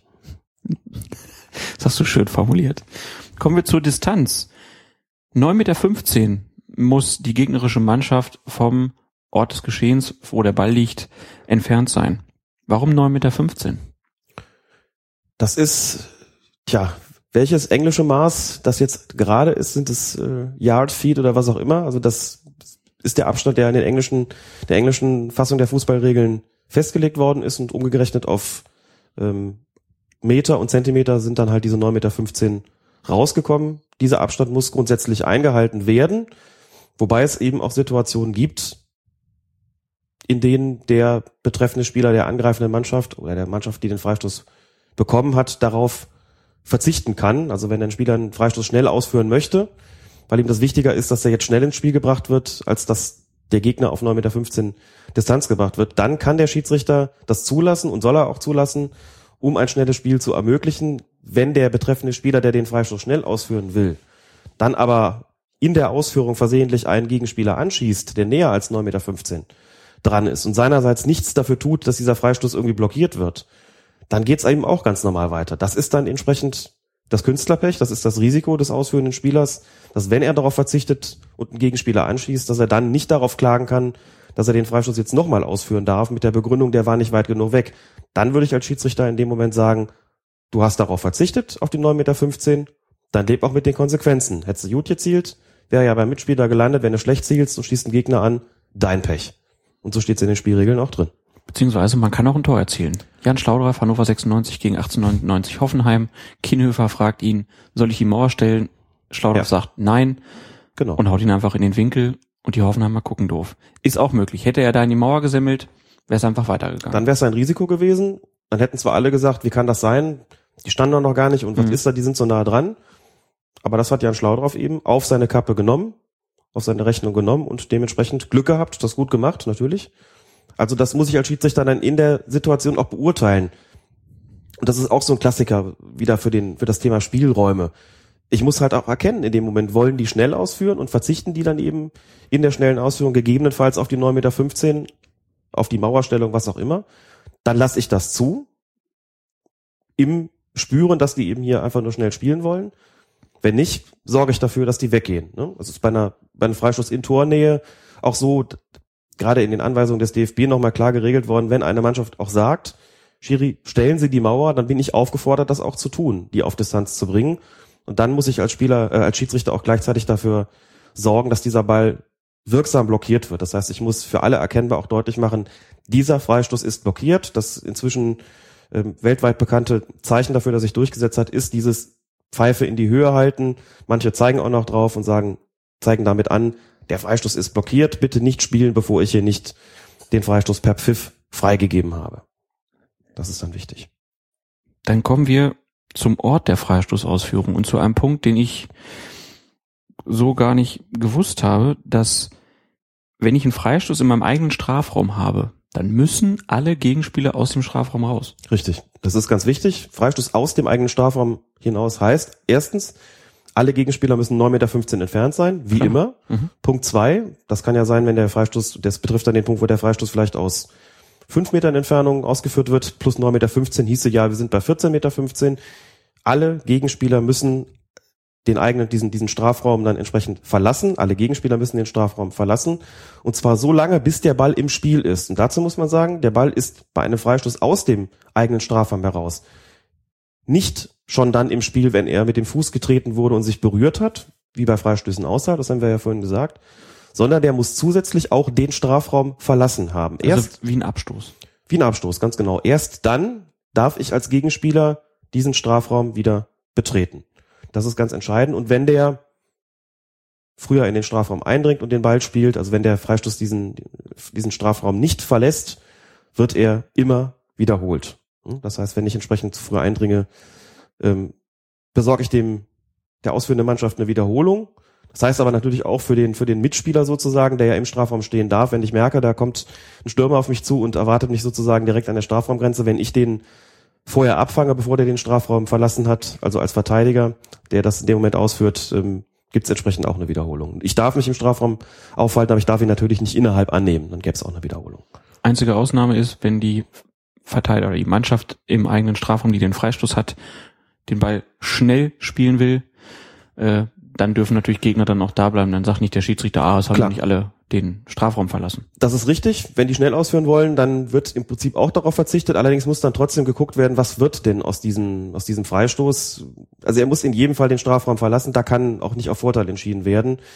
Wenn den außerhalb des Strafraums einen Mitspieler des ausführenden äh, Spielers annehmen kann, wird es auch dann weitergehen, wenn sich bei der Ausführung Stürmer im Strafraum aufgehalten haben. Das ist richtig. Das wäre dann eine Vorteilsbestimmung. Aber er muss auf jeden Fall, um ins Spiel zu kommen, den Strafraum verlassen. Das ist, da gibt's keine Vorteilsbestimmung an dem Punkt. Jetzt haben wir natürlich noch den Fall, dass es ja auch mal einen indirekten Freistoß für das angreifende Team im Strafraum geben kann. Da ist es klar, alle Gegenspieler sollen einen Abstand von 9,15 Meter halten. Der Ball ist im Spiel, wenn er mit dem Fuß berührt wurde und sich bewegt. Aber es gibt einen Unterschied, denn wenn ein indirekter Freistoß innerhalb des Torraums gegeben wird, dann wird dieser parallel zur Torlinie ähm, auf der Torraumlinie dann Genau. von dem Punkt ausgeführt, der dem Ort des Vergehens am nächsten ist. Ja, das heißt einfach nur ein indirekter Freistoß im gegnerischen Strafraum für die angreifende Mannschaft findet auf der, wird, wird von der Torraumlinie aus ausgeführt, wenn er, wenn das eigentliche Vergehen näher am Tor dran war. Das heißt, es gibt keinen indirekten Freistoß für die angreifende Mannschaft aus zwei Metern. Mhm. Es gibt sie aus ähm, fünf Metern 50 dann, so, so groß ist ja der Abstand, da ist ja die Linie, sind ja fünf Meter 50 und nicht fünf Meter. Also da wird er dann ausgeführt von dem Punkt an, der dem eigentlichen Vergehen am nächsten ist, aber eben nicht aus zwei Metern. Umgekehrt ist es, wenn es einen indirekten Freistoß für die verteidigende Mannschaft gibt, aus dem eigenen Strafraum heraus, dann kann der auch aus zwei oder drei Metern ausgeführt werden, da im Torraum. Das ist dann äh, an der Stelle des Spielfelds kommt's, wenn es für die Verteidigung ist, ohnehin nicht auf einen Meter an oder sowas. Umgekehrt aber sehr wohl schon, weil die Torgefahr ja extrem groß ist, wenn ich so nah am Tor dran bin. Ne, Jetzt kann man argumentieren, weiter weg ist wiederum besser, weil bei dem Getümmel, was dann da äh, folgen wird, ist die Torgefahr gar nicht so groß. Aber wie gesagt, das, und das ist eben auch wichtig, wenn ich einen indirekten Freistoß habe als angreifende Mannschaft, der näher als 9,15 Meter am gegnerischen Tor dran ist, dann stehen die gegnerischen Spieler entweder 9,15 Meter weg, wie sie es gehört, oder sie dürfen auf der eigenen Torlinie stehen. Ne? Das heißt, so ein Ding aus sieben Metern heißt entweder 9,15 Meter weg oder direkt auf der eigenen Torlinie. Aber auch keinen Zentimeter näher. Das ist immer sehr schwierig durch, das durchzusetzen für einen Schiedsrichter. Kann man sich vorstellen, ist ja ziemliches Geknubbel, was dann da so ähm, besteht, aber das muss er dementsprechend dann auch ähm, durchgesetzt bekommen. Und jetzt erklär nochmal denen, die sich vielleicht jetzt fragen, warum gibt es keinen direkten Freistoß für eine angreifende Mannschaft? scheidet qua Spielregeln ja aus, denn alles, was an anderen Stellen des Spielfeldes einen direkten Freistoß nach sich ziehen würde, gibt im Strafraum dementsprechend einen Strafstoß. Interessant auch noch in den unteren Klassen hat man ja oft das Ding, dass uns ein Spieler kommt, den dann, man meint, oh, also schwierigen Strafstoß ist aber hart, können wir nicht einen indirekten Freistoß draus machen? Das geht natürlich nicht. Klar.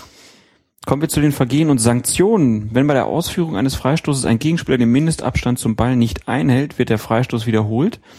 Wird ein Freistoß für das verteidigende Team im eigenen Strafraum nicht direkt aus dem Strafraum hinausgespielt, wird der Freistoß wiederholt. Ja, ähm, dann gibt's natürlich noch Unterschiede bei den ausführenden Personen. Also es wird unterschieden zwischen einem Feldspieler, der einen Freistoß ausführt, und einem Torwart, der den Freistoß ausführt. Was ist der Unterschied in den Regeln? Der Unterschied bezieht sich vor allen Dingen darauf, was eigentlich passiert, wenn derselbe Spieler, der ihn ausführt, den Ball ein zweites Mal spielt, bevor ein anderer Spieler, Mit- oder Gegenspieler, ihn berührt hat.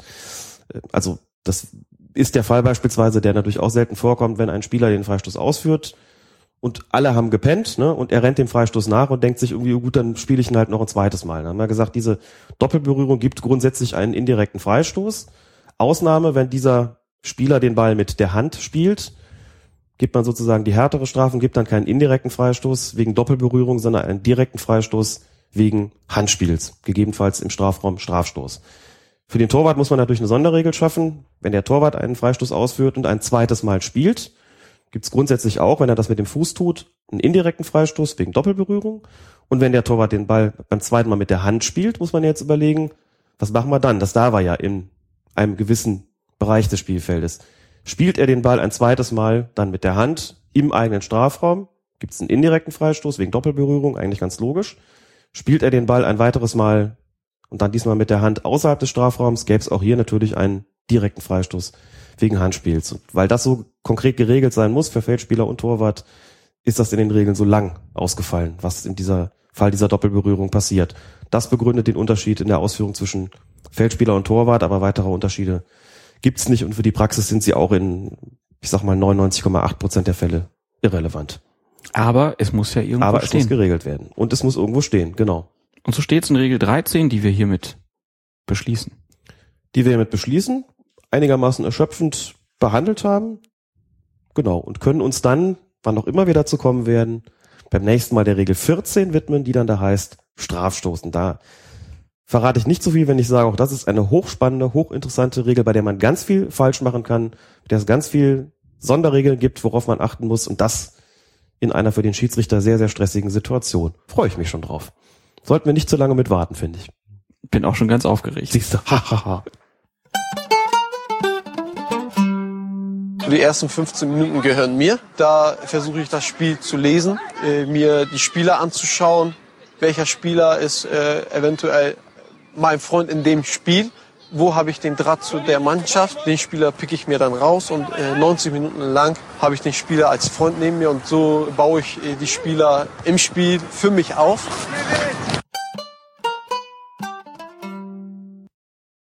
Kommen wir zu Regel Nummer 14, der Strafstoß. Ging ja fix. Das ging schnell, ne? Wir haben auch nur bis zum nächsten Turnier gewartet damit. Wir haben mal eben geguckt, die letzte Aufnahme mit den Regeln kommt vom 10. Juni 2014 und zack, Rappodi Zopp. Zwei Jahre später sind wir schon mit. Die Zeit vergeht aber auch immer so schnell. Ich war jetzt zwei Jahre lang auch aufgeregt. Ja. Deswegen. Ne? Also 723 Tage später, 103 Wochen und zwei Tage genau, kommen wir jetzt endlich mit Regel Nummer 14, dem Strafstoß. Weiter in der Regelkunde. Und da heißt es, begeht ein Spieler bei laufendem Spiel eines der zehn Vergehen, die mit direktem Freistoß zu bestrafen sind, innerhalb des eigenen Strafraums, wird gegen das Team des fehlbaren Spielers ein Strafstoß ausgesprochen. Aus einem Strafstoß kann ein Tor direkt erzielt werden. Also muss keiner antippen, sondern man kann direkt draufhauen. Ist ja logisch, aber. Kann, aber nicht muss. Das geht daraus ja auch hervor. Ne? Genau. Mhm. Man, man kann ja auch quer spielen. Nein. Ja, nach vorne spielen, leicht nach Ja, vorne. das ist ja schon wieder was anderes. Kommen wir ja gleich zu, ne? Und dann steht hier noch, der Strafstoß muss ausgeführt werden, auch wenn die Spielzeit am Ende jeder Halbzeit auch in einer erforderlichen Verlängerung abgelaufen ist. Also ein Schiedsrichter kann nicht sagen, so, hier Leute, ist Feierabend. Äh, Strafstoß gibt's nicht mehr. Was für eine Vorstellung, ne? Ich gebe einen Strafstoß beim Stand von 0 zu 0, gucke auf die Uhr, denke mir, oh nee. Oh, oh. oh, wir sind fertig. Dann machen wir das jetzt doch nicht mehr. es gibt ja schon beim, beim Eckstoß Palaver, wenn er nicht mehr ausgeführt wird. Beim Strafstoß wäre das natürlich. Beim Eckstoß steht's aber halt auch nicht drin, dass man den noch spielen muss. Müsste ich nochmal nachgucken, ob da drin steht, ob zur Ausführung eines Eckstoßes die Spielzeit verlängert werden muss. Also ob explizit, explizit drin steht, dass sie nicht verlängert werden muss. Wahrscheinlich ist das auch genug. So, dazu kommen wir ja dann gleich noch. Genau. Dann lass uns mal über die Position des Balls Ja, Moment. und der Spieler reden. Nicht so schnell. Entschuldigung. Bin so aufgeregt. Wir haben schon so lange nicht mehr über Regeln gesprochen. Begeht ein Spieler bei laufendem Spiel eines der zehn Vergehen, die mit direktem Freistoß zu bestrafen sind, innerhalb des eigenen Strafraums, Mhm. dann gibt's den Strafstoß. Das steht da so lapidar drin, aber die Praxis sieht ja doch anders aus. Ne?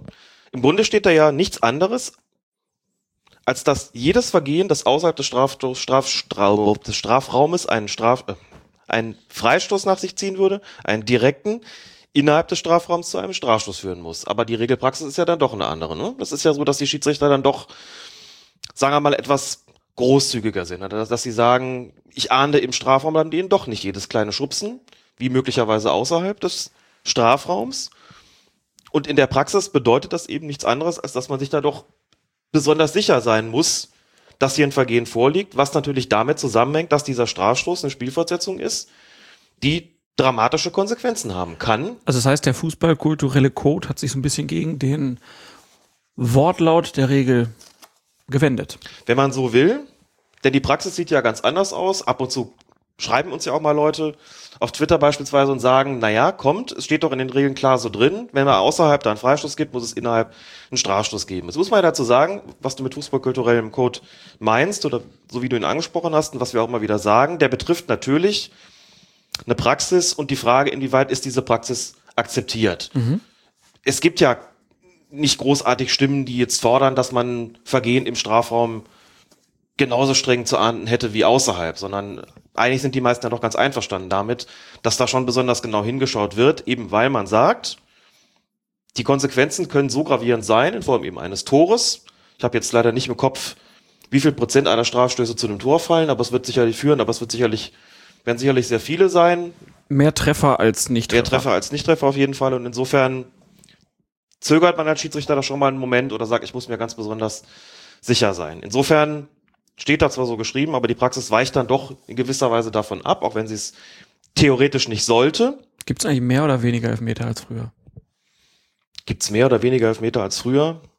Müssen wir mal rausfinden. Müsste man auch herausfinden. Meine spontane Spiel hat sich ja so ein bisschen geändert, ne? Ja, meine spontane Vermutung wäre, es gibt tatsächlich mehr als früher, weil auch in den, in den vergangenen Jahren durchaus nochmal stärker darauf geachtet worden ist, halten, stoßen, diese ganzen Kleinigkeiten.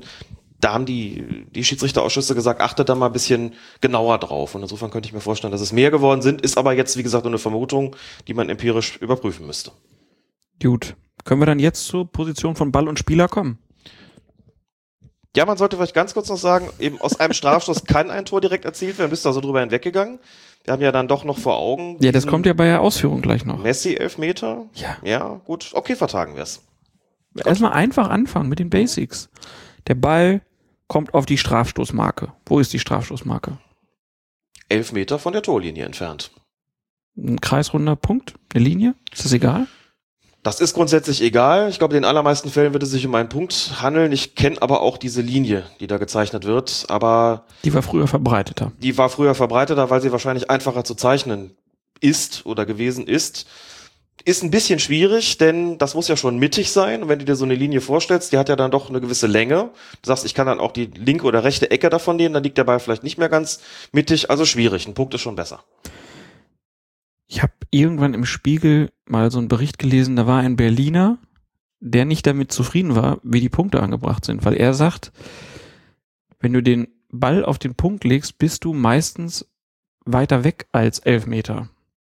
Weil die Leute ja den Punkt, also die gehen elf, machen elf Meter Schritte und dann machen sie den Punkt und dann bist du tendenziell mit dem Ball immer ein bisschen weiter hinten. Habe ich, glaube ich, damals schon nicht ganz verstanden, warum das so ist. Verstehe ich, glaube ich, auch immer noch nicht so richtig. Das kann man ja doch mit einem, könnte mit, mit einem Maßband, also gut, ich weiß nicht, ob es elf Meter lange Maßbänder gibt, aber du weißt, was ich meine. Ja, Könnte er meinte halt, er meinte halt Genau ausmessen. Ja, aber der Ball wird dann auf die Mhm. Elfmeter-Marke gelegt und ist dann ja aber äh, mit dem mit der Rundung über die Elfmeter hinaus. So, also Ja, schießt du ihn sein. dann immer so 15 Zentimeter weiter hinten, als du eigentlich solltest. Gibt Menschen, die haben sehr viel Zeit in ihrem Leben, sowas zu überprüfen zum Beispiel. Wenn das weltweit falsch gemacht wird, und dann wird es irgendwann geändert, dann bist du der König. Ein absoluter Skandal ist das. Der ist auf jeden Fall in, wurde dann da geschrieben, äh, über die Tore geklettert und hat auf irgendwelchen Sportplätzen gemessen, wie das denn so durchschnittlich ist, damit er da auch empirisches hat und hat dann an das IFAB geschrieben und die wollten sich damit befassen. Können wir mal nachgucken, ob es da eine Änderung gab. Ja, können wir machen. Der steht dann nachts heimlich auf und überprüft Wieso nachts? Ist quasi die Wieso Ulrike? Jokiel des, der, des, des, äh, des Regelwesens. Zieh das doch nicht ins Lächerliche. Tu ich doch gar nicht, ich merke das nur an. Wahrscheinlich eine Taschenlampe dabei oder so eine Stirnlampe. Der macht Solche das- Menschen haben tragen bestimmt Stirnlampen. Der hat das tagsüber gemacht. Ach ja, ja. Es ist nur in deinem Kopf. Der ausführende Spieler wird klar bezeichnet. Wie bezeichnet man den denn? Es muss allen klar sein, wer schießt. Wie macht man das klar? Das wird in der Regel von selbst klar, denn der Spieler, der sich den Ball zurechtlegt auf den Punkt, ist in wahrscheinlich geschätzten 99,95 Prozent aller Fälle auch der Spieler, der den Strafstoß ausführt. Und davon gehen alle aus. Also wenn sich die Nummer 5 den Ball schnappt und den sich zurechtlegt, gehen alle davon aus oder wissen, dieser Spieler wird jetzt den Strafstoß treten. Es kommt nicht vor, dass ein Spieler den hinlegt und dann ein anderer schießt, ohne den Ball vorher nochmal berührt zu haben. Wäre aber eine schöne Möglichkeit, den Torwart ins Boxhorn zu jagen. Und Deswegen wollte man das ähm, ausschließen. Genau. Also wenn die Nummer 5 klar ersichtlich sich den Ball zurechtlegt und für alle deutlich wird, das ist der Spieler, der den Strafstoß ausführen wird, dann muss er den auch ausführen. Das ist gemeint mit klar bezeichnet. Wollte man das theoretisch anders machen? Also gäbe es einen Spieler, der sagte, ich lege den Ball zwar zurecht, Schiedsrichter, aber mein Mitspieler mit der Nummer 9 wird gleich anlaufen und treten. Das ist bei uns so ein Ritual, dass ich ihm den Ball zurechtlege und er schießt, habe ich noch nie davon gehört, aber wäre theoretisch möglich, wenn dann alle mitbekämen, aha, die Nummer 9 tritt jetzt an, dann wäre das zulässig, weil dann dieser Spieler auch klar bezeichnet worden wäre, aber in der Praxis sieht es so aus, der, der sich hinlegt, schießt auch den Strafstoß. Und das muss auch so sein. Kommen wir zum Torwart.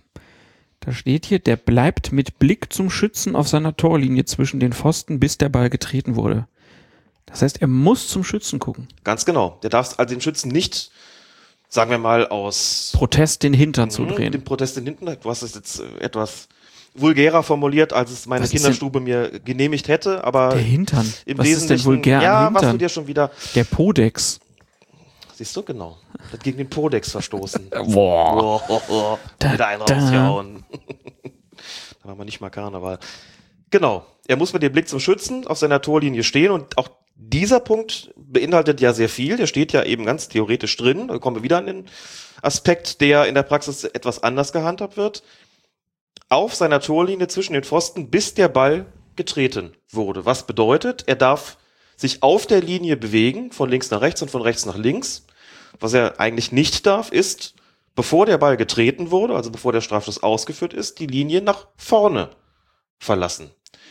Genau da sieht die Praxis aber auch nicht ganz so streng aus, wie wir wissen. Beim DFB-Pokalfinale 2016, für die, die es jetzt etwas später hören, gab es dann auch wieder viele Fragen, ob sich da der Torhüter, der Dortmunder Roman Bürki, nicht eigentlich regelwidrig verhalten habe, indem er bei den, Stra bei den, bei den Elfmetern im Elfmeterschießen immer die Linie, wollte ich schon Strafstöße sagen, sind es natürlich dann keine, wenn es im Elfmeterschießen ist, wird ja niemand bestraft. Aber das ist ja der Unterschied, ne? Also während des Spiels heißen die Dinger Strafstoß und hinten raus heißen sie Elfmeter. Ja, es hieß früher mal, hieß das Elfmeterschießen mal ganz offiziell Schüsse von der Strafstoßmarke.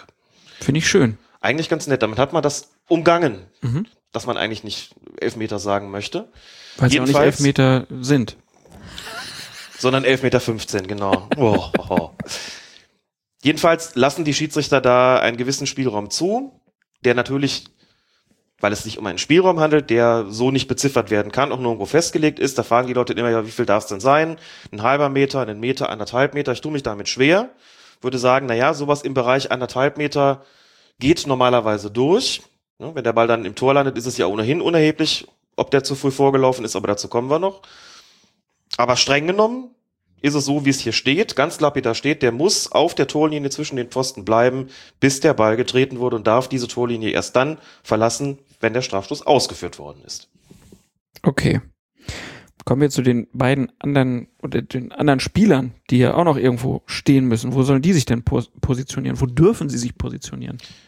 Dürfen beziehungsweise müssen erstens innerhalb des Spielfeldes. Es darf also nicht sein, dass ein Spieler sich während der Strafstoßausführung außerhalb befindet. Also auch eine Verletzungsbehandlung? Doch, das wollte ich gerade sagen. Außer Ausnahme natürlich, der wird wegen einer Verletzung draußen behandelt. Das, dann ist er aber ohnehin mit Genehmigung des Schiedsrichters außerhalb. Ansonsten Mhm. müssen alle auf dem Platz sein. Zweitens, außerhalb des Strafraums, klar. Niemand darf drinstehen, auch kein Spieler des, auch kein, kein Mitspieler des Schützen. Drittens, das ist ein Punkt, der, glaube ich, vielen gar nicht so bewusst ist, hinter der Strafstoßmarke.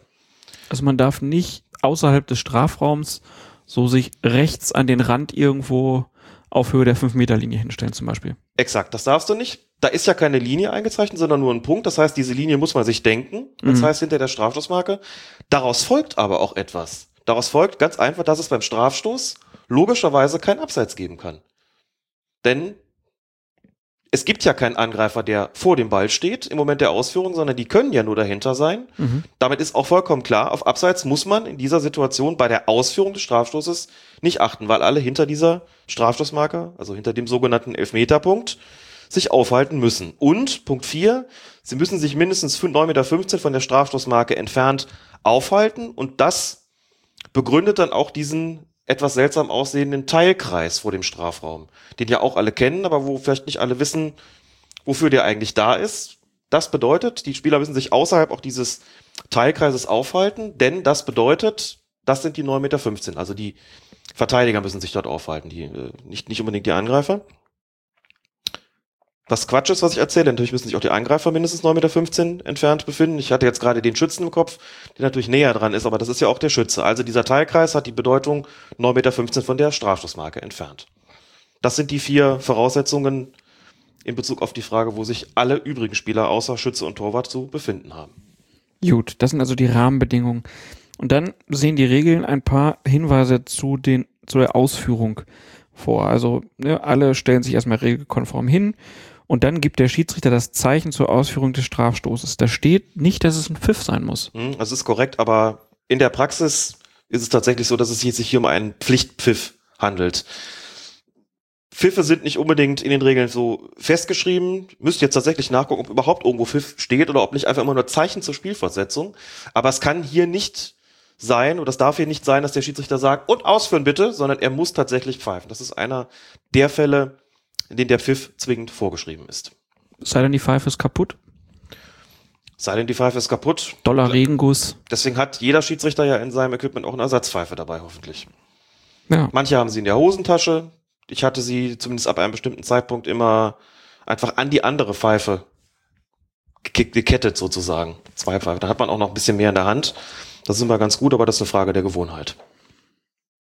Kann man ja dann auch immer zwei unterschiedliche Pfeifen dann flöten einfach mittendrin. Wenn man sagt, so hier das Spiel geht ein bisschen äh, aus den Fugen, jetzt nehme ich die lautere Pfeife. Das könnte man theoretisch machen. Das wäre wirklich mal ein Gag, aber heute haben ja eigentlich die meisten Schiedsrichter doch. Es gibt so ein Modell. Ja. Ich möchte den jetzt nicht, um nicht Schleichwerbung zu machen, den Hersteller Haben wir- nicht haben nennen, wir- aber haben wir, ah, haben wir sogar schon mal gesagt? Naja. Haben unsere Hörer ja längst gehört. Aber in, in früheren Jahren war es tatsächlich anders. Da gab es so diese, diese wirklichen Trillerpfeifen doch mit dem Bällchen da drin. Alex, das haben wir alles die klangen besprochen. alle auch sehr unterschiedlich. Ja, das haben Ja. wir in der Regel mit der Pfeife besprochen. Die Regel mit der Pfeife, das ist stundenlang her, dass wir darüber Ja. gesprochen haben. Trotzdem, die Leute denken, jetzt erzählen die mir das alles nochmal. So, dann steht hier, der Ball muss äh, vom ausführenden Spieler mit dem Fuß nach vorne getreten werden. Ähm, aber Hacke geht auch. Das ist ja auch Fuß, ne? Hacke geht auch. Es hat dann irgendwann mal den Fall gegeben, ich glaube irgendwo im arabischen Raum war das, wo ein Spieler angelaufen ist, hat sich kurz vor, dem, vor der Strafstoßmarke einmal um die eigene Achse gedreht. Nee, so zur Hälfte, also hat sich um 180 Grad gedreht und hat den Strafstoß dann mit der Hacke aus seiner Sicht quasi nach hinten ausgeführt. So, haben sie alle gefragt, darf sowas zählen? Das war dann ein Fall, der der FIFA vorgelegt worden ist zur Klärung. Darf Mhm. man den Strafstoß so schießen und beschlossen wurde? Ja, darf man. Also er darf sich umdrehen und den Ball mit der Hacke aufs Tor zimmern. Das ist eine regelkonforme Ausführung. Und dann steht hier, äh, der, der Schütze darf den Ball erst wieder spielen, nachdem dieser von einem anderen Spieler berührt wurde. Das heißt, das ist auch der Grund, warum ich, wenn ich gegen einen Pfosten schieße und der Ball kommt zurück, dann darf ich ihn nicht direkt nochmal draufhauen. Ganz genau. Und das ist eigentlich einer der stressigsten Punkte für den Schiedsrichter bei der Strafstoßausführung. Das ist ja, wie schon gesagt, eine sehr gravierende Spielfortsetzung, die möglicherweise ein Tor nach sich zieht, in deren Vorfeld es auch Ärger gegeben haben kann und meistens auch Ärger gibt. Da bist du eh schon angespannt. So, und jetzt musst du noch darauf achten, was macht der Schütze. So, und dann verschießt der, indem er den gegen den Pfosten setzt oder gegen die Latte. Und dann passiert es ja schon mal, dass der genauso zurückkommt. Der Schütze setzt nach, weil er in dem Moment gar nicht im Kopf hat. Möglicherweise, dass er gar nicht rangehen darf. Zimmert den ins Tor, alles jubelt. Von den Verteidigern beschwert sich niemand, nur der blöde Schiedsrichter steht da und muss sich eben jetzt darüber im Klaren sein. Hier hat eine Doppelberührung stattgefunden, denn Pfosten oder Latte unterbrechen das sozusagen ja nur, heben es aber nicht auf. Insofern darf er den Ball dann kein weiteres Mal spielen. Was anderes ist es natürlich und logischerweise, wenn der Torwart beispielsweise den Ball gegen den Pfosten lenkt und er von dort zum Schützen zurückspringt, dann ist ja ein Spieler zwischendrin am Ball gewesen. Dann dürfte er auch zum Nachschuss ansetzen und den Ball dann in die Maschen treten. Aber wenn er direkt vom Pfosten unter der Latte zurückkommt zu ihm, ohne dass ihn vorher jemand berührt hat, ginge das nicht und zöge einen indirekten Freistoß nach sich. Und zwar genau dort, wo er den Ball dann ein weiteres Mal gespielt hat. Das muss man als Schiedsrichter im Hinterkopf haben. Denn da protestiert, wie gesagt, auch sonst niemand und der Stürmer bleibt im Zweifelsfalle auch nicht weg. Viel zu aufgeregt, ah, da ist der Ball ja wieder, mache ich ihn jetzt rein und dann ist die Ent- Enttäuschung groß. Und wehe, du machst es als Schiedsrichter falsch, wehe, du gibst das Tor, das begründet auf jeden Fall einen Einspruch. Mhm. Spielwiederholung. Und dann steht hier in den Regeln auch noch so schön drin, dass selbst wenn man den Ball halt gegen den Innenpfosten oder äh, unter die Latte nagelt und er dann reingeht, das zählt dann auch. Also äh, Pfostenlatte rettet, äh, wie man ja oft bei manchen ich weiß nicht, wir haben das früher als Kinder manchmal so gehabt, äh, dass wenn man Pfosten getroffen hat, dann durfte man nochmal schießen, äh, aber die anderes, andersrum, also Pfosten und Reihen, ähm, das ist hier sogar in den Regeln festgeschrieben, dass das auch okay gilt, äh, okay ist. Und hier steht auch drin, dass der Schiedsrichter entscheidet, wann der Strafstoß als ausgeführt gilt. Also kein Spieler oder so sagt, oh, jetzt bin ich da aus Versehen mal gegengekommen, ich schieße nochmal. Wenn der Schiri dann sagt, äh, ist ausgeführt, dann hat er da wie immer die Entscheidungshoheit. Das betrifft ja auch solche kuriosen Fälle, wie man sie tatsächlich zuhauf im, im Netz findet, auf YouTube insbesondere, wo bei irgendwelchen Elfmeterschießen der Torwart den Ball abwehrt und der irgendwie so einen Drall bekommt, dass er doch noch ins Tor kullert. Da stellt sich dann immer die Frage, ist dieses Tor dann zu geben oder ist das ein Fall, wo man sagen muss, der Elfmeter ist eigentlich schon endgültig abgeschlossen und dann zählt dieses Tor nicht mehr? Und das, da wird dann immer eifrig darüber diskutiert und dann werden solche Fälle dann zur Feststellung der FIFA vorgelegt und die guckt dann, wie sieht die Sache eigentlich aus. Und deswegen bleibt die Entscheidung an, solcher, an so einer Stelle beim Schiedsrichter. Dann ist der Unterpunkt, der nächste Unterpunkt Vergehen und Sanktionen. Also es kann ja sein, dass verschiedene Akteure auf dem Spielfeld gegen die Spielregeln verstoßen bei der Ausführung. Also ne, der Schütze, der Torwart, die Mitspieler äh, vom Schützen und die Mitspieler vom Torwart oder auch Spieler beider Teams verstoßen gegen die Spielregeln. Und dann steht hier halt festgelegt, was dann passiert. Ähm, ganz interessant ist, ist hier erstmal beim, beim Schützen, also wenn der gegen die Spielregeln verstößt und er schießt den Ball ins Tor, dann wird der Strafstoß wiederholt. Geht der Ball nicht ins Tor, unterbricht der Schiedsrichter das Spiel und setzt es mit einem indirekten Freistoß zugunsten des verteidigenden Teams an der Stelle fort, an der sich das Vergehen ereignete. Also zum Beispiel, der läuft zum Ball, tritt vorher in den Boden, kommt kurz gegen den Ball und will dann nochmal nachschießen. Dann sagt der Schiedsrichter, nee, das ist noch kein Vergehen.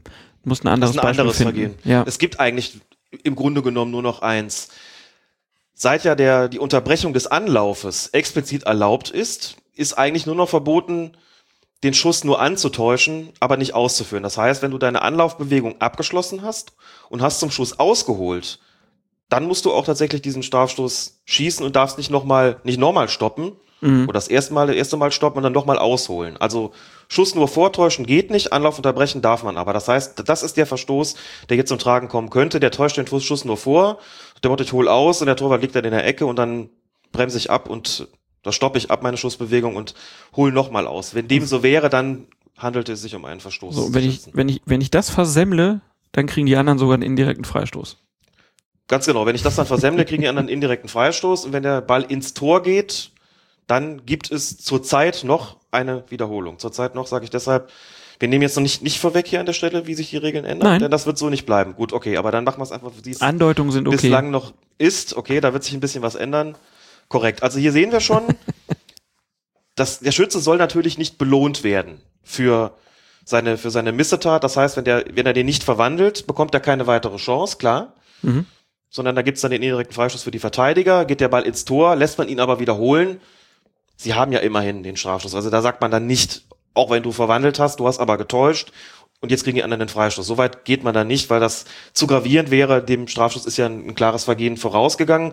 Hier muss man dazu sagen, in der Praxis sieht es allerdings auch oft so aus, wenn da irgendein Verstoß passiert, der Torwart den Ball sicher hält, dann lasse ich als Schiedsrichter weiterspielen. Dann gebe ich keinen indirekten Freistoß und sage, komm, Vorteil, du hast den Ball in der Hand, kann das auch gut begründen, denn ich könnte sagen, wenn ich jetzt weiterspielen lasse, wenn der Torwart den Ball sicher gehalten hat, kann ja daraus jetzt ein Tor direkt erzielt werden. Wenn ich einen indirekten Freistoß gäbe, wäre es ja so, der könnte, dürfte nicht direkt verwandelt werden. Wird er natürlich normalerweise auch nicht, aber das könnte dann so eine Vorteilsentscheidung auch begründen.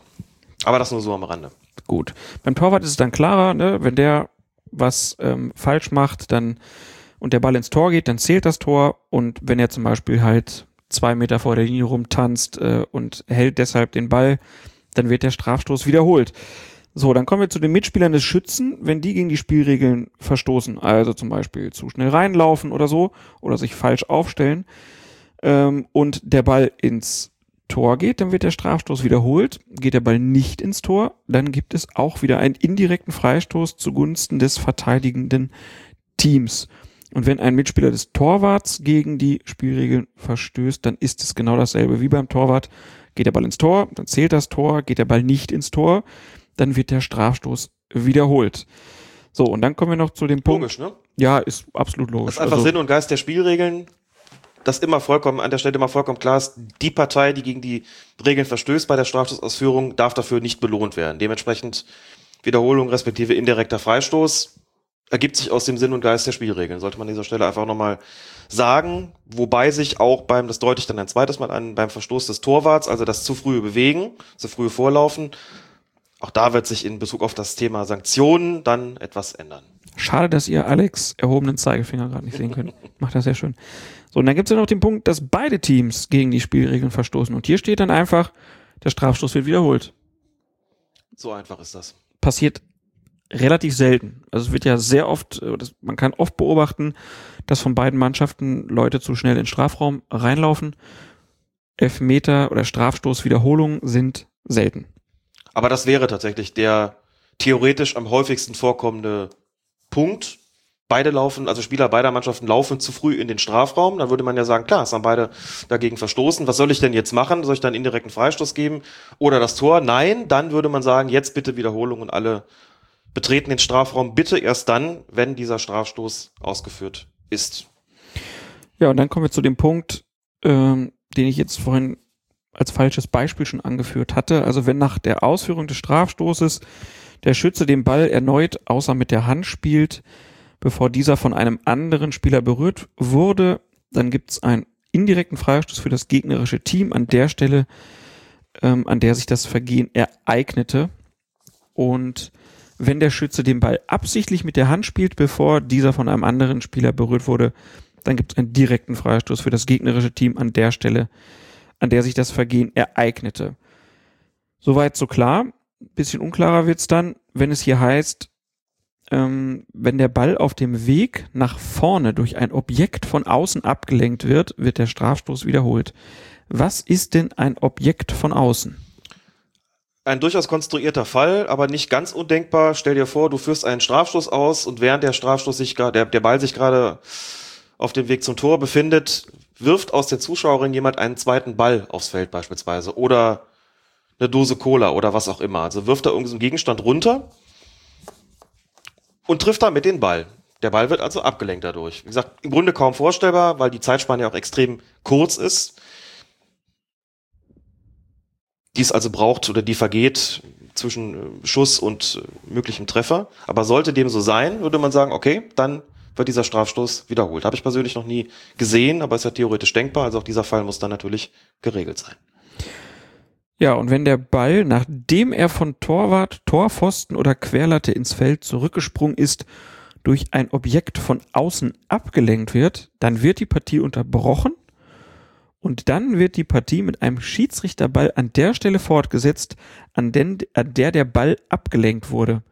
Wurde der Ball innerhalb des Torraums abgelenkt, erfolgt der Schiedsrichterball natürlich auf der Torraumlinie parallel zur Torlinie, so nah wie möglich bei der Stelle, an der sich der Ball zum Zeitpunkt der Unterbrechung befand. Das heißt, es wäre ja eigentlich ganz clever, ein Torwart hält den Ball, wehrt ihn aber nur von nach vorne ab, dass ein Mitspieler von außen schnell einen Ball reinwirft, damit er gegen den Ball kommt und dann gibt es einen Schiedsrichterball statt den direkten Nachschuss für die angreifende Mannschaft vielleicht. So könnte das theoretisch sein. Die Unterscheidung, die hier getroffen wird, ist einfach die, wenn der Ball sich noch auf dem Weg zum Tor befindet und dann abgelenkt wird, wird wiederholt, ist die Wirkung aber schon eingetreten und der Ball ist abgewehrt worden, dann findet ein, äh, ein Eingriff statt durch einen zweiten Ball beispielsweise oder irgendeinen anderen Gegenstand, dann gibt es den Schiedsrichterball, den es eben auch ansonsten gäbe, wenn sowas passierte. Das wird hier einfach unterscheiden, noch auf dem Weg zum Tor versus bereits schon wieder auf dem Weg zurück, sozusagen. Okay. Ja, und dann gibt's noch die Auslegung der Spielregeln und Richtlinien der FIFA für Schiedsrichter und da kommen wir dann zu den Finden. Finden beim Anlauf zur Täuschung des Gegners bei der Ausführung eines Strafstoßes gehören zum Fußball. Nach vollendetem Anlauf den eigentlichen Stoß nur vorzutäuschen, gilt als Verstoß gegen Regel 14 und stellt eine Unsportlichkeit dar, für die der betreffende Spieler verwarnt wird. Genau, er bekommt sogar noch eine gelbe Karte dafür. Hab ich ehrlich gesagt noch nicht gesehen. Ich glaube, dass man sich den Vorteil letztlich auch wirklich nimmt, wenn man, also muss, muss man schon technisch sehr beschlagen sein, denke ich, um auszuholen, dann abzubrechen und nochmal auszuholen. Klar liegt der Torwart dann in Zweifelsfall schon in der Ecke, aber ist mir noch nicht untergekommen. Sollte es vorkommen, gibt es dafür, wie gesagt, auch noch gelb. Es hält sich weiterhin hartnäckig das Missverständnis oder der, der Irrglaube, muss man sagen, dass die Unterbrechung des Anlaufs nicht statthaft, nicht genehmigt ist. Mhm. Das ist nicht der Fall. Das ist eine Zeit lang mal so gewesen. Das ist jahrelang sogar so gewesen, aber jetzt schon seit einigen Jahren wiederum zulässig. Dass die Spieler auch wissen, was die Torhüter wissen, was die Schiedsrichter zum Glück natürlich erst recht wissen. Aber in Zuschauerkreisen ist es oft noch so, darf der denn das? Darf der einfach unterbrechen, den so täuschen? Und da ist eben klar, ja, darf er. Und das wird auch so bleiben. Gut. Neben den FIFA-Erläuterungen gibt es natürlich auch noch die DFB-Erläuterung. Da steht dann so drin zum Beispiel, dass wenn ein Spieler absichtlich die Vorbereitung zum Strafstoß äh, stört, dann gibt es eine gelbe Karte. Und ähm, wenn ein Spieler den Strafstoß zu einem Mitspieler zurückspielt, so entscheidet der Schiedsrichter auf indirekten Freistoß für die gegnerische Mannschaft von der Strafstoßmarke aus. Das heißt, ich muss den Ball nach vorne spielen. Zwingend. Zwingend tue ich das nicht, gibt es einen indirekten Vorst äh, Freistoß. Aber es ist halt auch möglich, den Ball einfach ein Stückchen nach vorne zu spielen, damit dann ein Mitspieler von hinten anläuft und den Ball reinmacht. Haben wir in den letzten Folgen auch schon mal drüber gesprochen. Gibt es schon seit dem Schwarz-Weiß-Fernsehen diese Methode beim Strafstoß relativ selten gemacht. Berühmt geworden dann durch Johann Cruyff nochmal und dann Lionel Messi und Suarez haben es, glaube ich, jetzt auch nochmal gemacht. Waren die beiden es? Genau. Genau, also das ist auch noch möglich. Und dann sagt der DFB noch, weigert sich bei der Ausführung eines Strafstoßes der Torwart seinen Platz einzunehmen. Also zum Beispiel, wenn er sich so aufregt, dass es hier einen Strafstoß gab und sagt, nö, ich gehe nicht ins Tor, dann soll der Schiedsrichter hingehen und ihn erstmal verwarnen. Und wenn es dann bei der Weigerung bleibt, dann stellt er den nicht einfach runter, sondern er schaltet den Spielführer ein. Ja, und dann steht ja auch noch, ein Spieler der Mannschaft hat auf jeden Fall den Torwartposten einzunehmen. Also er kann dann auch sagen, wenn euer Torwart nicht will, dann muss wer anders ins Tor, aber jetzt muss es langsam passieren. Genau so ist es. Und dass der Kapitän hier eingeschaltet wird, hängt auch damit zusammen, dass man normalerweise nicht für ein und dasselbe Vergehen zwei Strafen ausspricht. Ne? Also die Verwarnung gäbe es ja für die Weigerung und wenn er dann dabei bliebe, dann beging er eigentlich kein neues Vergehen. Deswegen Mhm. sagen, würde man dann sagen, Kapitän, kommen Sie mal her, wir brauchen schon einen Keeper. Entweder geht der Kollege jetzt ins Tor, der dafür eigentlich auf dem Spielbericht vorgesehen ist, oder ihr benennt einen anderen. Jetzt zieht sich dann bitte das entsprechende Torwarttrikot über. Aber ohne können wir nicht weitermachen. Kann ja grundsätzlich nie ohne Torwart gespielt werden und beim Strafschuss schon erst recht nicht, logischerweise. Aber was ja ganz interessant ist, ist jetzt, dass hier steht, der kriegt eine gelbe Karte und dann schalte ich den Spielführer ein. Wenn er jetzt vorher schon gelb hatte, klar, hat er gelb-rot. Aber wenn er jetzt noch nicht verwarnt war, was mache ich denn dann als Schiedsrichter? Habe ich dann die Möglichkeit, ihn bei weiterer Weigerung, wenn er dann sagt, nö, mein Torwarttrikot kriegt auch keiner, dass ich den dann vom Platz stelle? Nein, er müsste schon ein neues Vergehen begehen. Ne? Das, dafür ist der Kapitän ja dann eben da und damit habe ich auch einen Verantwortlichen. Was wird er denn tun in so einem Fall? Der wird aller Wahrscheinlichkeit nach erstmal zu seinem Keeper gehen und wird sagen, pass mal auf, stell dich nicht so an, geh in die Kiste, war zwar eine falsche Entscheidung oder irgendwie sowas, wird dann an Spruch, Ansprüchen kommen, geh jetzt in die Kiste und äh, alles andere klären wir dann hinterher. So, und jetzt kann es ja passieren, wie du sagst, dass der Torwart sagt, nee, mach ich nicht. Auch wenn du mir das sagst, ich gehe nicht ins Tor. Das war falsch, ich bleib dabei, ich habe keine Lust mehr. Dann habe ich den Kapitän ja schon aufgefordert, was zu tun. So, und dann kann ich nur hingehen und sagen, und wenn der dann zu mir kommt und sagt, schwierig, ich kann nichts machen, sage ich, ja gut, dann benennen wir jetzt einen anderen Torwart. So, dann wird er vielleicht sagen, gut, dann äh, gehe ich jetzt selbst ins Tor. Dann, wenn der Torwart ihm das Trikot nicht gibt, dann wird er sich vielleicht die Trainingsjacke zuwerfen lassen, irgendwas und ins Tor gehen, während der Keeper noch neben seiner Kiste steht. Kein Problem, steht er außerhalb des Feldes. Und wenn er noch auf dem Feld steht, dann schiebe ich ihn runter. So, oder ich sage ihm, pass mal das auf. macht man natürlich nicht als Schiedsrichter. Ja, pass mal auf, Kollege. Ja, macht man noch nicht als Schiedsrichter, sagt, pass mal auf, Man, Kollege. passt, man, ähm, man fasst doch keine Spieler an und so sind vom Platz. Niemals würde man das tun, niemals würde man das tun. Da ich sage, pass mal auf, Kollege, wir haben jetzt hier gerade einen neuen Torwart gefunden, schleich dich. Aber da findet sich schon eine Lösung. Und klar, ich meine, wenn der sich standhaft weigert, da das Spielfeld zu verlassen, nachdem wir schon einen neuen gefunden haben, Dann sagt man kannst Elf, du natürlich immer noch sagen, Elfmeter oder Spielerbruch. Genau, Elfmeter oder Spielerbruch. Wenn sie nicht binnen einer Minute hier den, das Feld verlassen haben, dann ist die Kiste hier zu Ende. Das klingt natürlich ein bisschen unverhältnismäßig und Sinn und Geist der Spielregeln, die gerade in den neuen Fußballregeln auch, ja, wie gesagt, nochmal explizit beschworen werden, würde natürlich dazu führen, dass man hier mit nach Augenmaß handelt. Aber der wird in 99,99 Prozent der Fälle dann schon auch gehen. Wir haben ja am Anfang der Regel darüber gesprochen, dass ein Strafstoß auf jeden Fall ausgeführt werden muss, egal wie lange die Nachspielzeit schon gelaufen ist oder nicht. Und hier steht dann halt auch nochmal als Erläuterung dazu, dass das Spiel so lange geht, ähm, also dass die Spielzeit so lange geht, bis zu dem Augenblick, in dem der Strafstoß abgeschlossen ist. Das heißt, bis der Schiedsrichter entschieden hat, ob ein Tor erzielt wurde oder nicht. Das heißt, ich kann sagen, so Leute, allerletzte Aktion, der verschießt, knallt einen Ball gegen Pfosten oder so und dann kann ich sagen, Feierabend. Ganz genau, das kannst du sagen. Das kann also theoretisch zu einer Situation führen, in der du sagst, ich lasse keinen Nachschuss mehr zu. Begründung, Spielzeit ist beendet. Wir müssen diesen Strafstoß noch ausführen lassen. Wir warten auch die Wirkung ab, aber die Wirkung ist eingetreten, wenn der Ball entweder ins Tor gegangen ist oder an Pfosten oder Latte geht oder der Torwart den hält oder er am Tor vorbeigeht oder über die Kiste fliegt, so. Ich würde denen dann sagen, ich lasse keinen Nachschuss zu. Nach dieser Aktion ist definitiv Feierabend. Unter taktischen Aspekten rate ich nicht dazu. Ich kann mich durchaus an ein Spiel erinnern, in der ich tatsächlich in allerletzter Sekunde noch einen Strafschuss gegeben habe. Hab das aber immer so gemacht, zu sagen, ich, ähm, zu der Wirkung gehört für mich dann auch noch die Frage Nachschuss oder nicht. Denn Mhm. ich möchte den, möchte nicht, dass wenn dann noch ein Foul passiert ist, möglicherweise noch im Zuge einer Notbremse, möchte denen dann nicht sagen, ihr dürft keinen Nachschuss mehr machen. Also da habe ich dann schon gesagt, gut, die Zeit haben wir jetzt auch noch. Das kann ich als Schiedsrichter so veranlassen. Dann habe ich das gar nicht groß angekündigt, weil die Spieler ja ohnehin davon ausgehen.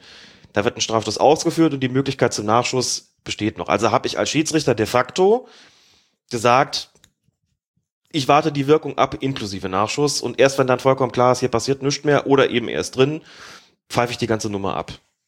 Aber theoretisch ging es, wie du richtig gesagt hast, anders. Gut. Ich denke, dann haben wir's. Das ging schneller als erwartet. Ne? Vor zwei Jahren habe ich noch groß hingestellt und gesagt, ah, so viele Ausnahmen, die es dabei gibt.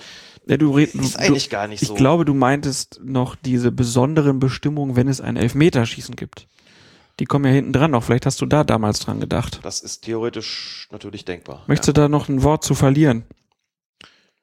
Zu den Punkt Vorgehensweisen zur Ermittlung eines Siegers, sprich Elfmeterschießen, Mhm. können wir jetzt machen, können wir auch ganz hinten dran hängen, denn im Regelwerk ist es zurzeit noch so, dass es eben hinter die Regel 17 geklatscht worden ist. Alles gut. Dann später? bleiben Sie gespannt, liebe Hörerinnen und Hörer. Nachher geht's noch mal ums Elfmeterschießen. Aber vorher, vorher kommt noch Regel 15, der Einwurf hier bei Colinas Erben.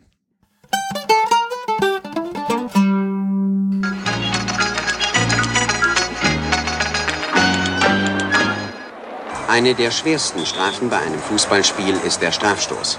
Im Volksmund nennt man ihn Elfmeter, weil er aus einer Entfernung von elf Metern auf das Tor geschossen wird.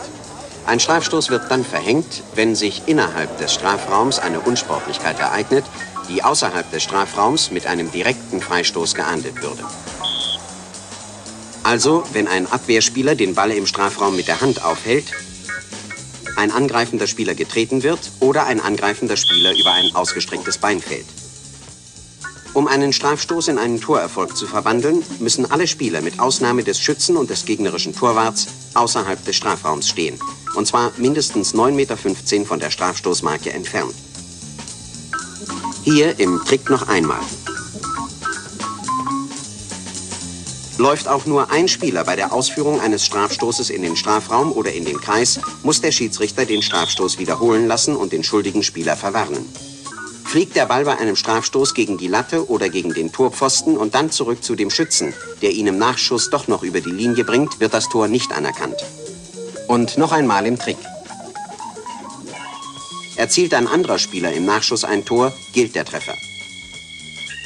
In der offiziellen Fußballregel heißt es, der den Strafstoß ausführende Spieler darf den Ball erst ein zweites Mal spielen, nachdem dieser von einem anderen Spieler berührt oder gespielt worden ist.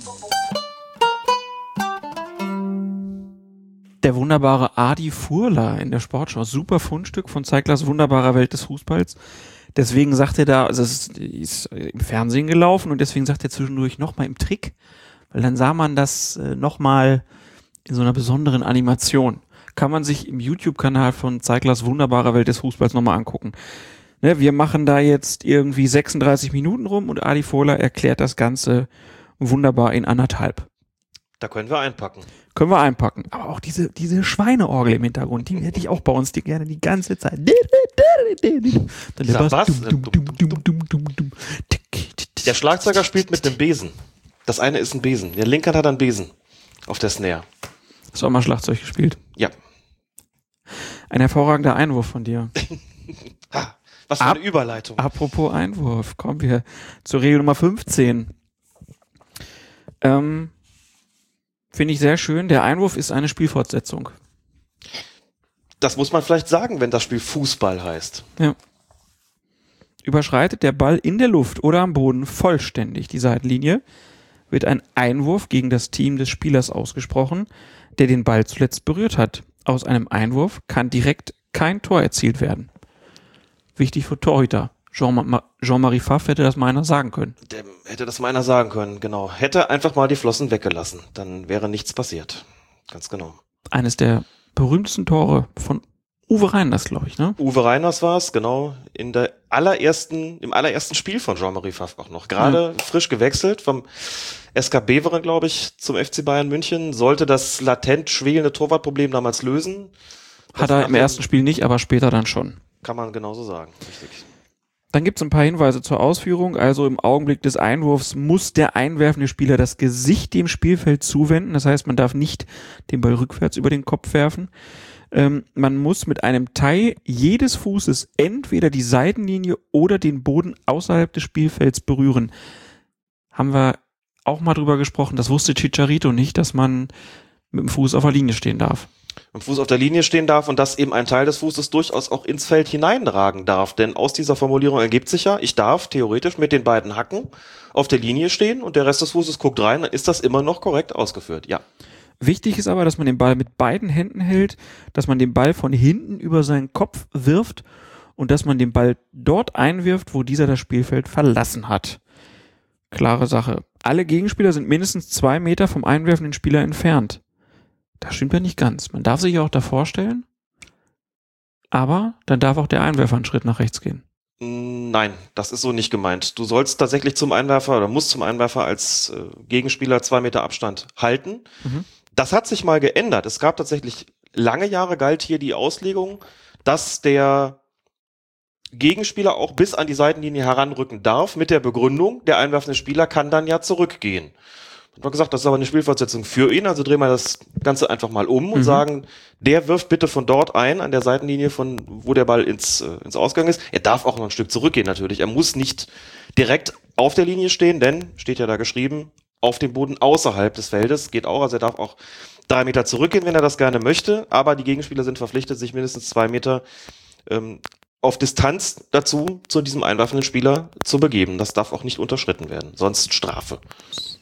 Und dann kommt einer dieser schönen Sätze, wo es dann heißt, der Ball ist im Spiel, sobald er sich innerhalb des Spielfeldes, Spielfelds befindet.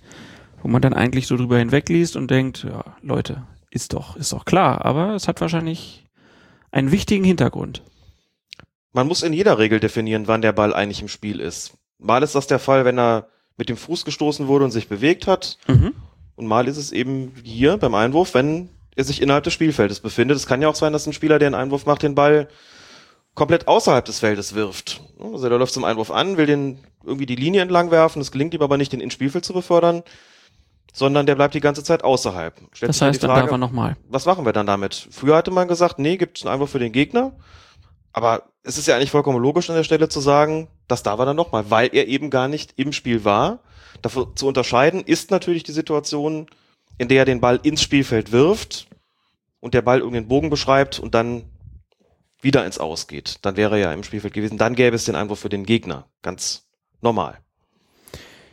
Gut, ähm, dann ist ja auch noch festgelegt, dass man sich halt den Ball als Einwerfer nicht einfach selber vor sich werfen darf, ähm, um weiterspielen, sondern es muss erst entweder ein Mitspieler oder ein Gegenspieler den Ball berührt haben. Und dann kommen wir zu den Vergehen und Sanktionen innerhalb der Regel 15.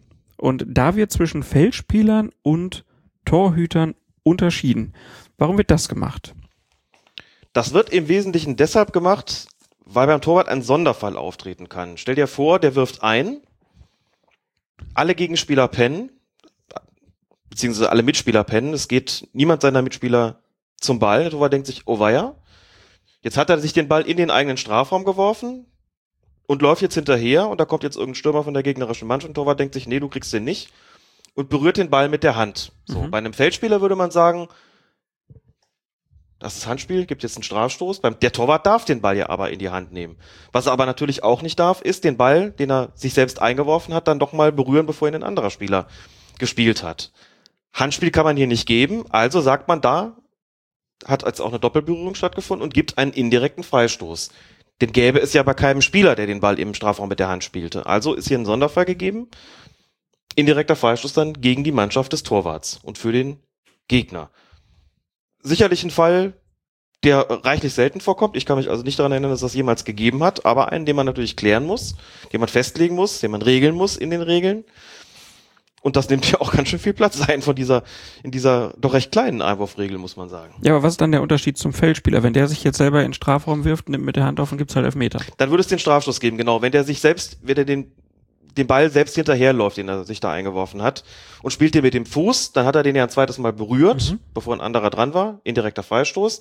Berührt er eben im Strafraum, im eigenen Strafraum mit der Hand, sagt man nicht indirekter Freistoß, obwohl es ja auch eine Doppelberührung ist, sondern den Strafstoß, weil das die schwerere Spielfortsetzung ist. Und das Handspiel gegenüber der Doppelberührung das schwerere Vergehen. Und immer das wird bestraft. So sehen die Regeln das vor. Da gäbe es dann einen Strafstoß. Und beim Torwart muss man eben dann die Sonderregelung schaffen, weil er ja grundsätzlich mit der Hand drangehen darf. Okay. Und dann ist hier weiterhin festgeschrieben, wenn gegen den einwerfenden Spieler bei der Ausführung eines Einwurfs behindert oder stört, dann gibt's für unsportliches Betragen eine Verwarnung. Pflichtverwarnung. Das wäre dann eine verpflichtende Verwarnung, genau. Der muss ungestört einwerfen dürfen. Das heißt, der Abstand muss eingehalten werden, der darf sich halt nicht früher nähern und wenn das doch tut, dann gibt's dafür eben eine Bestrafung. Ja, und wenn halt ein Spieler, also ein einwerfender Spieler, den Ball nicht ordentlich ins Spielfeld bringt, also mit einer Hand wirft oder vom falschen Fleck wirft oder so oder ihn, äh, keine Ahnung, einrollt, dann gibt's einen Einwurf für einen Spieler der gegnerischen Mannschaft. Ganz genau. So sieht's aus. Und auch ein anderer Punkt ist wesentlich, das sollte man nicht vergessen. Das gilt für Einwurf, Abstoß und Eckstoß gleichermaßen. Es kann dabei kein Abseits geben. Die Abseitsregel ist aufgehoben. Mhm. Also ich kann natürlich theoretisch im Abseits stehen, aber aufgehoben bedeutet, wenn ich den Ball zu einem theoretisch im Abseits befindlichen Mitspieler werfe, gibt es, wird trotzdem nicht auf strafbares Abseits entschieden. Eben weil die Regel an der, weil die Abseitsregelung an der Stelle, das Abseits an der Stelle aufgehoben ist. Das wissen im Grunde genommen natürlich auch alles, macht auch niemand falsch. Muss aber trotzdem festgelegt werden, denn man mag sich ja vielleicht fragen, hm, das sieht aber irgendwie seltsam aus, aber das ist eben zulässig. Das gibt es eben mit dieser Spielfortsetzung nicht. Okay. Ja, die FIFA hat dann noch ein paar zusätzliche ähm, Anmerkungen gemacht, wie bei jeder Regel. Wenn ich absichtlich auf einen Gegner werfe, um erneut in Ballbesitz zu gelangen, dann kann das schon in Ordnung sein, wenn ich den Ball nicht rücksichtslos, nicht gefährlich, noch übermäßig hart werfe, sondern ich werfe einem vielleicht vorsichtig an die Beine oder an den Rücken oder so, dann kann es weitergehen. Der DFB hat dann aber noch angefügt, wenn ich jemanden heftig anwerfe, so ist der einwerfende Spieler zu bestrafen. Es gibt dann eine Verwarnung oder gar einen Feldverweis. Also wenn ich jetzt einem mit voller Absicht den Ball voll ins Gesicht dresche, gibt's eine rote Karte. Dann gäbe es eine rote Karte und einen direkten Freistoß und nicht etwa eine Wiederholung des Einwurfs, ganz genau. Auch das ist hiermit festgelegt. Heißt taktisches Einwerfen, okay.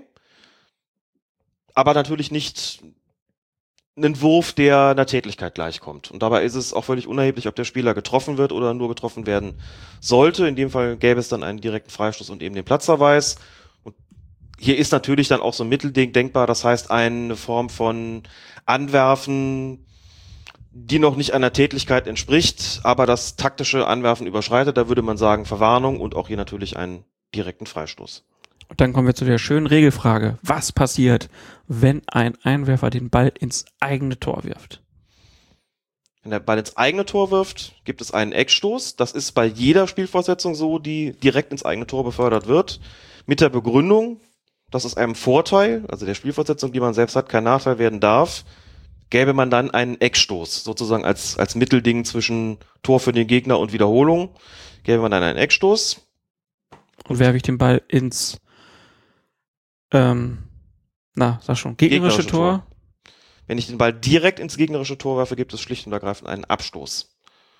Für den Gegner wäre Jean-Marie Pfaff also seinerzeit einfach weggeblieben, hätte es genau diesen Abstoß gegeben. Man sieht bei dieser Einwurfregelung also, letztlich gibt's gar nicht so wahnsinnig viele Voraussetzungen, die erfüllt sein müssen für einen korrekten Einwurf. Wir bekommen relativ oft die Frage gestellt, müsste nicht recht eigentlich betrachtet ein Großteil der Einwürfe dem Gegner zugesprochen werden, weil sie doch falsch ausgeführt sind. Und ich denke, dass man das einfach nur so empfindet, dass Einwürfe falsch ausgeführt werden, denn es steht ja beispielsweise nicht darin geschrieben, welche Flugbahn der Ball beschreiben muss beim Einwurf. Also irgendwie so, ein, so einen hohen Bogen oder irgendwie geradeaus, sondern der Ball darf durchaus auch nach unten geworfen werden. Das sind dann aber immer die Fälle. Das sieht halt immer so Das komisch sieht aus. komisch ne? aus. Es sieht komisch aus, weil man es einfach nicht gewöhnt ist. Aber solange ich den Ball ordentlich über den Kopf führe und die Armbewegung dann halt nicht weit oben Mhm. beenden lasse über dem Kopf äh, oder auf Gesichthöhe, sondern halt weiter unten, dann ist das trotzdem noch regelkonform. dann ist es trotzdem regelkonform. Wenn ich alles andere erfülle, darf ich den Ball durchaus nach unten werfen, auch wenn das seltsam aussieht und auch wenn es im Amateurbereich, wie ich weiß, viele Kollegen zurückpfeifen und niemand sich daran stört, dass sie genau das tun, Mhm. sind solche Einwürfe eigentlich korrekt ausgeführt. Wie wichtig ist es denn, dass es eine fließende Bewegung ist? Wichtig, es muss schon in einem Zug geschehen. Ja, also ich kann nicht, also es gibt ja immer dieses Ding, dass einer will den Ball irgendwie weit werfen, merkt dann, oh, da ist jetzt aber schon Gegenspieler und dann werfe ich ihn doch kurz und er, er hält dann kurz inne und lässt ihn dann so vor sich hinfallen. Das wäre nicht in Ordnung, dann hätte er seine Bewegung ja unterbrochen, was dann dazu führen würde, dass er mit seinen Händen beziehungsweise Armen gar nicht mehr hinterm Kopf ist, sondern dass die letzte Bewegung sozusagen dann geschieht, während ich die Hände irgendwie mit dem Ball über dem Kopf habe. Das würde nicht ausreichen. Das wäre dann in der Tat falsch ausgeführt. Oder eben die ganzen anderen Vergehen, von denen du gesprochen hast. Dann ist die Flugbahn letztlich auch egal, aber darauf kommt es dann auch nicht an. Aber die Beschwerde kommt ja meistens dann, wenn es irgendwie seltsam geworfen aussieht, einfach nur. Ja. Der Klassiker ist ja, dass man sich so ein paar Meter weiter nach vorne bewegt, ähm, als Spieler, also ein bisschen von der Stelle wegbewegt, wo der Ball eigentlich ins Ausgegangen ist. Ähm, wie geht man da als Schiedsrichter am besten mit um? Also es gibt ja dann so diese notorischen von der falschen Stelle Einwerfer, nenne ich sie mal, die immer so ein paar Meter gehen und dann sagt man ja, komm, Meter zurück, zurück, Stopp, Pfeife und so. Das nervt einen Schiedsrichter auch. Das nervt irgendwann, genau. Man soll ja grundsätzlich nicht zu kleinlich sein dabei. Das heißt, so ein paar Meterchen beim Einwurf sind im Großen und Ganzen kein Problem. Soll ja auch nicht dazu führen, dass man permanent zurückpfeift. Dann sagen die Leute irgendwann, guck mal, die größte Knüppelei lässt er durchgehen, aber beim Einwurf ist er total pedantisch. Mhm. Dieser Eindruck sollte nicht entstehen, deswegen ist es grundsätzlich nicht so schlimm. Wenn ich das Gefühl habe, die verarschen mich dabei oder den Eindruck bekomme, die wollen vielleicht Zeit dadurch schinden, weil sie wissen, wenn ich jetzt fünf, sechs Meter nach vorne gehe oder noch mehr, dann pfeift der Schiedsrichter mich zurück, habe ich wieder ein paar Sekunden gewonnen. Dann mache ich das vielleicht zwei, dreimal, also dann sage ich dem Spieler zwei, dreimal, hier ist der Einwurfort, bitte von da aus auch werfen. Aber irgendwann lasse ich ihn vielleicht einfach dann wirklich auch ins dann ja gar nicht mehr so wirklich offene Messer laufen und lass ihn einfach den Ball von der falschen Stelle ausführen und gebe dem Gegner dann den Einwurf und sag, so, war die falsche Stelle. Und wenn ich dem sage, ich habe ihm das schon dreimal gesagt vorher, dann weiß der natürlich ganz genau, was er tun soll und das soll er nicht ausnutzen, dann könnte ich damit auch taktisch umgehen, denn dann spart er sich das beim nächsten Mal mit Sicherheit. Ich würde es nicht schon beim ersten Mal machen. Erstens weiß er nicht, ob er schon Zeit schinden will. Zweitens ist es unverhältnismäßig. Als Schiedsrichter soll ich ja dafür sorgen, dass der Einwurf, die sollen ja einen haben, weil das äh, auch ihr gutes Recht ist, dass er von der richtigen Stelle ausgeführt wird. Aber wenn sie es damit übertreiben, dann lässt man sich halt auch einmal falsch machen, gibt es dem Gegner und dann passiert es auch nicht mehr. Gut. Wenn du nichts mehr hast, würde ich sagen, ist der Einwurf hiermit erklärt. Das würde ich auch so sehen. Ist ja auch eher eine kleine Regel, wie man so sagt. Gut, dann kommen wir jetzt zur Regel 16, dem Abstoß. Da gehen doch junge Menschen einfach auf den Schiedsrichter zu und nennen ihn dumme Sau und wundern sich, wenn sie eine rote Karte kriegen. Wie viel schöner kann man doch als Spieler, und nun stellen Sie sich vor, ich sei einer dieser ebenso talentierten wie beleidigten jungen Spieler, wie viel schöner kann man doch auf den Schiedsrichter zugehen und etwa Folgendes sagen. Mein Herr, ich weiß, ihr seid in Pfeifgeschäften hier. Und auch ich selbst hätte wahrlich in der Abwehr auszuhelfen. Doch geht Doch geht die letzte Bitte eines Sterbenden nicht vor, sagt selbst. Drum auf ein Wort. Mein Ohm, ein Mann, ihr wisst, von höchster geistiger Klarheit, ein Mann, der mehr gesehen als ihr verschlafen, mein Ohm. Ich weiß, ihr habt es eilig, ich auch, seht nur die Löcher in der Abwehr dort. Mein Ohm nun trug mir auf dem Sterbebette auf, euch, ja, da staunt ihr euch, das Folgende zu übermitteln. Ihr wisst, mein Ohm war reich. Nein, nicht nur an Erfahrung, auch an Gütern. Und auf dem Sterbebette, da verteilte er sein Hab und Gut, Gewalt, Geländereien, Diamanten, rotes Gold gleich säckeweise, und niemand, den er kannte, der blieb unbeschenkt. Euch aber, ja, ja, ja, euch, euch hat er etwas vorbehalten, was keinem anderen zuteile ward. Euch lässt er etwas übermitteln, und zwar durch mich. Beim Barte meiner Mutter musste ich schwören, dass ich der Neffenpflicht genüge und euch sage, was er mir geflüstert. So merkt denn auf. Ihr wärt, so sprach mein Ohm, ein Arschloch. Ein altes und ein dreckiges dazu. Ein dreckiges altes Arschloch. Jawohl, das waren seine Worte. Doch nun fahrt fort in euren finsteren Werken, pfeift ihr drauf los, ich will die Abwehr stärken.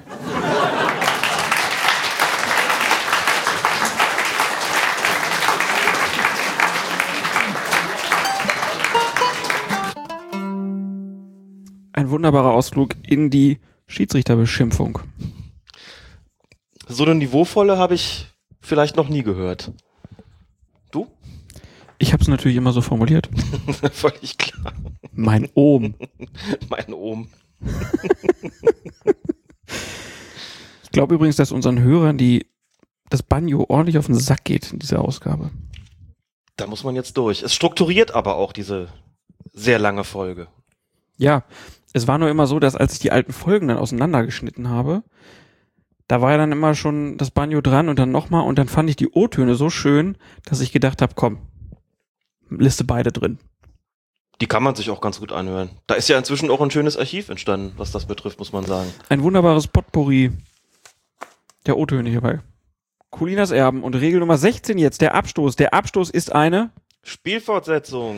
Der auf Abstoß wird entschieden, wenn der Ball in der Luft oder am Boden vollständig die Torlinie überquert, aber gemäß Regel 10 kein Tor erzielt und der Ball zuletzt von einem Spieler des angreifenden Teams berührt wurde.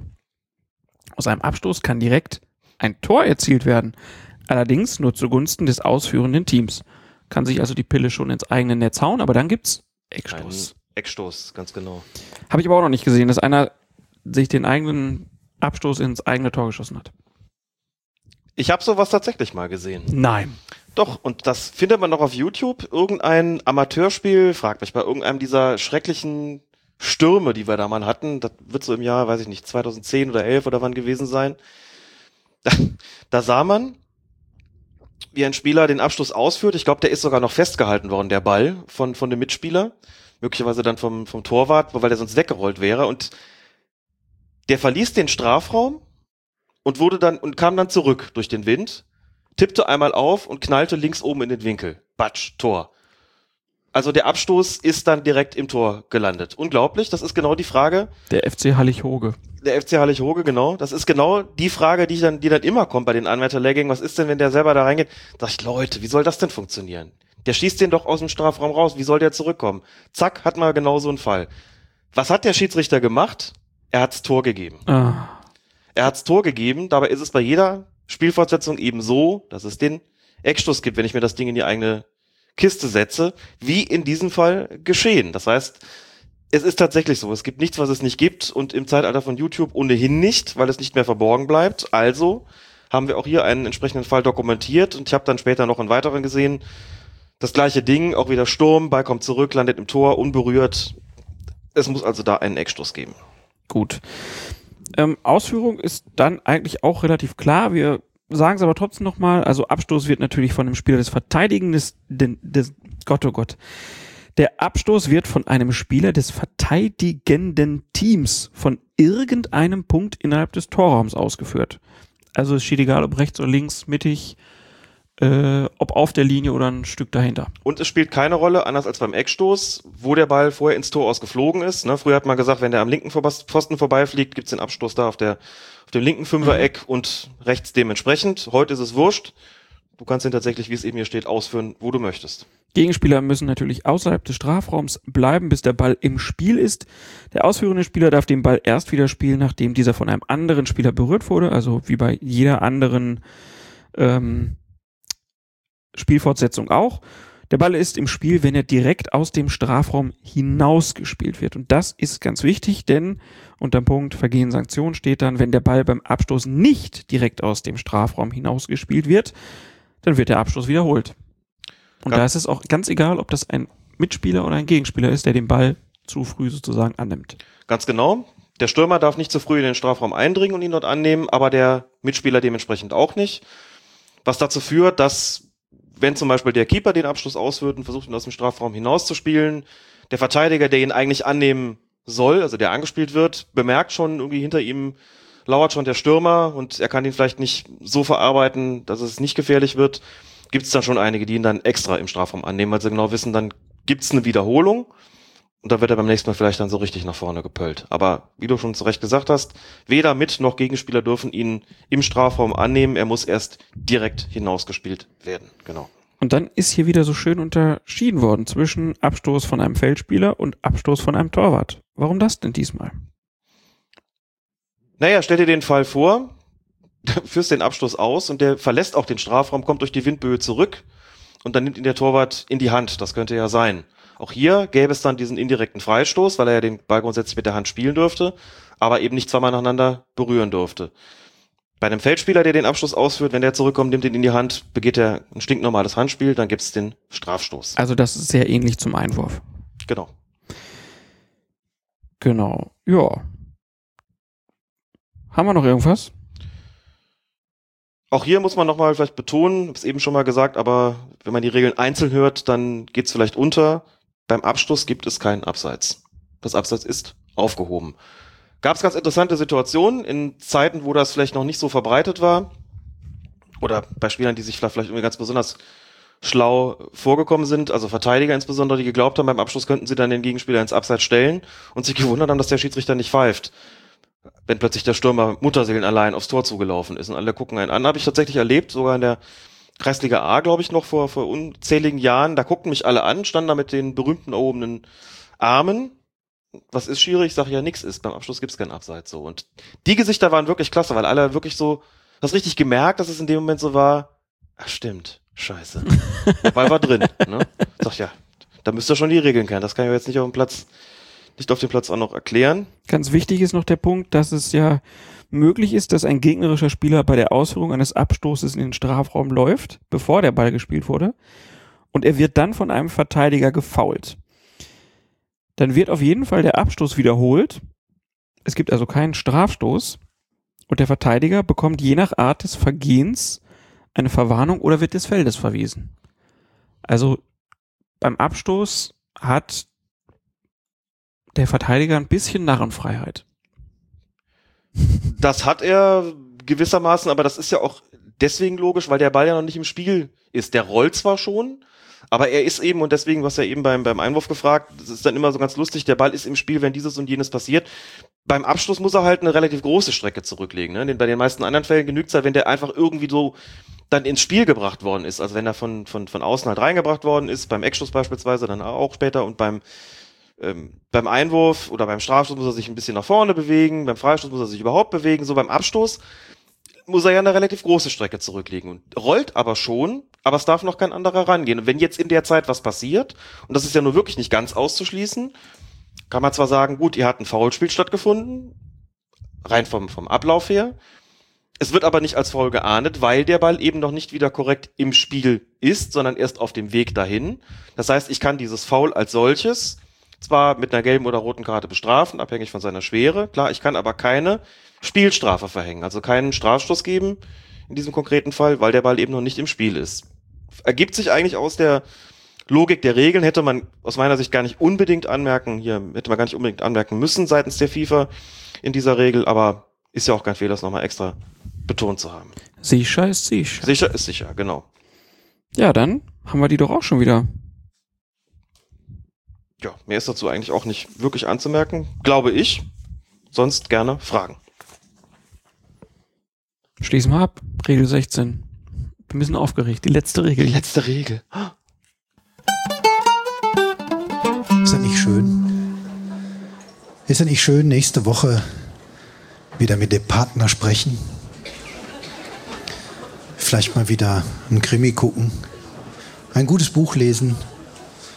Einfach mal ein bisschen an was anderes denken. Ist das nicht schön? Nein!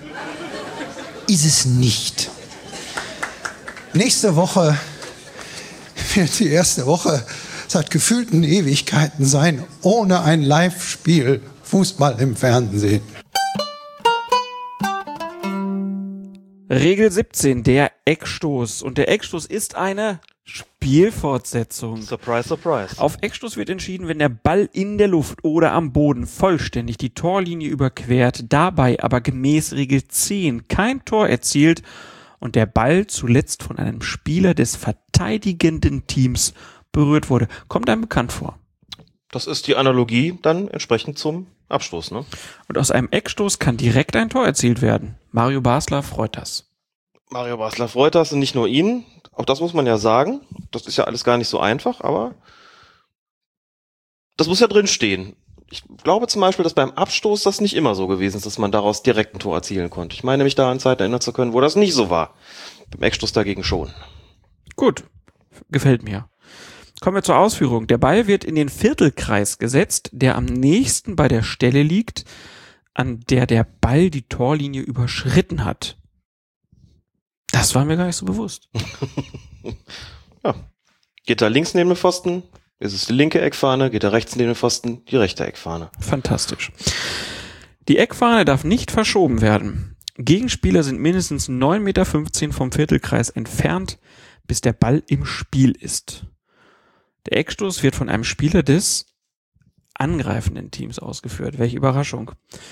Und der Ball ist im Spiel, wenn er mit dem Fuß berührt wurde und sich bewegt. Und er muss nicht diesen Teilkreis an der Eckfahne verlassen haben. Das ist auch ein weit verbreitetes Missverständnis. Wie so ein Schutzraum. Wie so ein Schutzraum gewissermaßen, sondern er muss einfach nur sich bewegen, ob er dann in diesem Teilkreis verbleibt oder ihn verlässt, spielt keine Rolle. Es gibt ja dann auch ein wunderschönes Bildchen hier in den Regeln auf Seite 112, wie denn so ein Ball korrekt oder falsch zu liegen hat. Und korrekt ist immer dann, wenn er irgendwie die Linie berührt.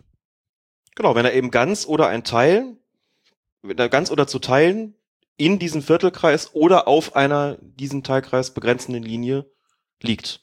Das können also die kann das kann die Torlinie sein, das kann die Seitenlinie sein oder das kann diese entsprechende Verbindungslinie sein. Und wann darf der Schütze eines Eckstoßes den Ball wieder spielen, nachdem dieser natürlich erst von einem anderen Spieler berührt wurde? Wie bei jeder Spielfortsetzung. Kann man sich gut merken. Kommen wir zu den Vergehen und Sanktionen.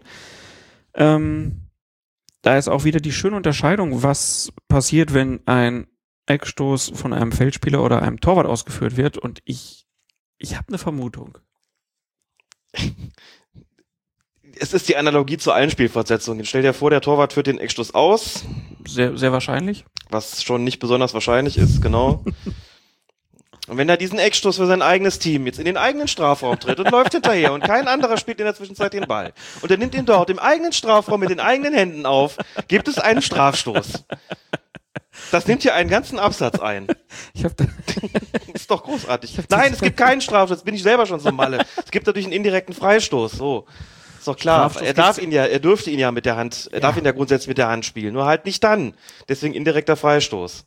Das ist nur, wenn ein Feldspieler Das ist wirklich irre. Da steht wirklich, wenn der Ball im Spiel ist und vom Torwart absichtlich mit der Hand gespielt wird, bevor ihn ein anderer Spieler berührt hat, unter Voraussetzung, er hat ihn ausgeführt, wird ein indirekter Freistoß für das gegnerische Team an der Stelle verhängt, an der sich das Vergehen ereignete, wenn sich diese innerhalb des Strafraums dieses Torwarts befand. Großartig, oder? Diese Vorstellung. Nee, ich, führt aus, spielt zurück. Ich meine, ist ja vielleicht auch klar, dass er den in den eigenen Strafraum spielt. Da fühlt er sich ja zu Hause. Was soll er denn im gegnerischen? Sagt er, wenn der Ball schon mal da ist, dann nehme ich ihn auch in die Hand.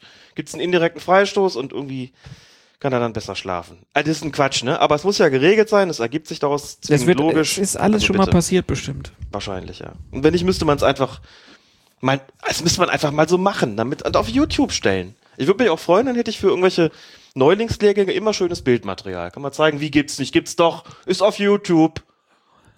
Oder auf Facebook. Ja, guck mal, da. So. Also sag nicht, das gibt's nicht. Der und wenn's dann passiert, steht da nämlich alle da, ne? Und dann guckt er da, dann pfeift er ein Spiel gegen den Torwart. Im eigenen Strafraum. Was ein Quatsch.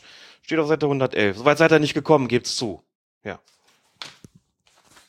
Ich habe das Gefühl, wir hätten jetzt alle 17 Regeln am Stück aufgenommen und du, dir wird langsam warm hier. Nee, ich glaube, es ist eher die Inspiration durch den Kollegen Gosen. Nein, ist es nicht! ich finde den so großartig, muss ich an der Stelle auch nochmal sagen. Und das war jetzt gerade eben nochmal, ich glaube einfach so diesen Duktus. Duktus noch im Ohr gehabt und dachte, jetzt muss ich mich auch mal kurz aufregen, wegen nix. Er hat auch diesen schönen, das habe ich bestimmt schon mal erzählt, dass äh, Saison geht los, ne, erster Spieltag und dann spielt der eine den Ball raus und ja, gibt einen Fehlpass und der Typ springt auf. Dieselbe Scheiße wie im letzten Jahr. Und das wie, Ding wie mit immer. Dem, ja, mit dem, dass man ja eigentlich keine Getränke holt während des laufenden Spiels, aber wenn es nur gar nicht anders geht, dann da gibt's halt diesen Code. Da sagt halt einer, ich geh mal pissen. Dann sagt der andere, bring, bring einen mit. ah, schön. Frank Rosen, ausdrückliche Empfehlung. Ich meine, wir, wenn, wahrscheinlich werden ihn eh so gut wie alle kennen, die diesen Podcast hören. Und wenn nicht, bitte, Gosen mit zwei O, googelt das, hört diesen Mann und lest seine Bücher, geht zu seinen Veranstaltungen, seinen, seinen Auftritten. Ist fantastisch. Gut, das war der kleine Werbeblock hier bei Colinas Erben.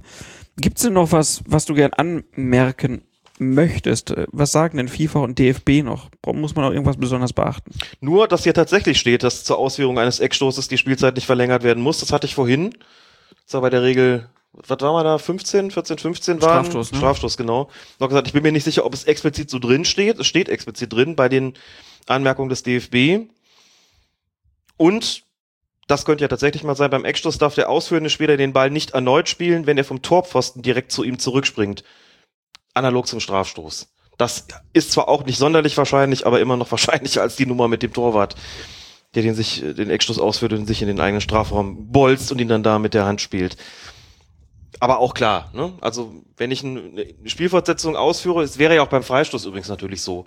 Wenn ich den aus 20 Metern an die Latte zimmere und der kommt zu mir zurück und niemand war zwischendurch dran, ich spiele den nochmal, ist es genauso eine Doppelberührung. Aber das gibt sich ja aus der Logik der Spielregeln und mehr habe ich zum Eckstoß auch nicht zu sagen, außer nochmal der pflichtschuldigen Anmerkung, dass es auch beim Eckstoß keinen Abseits geben kann, wollte ich formulieren, das ist so nicht richtig, es ist aufgehoben. Theoretisch denkbar wäre es, denn der könnte ja von mit dem äußersten Punkt der ähm, dieses Teilkreises ausgeführt werden, der da auf der Seitenlinie quasi liegt. Der Mitspieler steht auf theoretisch, der Torlinie. Torlinie, genau, ist es theoretisch denkbar. Ist da aber eben auch aufgehoben. Super. Dann haben wir die 17 Regeln jetzt tatsächlich durch. Äh, bis auf jetzt, was passiert, wenn es jetzt in irgendeinem Wettbewerb ganz lange unentschieden steht. Was, was macht man denn, um einen Sieger zu ermitteln? Also da könnte ich mir ja mal vorstellen, dass man, bevor man zu so einem Pokalspiel fährt, dass man da auch nochmal in die Regeln guckt, wie ist denn das? Und das ist ja auch nicht in allen Wettbewerben gleich, glaube ich, ne? Das ist nicht in allen Wettbewerben gleich. Was übrigens ganz interessant war, denn kürzlich fanden ja die ganzen Länderpokal, bzw. Landespokal-Endspiele alle, nicht alle gleichzeitig statt, aber alle am, am gleichen Tag statt. Oder fast alle. Ich glaube, mit Ausnahme der Finalspiele, an denen Drittligisten beteiligt waren, wenn ich nicht irre. Jedenfalls gab es ja da so drei Zeitslots, wie man Ich so sagt. es ging immer darum, ob da jemand noch in die Relegation musste. Oder in die Relegation. Recht hast du, genau. Das, das war der Punkt. Nicht das mit, nicht das mit dritter Liga. Das ist Quatsch, das hätte ja auch Würzburg nicht spielen können. 12.30 Uhr, 14 Uhr, 17.30 Uhr waren es, nee, 17 Uhr war es, glaube ich, oder Ich hab's 14 nicht Uhr, wie auch immer. Ich fand es wirklich interessant. Also, das war so in der Form der Konferenzschaltung bei der ARD. Und da sagten sie schon am Anfang, bei einigen dieser Spiele hätte es eine Verlängerung gegeben beim unentschiedenen Spielstand nach 90 Minuten, bei anderen direkt Elfmeterschießen. Man sieht also, dass es offensichtlich bei diesen Wettbewerben eine Sache der Landesverbände ist. Ob sie verlängern wollen oder ob es einen Elfmeterschießen gibt. Hier im Mittelrhein, Fortuna Köln gegen Viktoria Köln, Endspiel in Bonn. Wie seit Jahren üblich, ging das Spiel in die Verlängerung, weil es unentschieden stand nach 90 Minuten und es ging dann eben 6 zu 5 aus. auch noch ins Elfmeterschießen. Schiedsrichter übrigens der Bruder von Sascha Stegemann, Mitja Stegemann. Regionalliga-Schiedsrichter und Leiter dieses Finals und ausgesprochen souver souveräner Leiter dieses Finals. Ich habe es mir komplett gese- angesehen. Gab auch noch einen Livestream. Ich war nicht vor Ort. wie ich ursprünglich vorhatte, habe es mir im Fernsehen angeschaut, beziehungsweise im, im Stream eben. Hat er ganz ausgezeichnet gemacht. War eine ganze Menge drin, auch so mit Rudelbildung und solchen Geschichten. Rote Karte für einen Ersatzspieler, der sich da zu sehr hervorgetan hatte in äh, einer kleinen Rudelbildung. Alles sehr ruhig gelöst im Das heißt, der jüngere. Stegemann ist auch auf dem Weg nach oben. Ja, Und definitiv. dann gibt's bald das erste Brüderpaar der Schiedsrichter in der Bundesliga. Nein, das gab schon das ein oder andere Mal. Es gab sogar mal ein Brüderpaar, das, wo beide in der Bundesliga gepfiffen haben. Mhm. Robert und Winfried Walz aus Weiblingen. Wer kennt sie nicht? Tja. 70er, 80er Jahre. Mhm. Herbert Fandl hat auch einen Bruder, der pfeift oder gepfiffen hat. Da bin ich jetzt gerade nicht ganz sicher. Markus Fandl. Achso, ich hätte jetzt gedacht, Herr Ernie. Oh, also jetzt. Und die beiden waren auf jeden Fall auch zusammen raus. Entschuldigung. Aber nicht in der Bundesliga und Mitja Stegemann ist, wie gesagt, Regionalliga-Schiedsrichter und wenn der seinen Weg konsequent so weiter so fortsetzt, die Kempters natürlich, ne, nicht zu vergessen. Robert und Michael Kempter. Aber die waren ja nicht beide in der Bundesliga. Nein, die waren nicht beide in der Bundesliga, richtig. Aber es könnte sich ja theoretisch erstmal in einer Profispielklasse ein Ja. Gespann aus diesen Brüdern ergeben. Das stimmt. Mitja, jüngerer Bruder, sehr guter Schiedsrichter wie sein, wie sein älterer Bruder. Ja, und der hatte Ja. jetzt, also ich habe auch noch was gelesen. Oh, was war das denn? War das eine so ein Playoff oder so oder so eine Relegation? Da wurde dann irgendwie immer ähm, das Spiel beendet und dann wurde aber auch noch mal ein Elfmeterschießen auf jeden Fall gemacht, um für Notfall, äh, falls es da irgendwie eine ja gleiche Tordifferenz und Punktzahl und so gab, dass man dann dieses Elfmeterschießen als Entscheid hatte. Ich mir auch toll vorstellen. Dann Oh. verlierst du da irgendwie 4-0 und dann sagen die so, jetzt noch Elfmeterschießen. Ja, super, richtig Bock drauf noch. Ja, und da gewinnst du das und dann ist es am Ende entscheidend. Habe ich auch schon mal gehört. Aber Ja. bei den klassischen Wettbewerben, glaube ich, ist das nicht der Fall. Jedenfalls Elfmeterschießen ist eine Methode, einen Sieger zu ermitteln, steht im bisherigen Regelheft auch äh, an einer eigenen Stelle. Mhm. Vorgehensweisen zur Ermittlung eines Siegers eben. Da steht halt auch diese, natürlich noch, da steht auch noch mehr drin. Da geht's nicht nur ums Elfmeterschießen, aber das hat natürlich den, den, äh, nimmt bei weitem den meisten Raum ein. Vorher steht noch Auswärtstore. Regelung müssen wir jetzt, glaube ich, nicht großartig ausführen. Verlängerung steht noch drin. Und bei dem Elfmeterschießen sind eben recht viele Details zu beachten. Und gerade weil das ja so eine Form der Entscheidungsfindung ist, die, wo, in der alle, bei der alle Beteiligten ja stark unter Strom stehen, weil es da ja dann wirklich so eine Alles- oder Nicht-Situation ist, darf man auch einfach keine Fehler machen. Vielleicht einfach in aller Kürze das mal, mal durchgehen, auch weil so ein paar Mythen, glaube ich, vielleicht dabei sind. Also zunächst mal muss man dazu sagen, sollten beide Mannschaften unterschiedlich viele Spieler aufweisen, haben vor Beginn des Elfmeterschießens, dann reduziert sich die Mannschaft mit den mehr Spielern dementsprechend. Also wenn ich elf gegen neun habe, nimmt von Mannschaft A, die mit den elf Spielern auch nehmen auch nur neun Spieler am Elfmeterschießen teil. Die können also ihre Schwächsten schützen oder Richtig. die, die sich nicht trauen. Genau. Also, Das ist das genau der wäre wär sowas, was Dortmund gerne machen würde, dass die dann einfach sagen, ihr beiden nicht. Ja, genau. Die beiden nehmen wir raus. Und da sagt man vorher schon Ja. oder irgendwann mittendrin entscheidet sich, vorher. Vor dem Okay. Schießen, gut, dass du gefragt hast. Die müssen zum Schiedsrichter gehen und sagen, bei uns schießen nicht erstens der Torwart und zweitens der Spieler mit der Nummer, was weiß Mhm. ich, vier. okay. Während, wenn es im Elfmeterschießen zu einer Ungleichverteilung kommt, kann ja auch ein Platzverweisen im Elfmeterschießen geben, theoretisch. Oder eine Verletzung. Oder eine Verletzung. Wird die andere Mannschaft oder wurde, das nehme ich jetzt dann doch so viel vorweg, wurde die andere Mannschaft nicht reduziert. Das heißt, wenn es dann, äh, wenn die mit 11 gegen 11 da angetreten sind und plötzlich war es 11 gegen 10, hieß es bei der anderen Mannschaft nicht, ihr bitte auch reduzieren. Das hat man jetzt in den neuen Regeln geändert, weil es ja auch einfach unlogisch ist, das dann nicht zuzulassen. Der Schiedsrichter bestimmt das Tor, auf das das Elfmeterschießen ausgeführt wird. Das heißt, er wirft in aller Regel eine Münze in Gegenwart der beiden Kapitäne und sagt beispielsweise rot ist fürs linke Tor, schwarz ist fürs rechte Tor. So macht man das normalerweise, um dann niemanden zu benachteiligen. Es sei denn, es gibt Gründe, die dazu führen, dass er sagt, wir, das eine Tor ist jetzt klar besser, beispielsweise, weil sich aus irgendwelchen Gründen im anderen Tor eine riesen Pfütze gebildet hat und das eine ist noch völlig trocken, dann ist klar, dass man das nicht los, sondern sagt, na komm, wir nehmen jetzt auch das, das trockene Tor. Ansonsten grundsätzlich Münzwurf dabei. Da gibt's noch einen zweiten Münzwurf und dieser Münzwurf entscheidet letztlich darüber, wer anfängt. Wieder mit den beiden Kapitänen und der Kapitän der Mannschaft, die das, dieses, diesen Münzwurf gewinnt, darf sich entscheiden, ob die eigene Mannschaft anfangen soll oder ob der Gegner anfangen soll. Mhm. Das steht also, das kann er sich dann aussuchen. Schiedsrichter macht sich Aufzeichnungen über die ausgeführten Elfmeter. Klar, fünf Schützen erstmal pro Team. Wenn es dann unentschieden steht, wissen wir alle, immer nur ein Schütze je Mannschaft, bis die Entscheidung gefallen ist, sind alle Schützen durch, geht das Spielchen wieder von vorne los, nicht notwendig in derselben Reihenfolge. Das heißt, wir müssen dann nicht die Reihenfolge der, des ersten Durchgangs haben. Kommt selten dazu, aber wenn es ist, muss man es natürlich wissen. Klar, wenn ein Team mehr Tore erzielt als das andere mit den verbleibenden Elfmetern noch erzielen könnte, ist das Elfmeterschießen natürlich beendet. Wenn sich der Torwart verletzt und nicht mehr weiterspielen kann, darf er ersetzt werden von einem Ersatztorwart, sofern das Auswechselkontingent noch nicht erschöpft ist.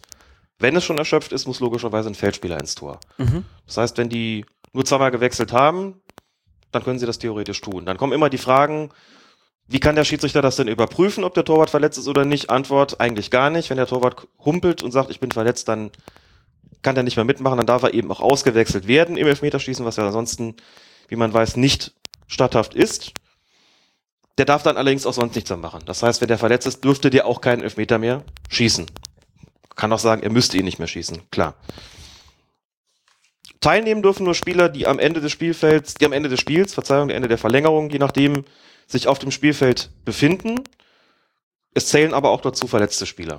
Aber es zählen zum Beispiel nicht dazu im Jugendbereich Spieler, die mit einer fünfminütigen Zeitstrafe noch draußen stehen. Ah, okay. Also, wenn dem so wäre, wenn da einer noch drei Minuten zu verbüßen hätte, der dürfte dann nicht daran teilnehmen.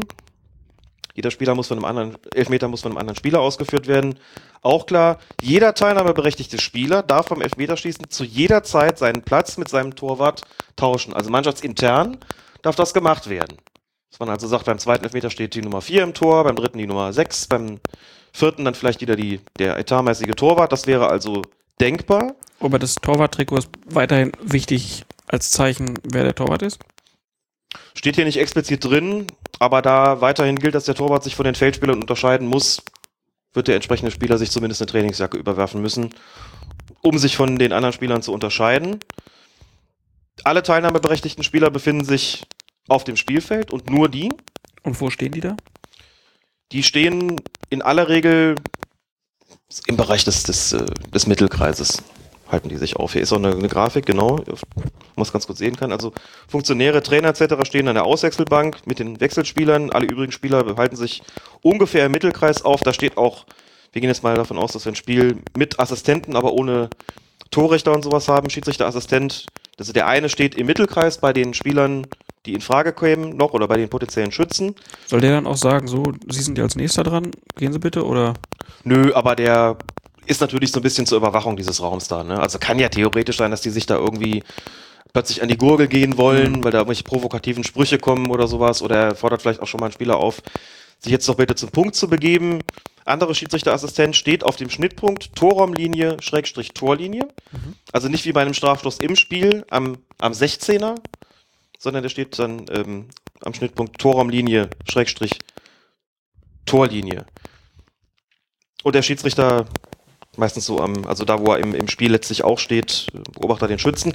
Übrigens müssen die Schützen dem, dem äh, Schiedsrichter auch nicht mitgeteilt werden. Auch das war mal anders. Früher hat man tatsächlich sagen müssen, bei uns schießen folgende fünf Spieler und zwar in folgender Reihenfolge. Mhm. Das ist heute egal. Der Schiedsrichter guckt, wer kommt da, notiert sich das. Die müssen ihm nicht mitgeteilt werden.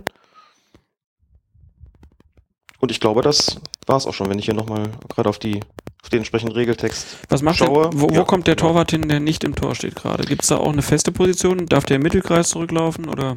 Der Torwart, der gerade nicht beteiligt ist, steht dort, wo der Schiedsrichterassistent beim Strafstoß im Spiel stünde, nämlich normalerweise so auf der ungefähr an dem Punkt ähm, Grenze Strafraum Schrägstrich Torlinie. Okay. Also 16er Torlinie steht der Ersatztorwart, der Assistent steht 5er Schrägstrich Torlinie und der Schiedsrichter dann auf der anderen Seite und man verständigt sich dann natürlich auch so ein bisschen als Schiedsrichter mit dem Assistenten. Äh, hat der Torwart sich möglicherweise zu früh nach vorne bewegt? Hat der Schütze unsportlich getäuscht? Zu früh reinlaufen in den Strafraum kann ja zum Glück niemand, weil alle sich da in der Mittellinie befinden. Und natürlich auch ganz wichtig, Nachschuss gibt's beim Elfmeterschießen nicht. Klar, das versteht sich, glaube ich, von selbst.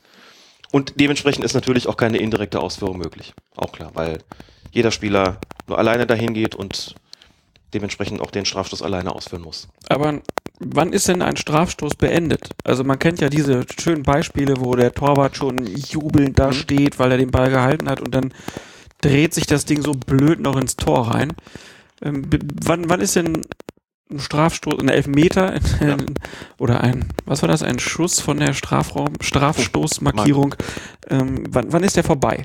Wenn die Wirkung eingetreten ist, das ist letztlich auch ein Punkt, den der Schiedsrichter in allerletzter Konsequenz entscheiden muss. Das heißt aber beispielsweise, wenn ich den Ball gegen die Latte schieße, von dort prallt er gegen den Rücken des Torwarts und von da ins Tor, dann zählt das Tor auf jeden Fall, weil die Wirkung da noch nicht erzielt ist, wenn er gegen die Latte geht. Was anderes ist es, wenn er gegen den Pfosten geht zum Beispiel und springt ins Feld zurück. Mhm. Dann ist grundsätzlich der Strafstoß verschossen. Wenn jetzt so eine kuriose Situation ein, eintritt, dass der anfängt sich zu drehen, also so ganz komische Rotation bekommt und springt dann ins Tor zurück, ist das Tor normalerweise anzuerkennen, weil der, der Strafstoß seine Wirkung, der Elfmeter da seine Wirkung noch nicht entfaltet hat. Aber auch da muss der Schiedsrichter letztlich darauf gucken, das ist schon auch so, wenn der sich, wenn der ins Feld zurückspringt und der Schiedsrichter beschließt, das ist jetzt ein ganz normales Zurückspringen und macht auch vielleicht durch einen Pfiff oder durch eine Geste klar, die Wirkung ist jetzt hier erzielt, dann kann der Ball rotieren, so viel er will, dann passiert da nichts mehr. Aber man sollte schon hingucken, was passiert da eigentlich noch. Kommt der möglicherweise unmittelbar durch den Drall nochmal zurück, dann sollte man schon noch, noch abwarten, weil das ja kein, kein Nachschuss wäre. Ne? Oder sowas wie, er springt von der Latte aus, aus irgendeinem Grund hoch nach oben, kommt runter und knallt dann ins Tor, wäre das Tor eigentlich auch zu geben. Also man sollte immer noch einen kleinen Moment abwarten, was da passiert und sich nicht zu früh festlegen als Schiedsrichter und dementsprechend sich auch nicht zu früh freuen bzw. ärgern als Spieler oder Torwart. Okay. Können wir dann ja bei der nächsten Europameisterschaft mal drauf achten, ob das dann immer so ordentlich abläuft. Gibt ja dann mal diese schöne Rumgezicke noch, wer dann den ja. Ball hat und den Ball darüber geben und so.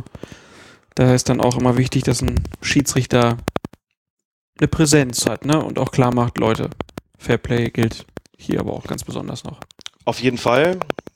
Denn diese ganzen Mätzchen und Tricks gehören natürlich auch dazu. So dieses, ich gehe nochmal zum Ball als Torwart und äh, guck dem Schützen ganz tief in die Augen und gehe besonders langsam zurück, um ihn irgendwie zu verunsichern oder gehe nochmal mein Handtuch, das im Netz hängt oder quatsch mit dem Schiedsrichterassistenten oder irgendwelche Geschichten. So ein bisschen davon ist jederzeit in Ordnung. Man soll es nicht übertreiben, nicht gleich hingehen und mit der gelben Karte da rumfuchteln, das muss man alles nicht machen. Aber darauf achten, was hat der vor und gegebenenfalls ansprechen. Hat man im DFB-Pokalfinale beispielsweise, da war Birki auch dann das ein oder andere Mal, glaube ich, beim, beim Schiedsrichterassistenten, da ist der Schiedsrichter irgendwann auch hingegangen, gesagt, hier, keine Mätzchen, auf die Torlinie, ne? Nicht jetzt irgendwie groß verzögern. Und auch ansonsten vielleicht mal gucken, wenn der rauskommt, macht er irgendwelche blöden Gesten, macht er irgendwelche dummen Sprüche und möglicherweise auch dann oder gegebenenfalls präventiv eingreifen, nach, nach, nach, wenn man die Möglichkeit dazu hat, um zu verhindern, dass da Schlimmeres passiert. Also da muss man schon sehr genau darauf achten und maßvoll sein, und nicht überziehen mit den persönlichen Strafen. Aber wenn es die Konsequenz dann nun mal erfordert, dann darf man auch da nicht zurückschrecken. Wunderbar. Die Fußballregeln gibt es beim DFB zum Nachlesen auch als PDF auf der Homepage. Man kann sie sich aber auch in gebundener Form besorgen und es gibt spätestens jetzt keine Ausreden mehr, warum ein Hörer nicht Schiedsrichter werden sollte. Man muss ja jetzt sich nur diese knapp zehn Stunden mal anhören und dann kann man es ja machen. Fluppt das schon, ne? Ich finde ja, ne, find ja die Ausrede, dass man lieber spielt, als zu schießen, sehr respektabel. Und auch sehr akzeptabel. Klar. Aber es schadet ja auf der anderen Seite trotzdem nicht mal ähm, einfach mal so einen Lehrgang mitzumachen oder so. Äh, oder halt einfach, dass wir hören. Also wir freuen uns natürlich, wenn ihr diese, gerade diese beiden letzten Folgen, vielleicht auch den größten Meckerpötten bei euch im Team mal weiterempfehlt. Ähm, bei mir war es ja zumindest so, dass ich in dem einen oder anderen Punkt auch einfach sagen konnte, wusste ich nicht, habe ich wieder was gelernt oder es wurde mir nochmal klarer. Ähm, das war ja auf jeden Fall sehr hilfreich für mich jetzt über die letzten Jahre und äh, man fragt sich so ein bisschen, warum wir mit den letzten Regeln so lange gewartet haben. Hättest du mir was sagen können? Geht ganz fix. Habe ich das nicht gesagt? Nie gesagt. Hm. Ich weiß es nicht. Wir hatten das ja mal andere. Das ist schon wieder so lange her, genau. Ja, Wahnsinn. Könnte mir vorstellen in den vergangenen zwei Jahren, dass ich das irgendwann mal angesprochen habe, aber jetzt haben wir es ja, jetzt haben wir es ja. Genau, und so viel wird sich ja auch nicht ändern, aber wenn sich was ändert, dann erfahrt ihr es hier. Oder was sich ändert, das erfahrt ihr hier. Ähm, Nochmal kurz zur Erklärung, warum wir jetzt nicht einfach komplett die Regeln in einen Podcast gepackt haben. Ähm, wir haben so ein Programm, mit dem die äh, Folgen bearbeitet werden und das hat halt eine Maximalgrenze von sechseinhalb Stunden. Deswegen haben wir das jetzt hier gesplittet auf zwei Folgen. Aber ist ja auch kein Problem. Kann man sich ja alles kostenlos downloaden. Ne? Wie gesagt, freuen uns über jede Empfehlung, die ihr weitergebt, freuen uns über jede nette Bewertung äh, auf iTunes oder einen Kommentar bei uns äh, im Blog. Oder eine schöne Spende. Oder eine Postkarte, was auch immer. Postkarte. Ja, Haben wir auch schon lange nicht mehr bekommen. Das stimmt. Wir haben auch eine Amazon Wishlist. Ja. Kann man mal ein schönes Buch kaufen oder so. Da freuen wir uns auf jeden Fall drüber. Ja. Und dann würde ich sagen, lieber Herr Feuerherd, vielen Dank, dass Sie mir die Regeln erklärt haben. Lieber Herr Rehse, vielen Dank, dass ich das mit Ihnen zusammen tun durfte. Es war mir ein erhebliches Vergnügen, muss ich sagen. Nimmst mir die Worte aus dem Mund. Über die ganze Zeit hinweg und ist ja großartig, dass Sie das jetzt nochmal geändert haben. Dass Sie eine rege Reform initiiert haben, dass man jetzt auch nochmal die ganzen Änderungen erklärt. Also es kommt ja nie ans Ende und die Spiele gehen uns ja auch nicht aus. Und insofern wird ja weiterhin genügend Material da sein. Wie gesagt, die Fußballregeln sind wie der Kölner Dom. Wir werden nie fertig, es wird immer dran gewerkelt und ja, bleibt spannend. Auf Es jeden steht Fall. immer ein Gerüst drumherum und zu diesem Gerüst tragen wir auch bei. Oder so. Ich glaube, das war jetzt krumm und schief. Und sie sind wunderschön. Eine Kathedrale des Fußballs. Sind sie, sind sie. Ne? Gut. Ja, ich meine, man muss sich ja auch mal überlegen, kennst du sonst noch irgendein Regelwerk, also mag sein in anderen Sportarten vielleicht, aber so grundsätzlich, was so weltweit gilt, unabhängig von irgendwelchen Staatsformen, irgendeiner Geschichte, irgendeiner Religion, irgendeiner irgendwas, die Fußballregeln sind weltweit verpflichtend. Ich finde, das freut mich immer drüber, wenn Leute bei, bei Regeländerungen fragen, gilt das für alle Klassen? Das ist immer, ganz- das ist immer ganz, fast schon erhebend, dann schreiben zu können, die Fußballregeln gelten weltweit in allen Klassen. Ich meine, das ist streng genommen nicht ganz richtig, weil es ja immer noch so Ausnahmebestimmungen dann für den Jugendbereich beispielsweise gibt, aber Oder Videobeweis oder Torlinientechnik. Jo, aber lassen wir das mal weg. Dann ist alles ja gleich. Was haben die Römer je für uns getan? So, man kann Ja. wirklich sagen, die gelten weltweit. Ich finde es wirklich was, was Erhebendes, was auch zur Popularität dieser Sportart beigetragen hat, weshalb man damit auch behutsam umgehen sollte. Als der Geschäftsführer des IFAB da jetzt vom Kicker interviewt worden ist, Lukas Brot, wurde er unter anderem, ich zitiere das jetzt sinngemäß, weil ich es gerade nicht vorliegen habe, gefragt, ob die Regelhüter denn weiterhin so konservativ bleiben wollten. Hat er gesagt, ja, das werden wir. Denn Fußball gilt weltweit und wir müssen auch, wir müssen einerseits zu einem Hinterkopf haben, dass der Fußball sich verändert und wir müssen das Regelwerk auch ein bisschen auf die Höhe der Zeit bringen. Wir müssen aber auch uns im Klaren darüber sein, dass die Geschwindigkeit, mit der sowas umgesetzt werden kann, sehr unterschiedlich ist. Das einfach bedeutet, wir müssen es möglichst leicht machen, auch leicht halten. Sie haben es vor allen Dingen jetzt leicht gemacht durch die, durch die Änderung dann im Regelwerk. Auch viele Sätze sind weniger kompliziert. Aber es muss auch klar sein, so, es muss möglichst simpel sein, für jeden verständlich sein. Und die Anpassungen müssen behutsam vorgenommen werden, einfach weil das über die Jahre und Jahrzehnte, Jahrhunderte inzwischen ja schon gewachsen ist, weil man es auch kennt und weil man nicht mit der Tür ins Haus fallen kann. Das sage ich auch gerne den Leuten, die immer sagen, ja, aber muss man nicht irgendwie dieses und jenes und das noch einführen und härter oder weniger hart bestrafen? Man sagt, bleibt doch mal vorsichtig. Das hat schon auch seinen Sinn in gewisser Weise und ändert doch behutsam. Wir haben ja oft vom fußballkulturellen Code gesprochen. Auch das muss sich ja behutsam ändern, denke ich. Ne? Also wenn man irgendwie sagt, man führt irgendwelche Änderungen ein, die den tangieren, dann muss man damit vorsichtig einfach sein. Und das darf man, glaube ich, auch äh, nicht übers Knie brechen. Deswegen finde ich den Konservatismus der Regelhüter, über den ich früher auch gespottet habe, wo ich dachte, da sitzen irgendwelche Leute, die sind quasi scheintot. Das sehe ich inzwischen doch deutlich anders, ehrlich gesagt. Als äh, Schiedsrichter lacht man aber selber auch so ein bisschen drüber und sagt, naja gut, wir müssen es ja nur umsetzen. Und da sitzen irgendwelche Greise, äh, die sich dann da irgendwie da, da, da zu versteigen, darüber zu richten, was sich da irgendwie ändert und dann, dann sind die so konservativ und machen irgendwie gar nichts. Ich glaube, da hat vieles auch schon durchaus seinen Sinn. Wenn man sich über die Jahre damit beschäftigt, kommt man schon noch irgendwann an den Punkt, wo man sagt, gut, manches ist vielleicht auch wirklich gar nicht so schlecht, dass es so ist, wie es ist bei den Fußballregeln. Punkt. Dann.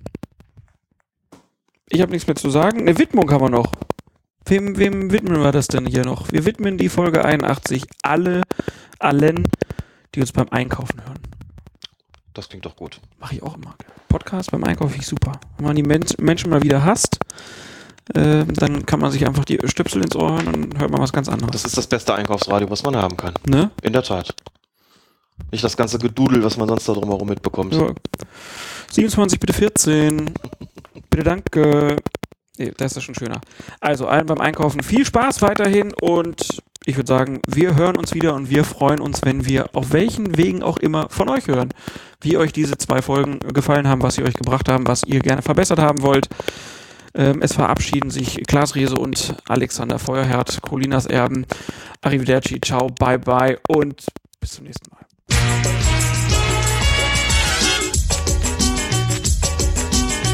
Wir gratulieren die Bayern. Was ist los? Warum spiele ich so ein Spiel? Berti Fuchs ist die dumme Sau.